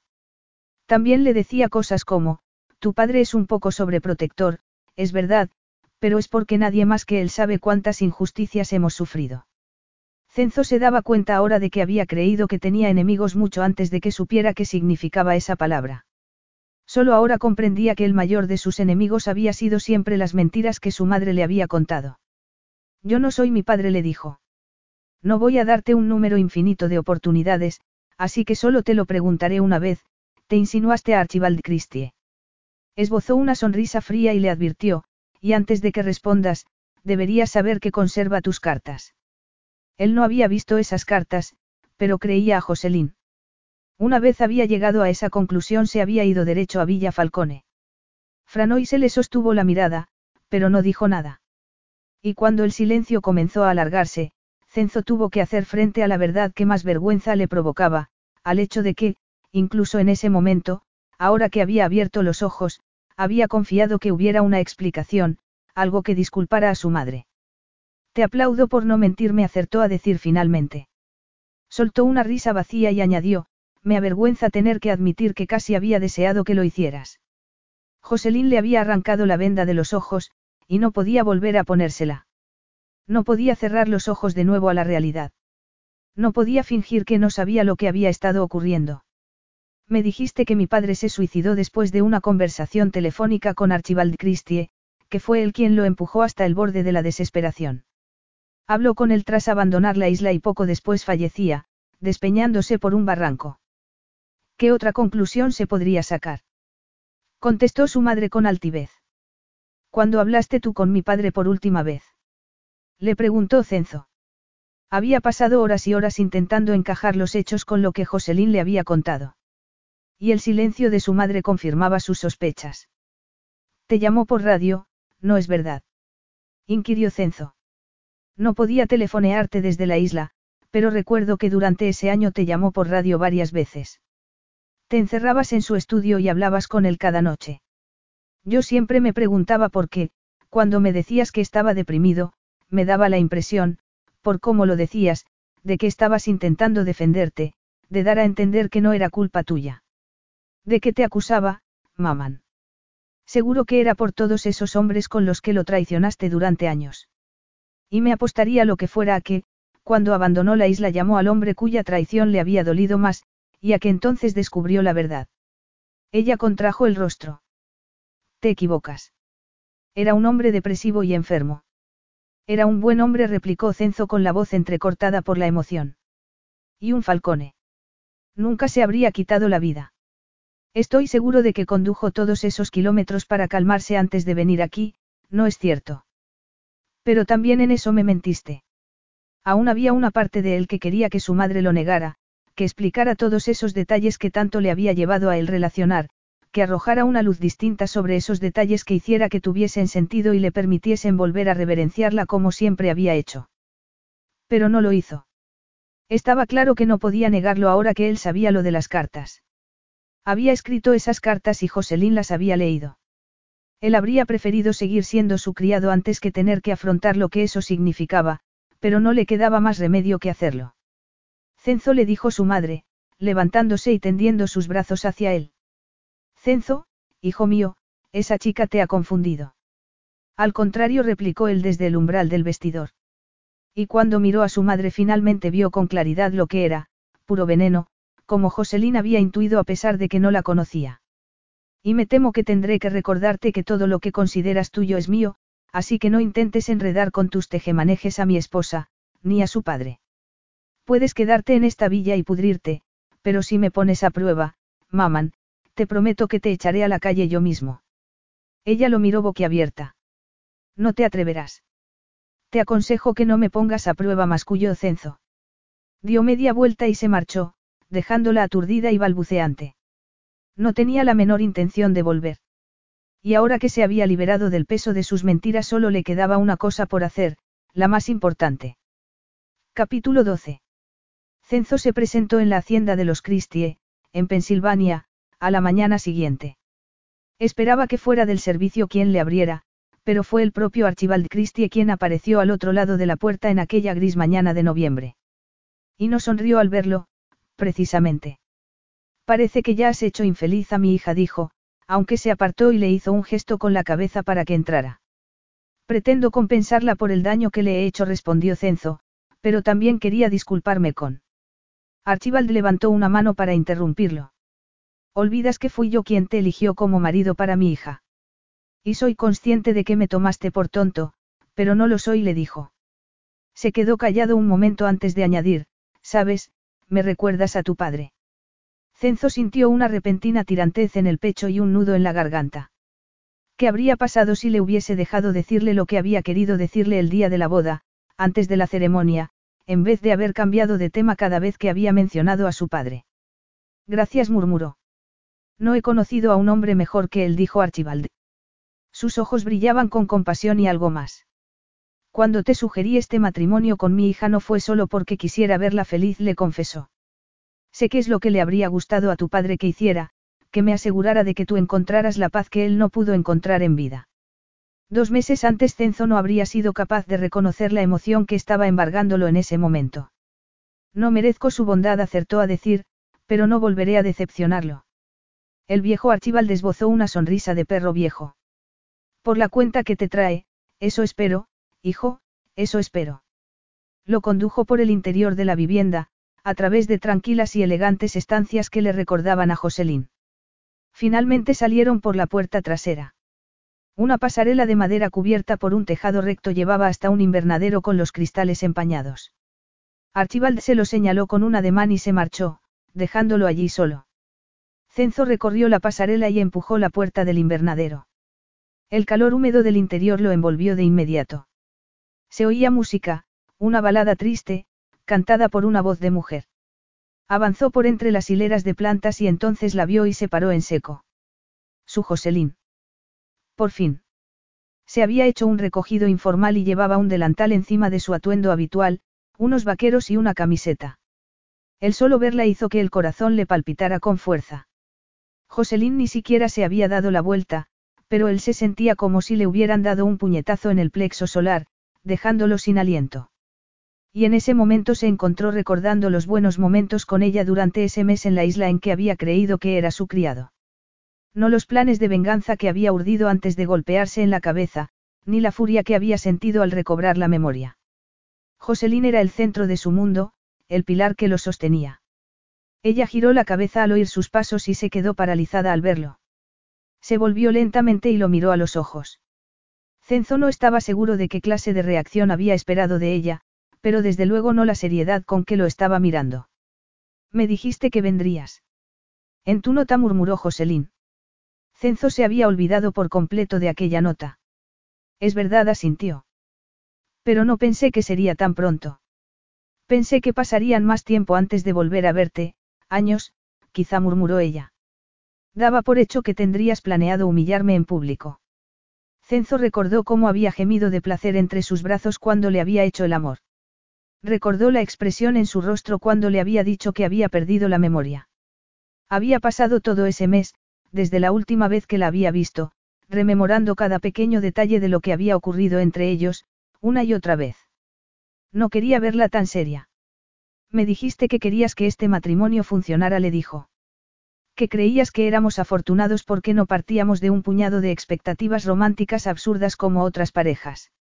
Ella apartó la vista un momento, y cuando volvió a mirarlo parecía más triste que seria. No podía decirse que fuera un avance. No te burles de mí, le dijo en un tono quedo, con dignidad. Si pudiera hacer algo para borrar lo ocurrido, lo haría, pero no puedo. Cenzo apretó la mandíbula. ¿Qué parte de lo ocurrido? Le preguntó. Joselín inspiró profundamente antes de contestar. Lo de hacerte creer que eras mi criado. Fue muy mezquino por mi parte.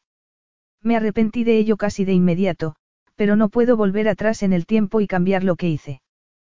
Por eso, te pido disculpas. Cenzo no había esperado una disculpa. Era él quien se la debía. Te arrepentiste, pero me hiciste limpiar ventanas y fregar suelos, respondió con fingida aspereza. Creo que me debes más que una disculpa. Y entonces tuvo que reprimir una sonrisa, porque se había vuelto un experto en interpretar todas y cada una de las expresiones de Joselín. Conocía a la perfección ese rubor que había teñido sus mejillas y el brillo que había en sus ojos. Cenzo. Le dijo ella, vacilante. No podríamos volver a empezar. Él se acercó hasta quedar frente a ella, tan cerca que podría haberla rodeado con sus brazos y besarla hasta dejarla sin aliento, como ansiaba hacer. Pero en vez de eso la miró a los ojos y, dejándose llevar por el apremio del hombre en el que aspiraba a llegar a ser por ella, hincó una rodilla en el suelo. Yo no quiero volver a empezar, le dijo, hablándole desde el corazón. No quiero olvidar ni un solo momento, Joselín. Quiero recordarlos todos. Desde el día en que nos conocimos en vuestra casa de verano en Men y todo mi mundo se puso patas arriba. Te llevé a aquel islote, pensando que conseguiría doblegarte, y en cambio fuiste tú la que me dio una lección. Joselín lo miró con unos ojos como platos. Cenzo. murmuró.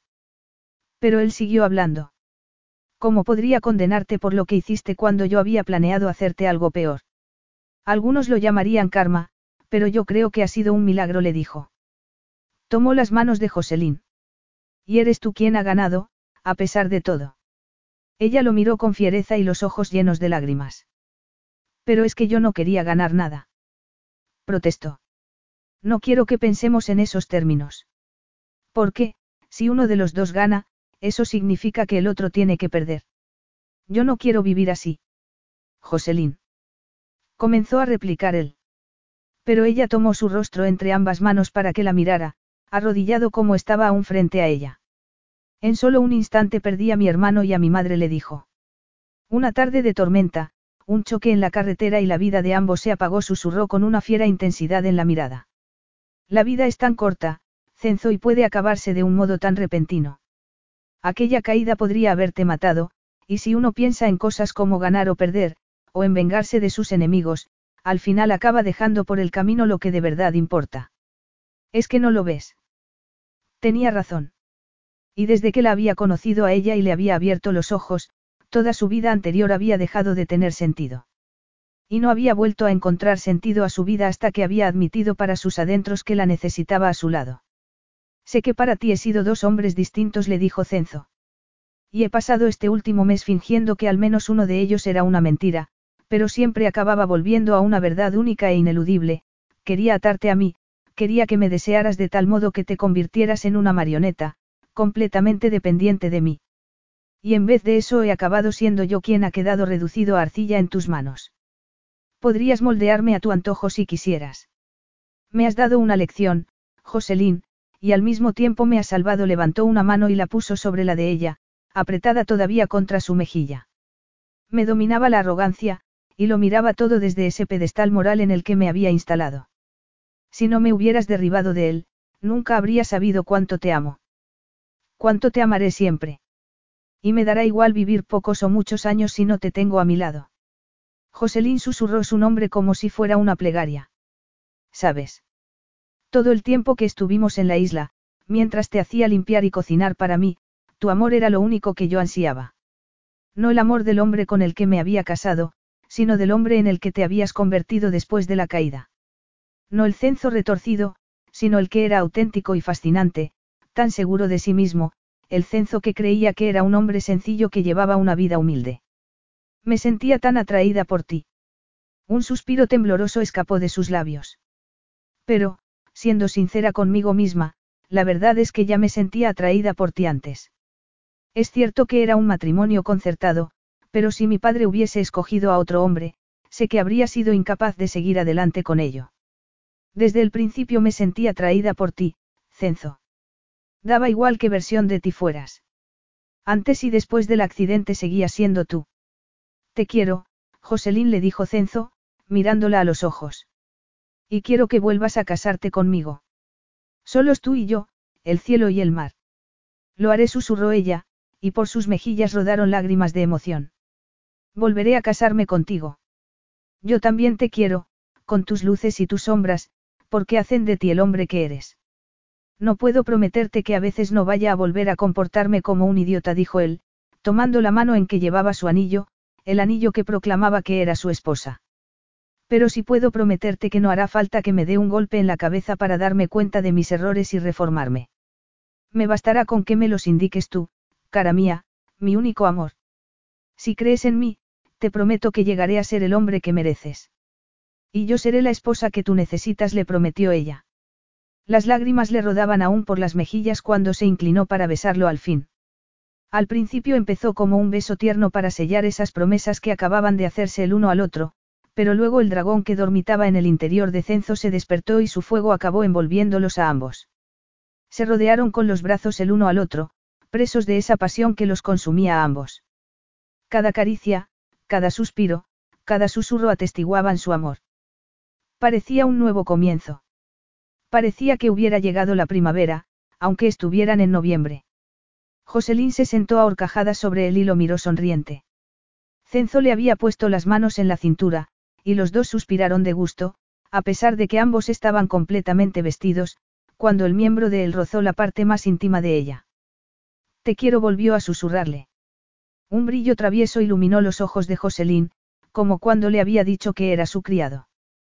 Te prometo esto, marido mío le dijo, no tendrás un momento de paz. Tu vida conmigo será una deliciosa agonía. Te volveré adicto a mis caricias, a mi mirada, a recibir de mí la más mínima aprobación. A Cenzo le pareció de lo más excitante oírle decir sus mismas palabras, y se preguntó si a ella también la habrían excitado cuando se las dijo. Joselín se inclinó hacia él y le susurró. Vivirás por y para mí. Eso no suena a amenaza, esposa mía, bromeó él. Ella le puso los dedos sobre los labios para silenciarlo, y él se los mordisqueó, haciéndola reír. Y yo viviré por y para ti también, continuó Joselín.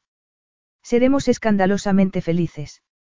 Pero no seremos yonkis del amor porque sabemos que el amor sin libertad no es amor. Y criaremos a nuestros hijos envolviéndolos en ese amor que sentimos el uno por el otro. Y viviremos tanto como podamos y a cada día que pase nos querremos más. Mucho más asintió Cenzo. Él desde luego, se aseguraría de hacerla tan feliz que Joselín jamás se apartaría de su lado. La empujó hacia atrás y se abalanzó sobre ella como un salvaje, haciéndola reír de nuevo. Luego, beso a beso, caricia a caricia, empezó a arrancarle gemidos de placer, y poco después acabaron fundiéndose en uno solo. Se complementaban a la perfección el uno al otro y seguirían ayudándose a crecer y a mejorar como personas durante el resto de sus vidas. Fin.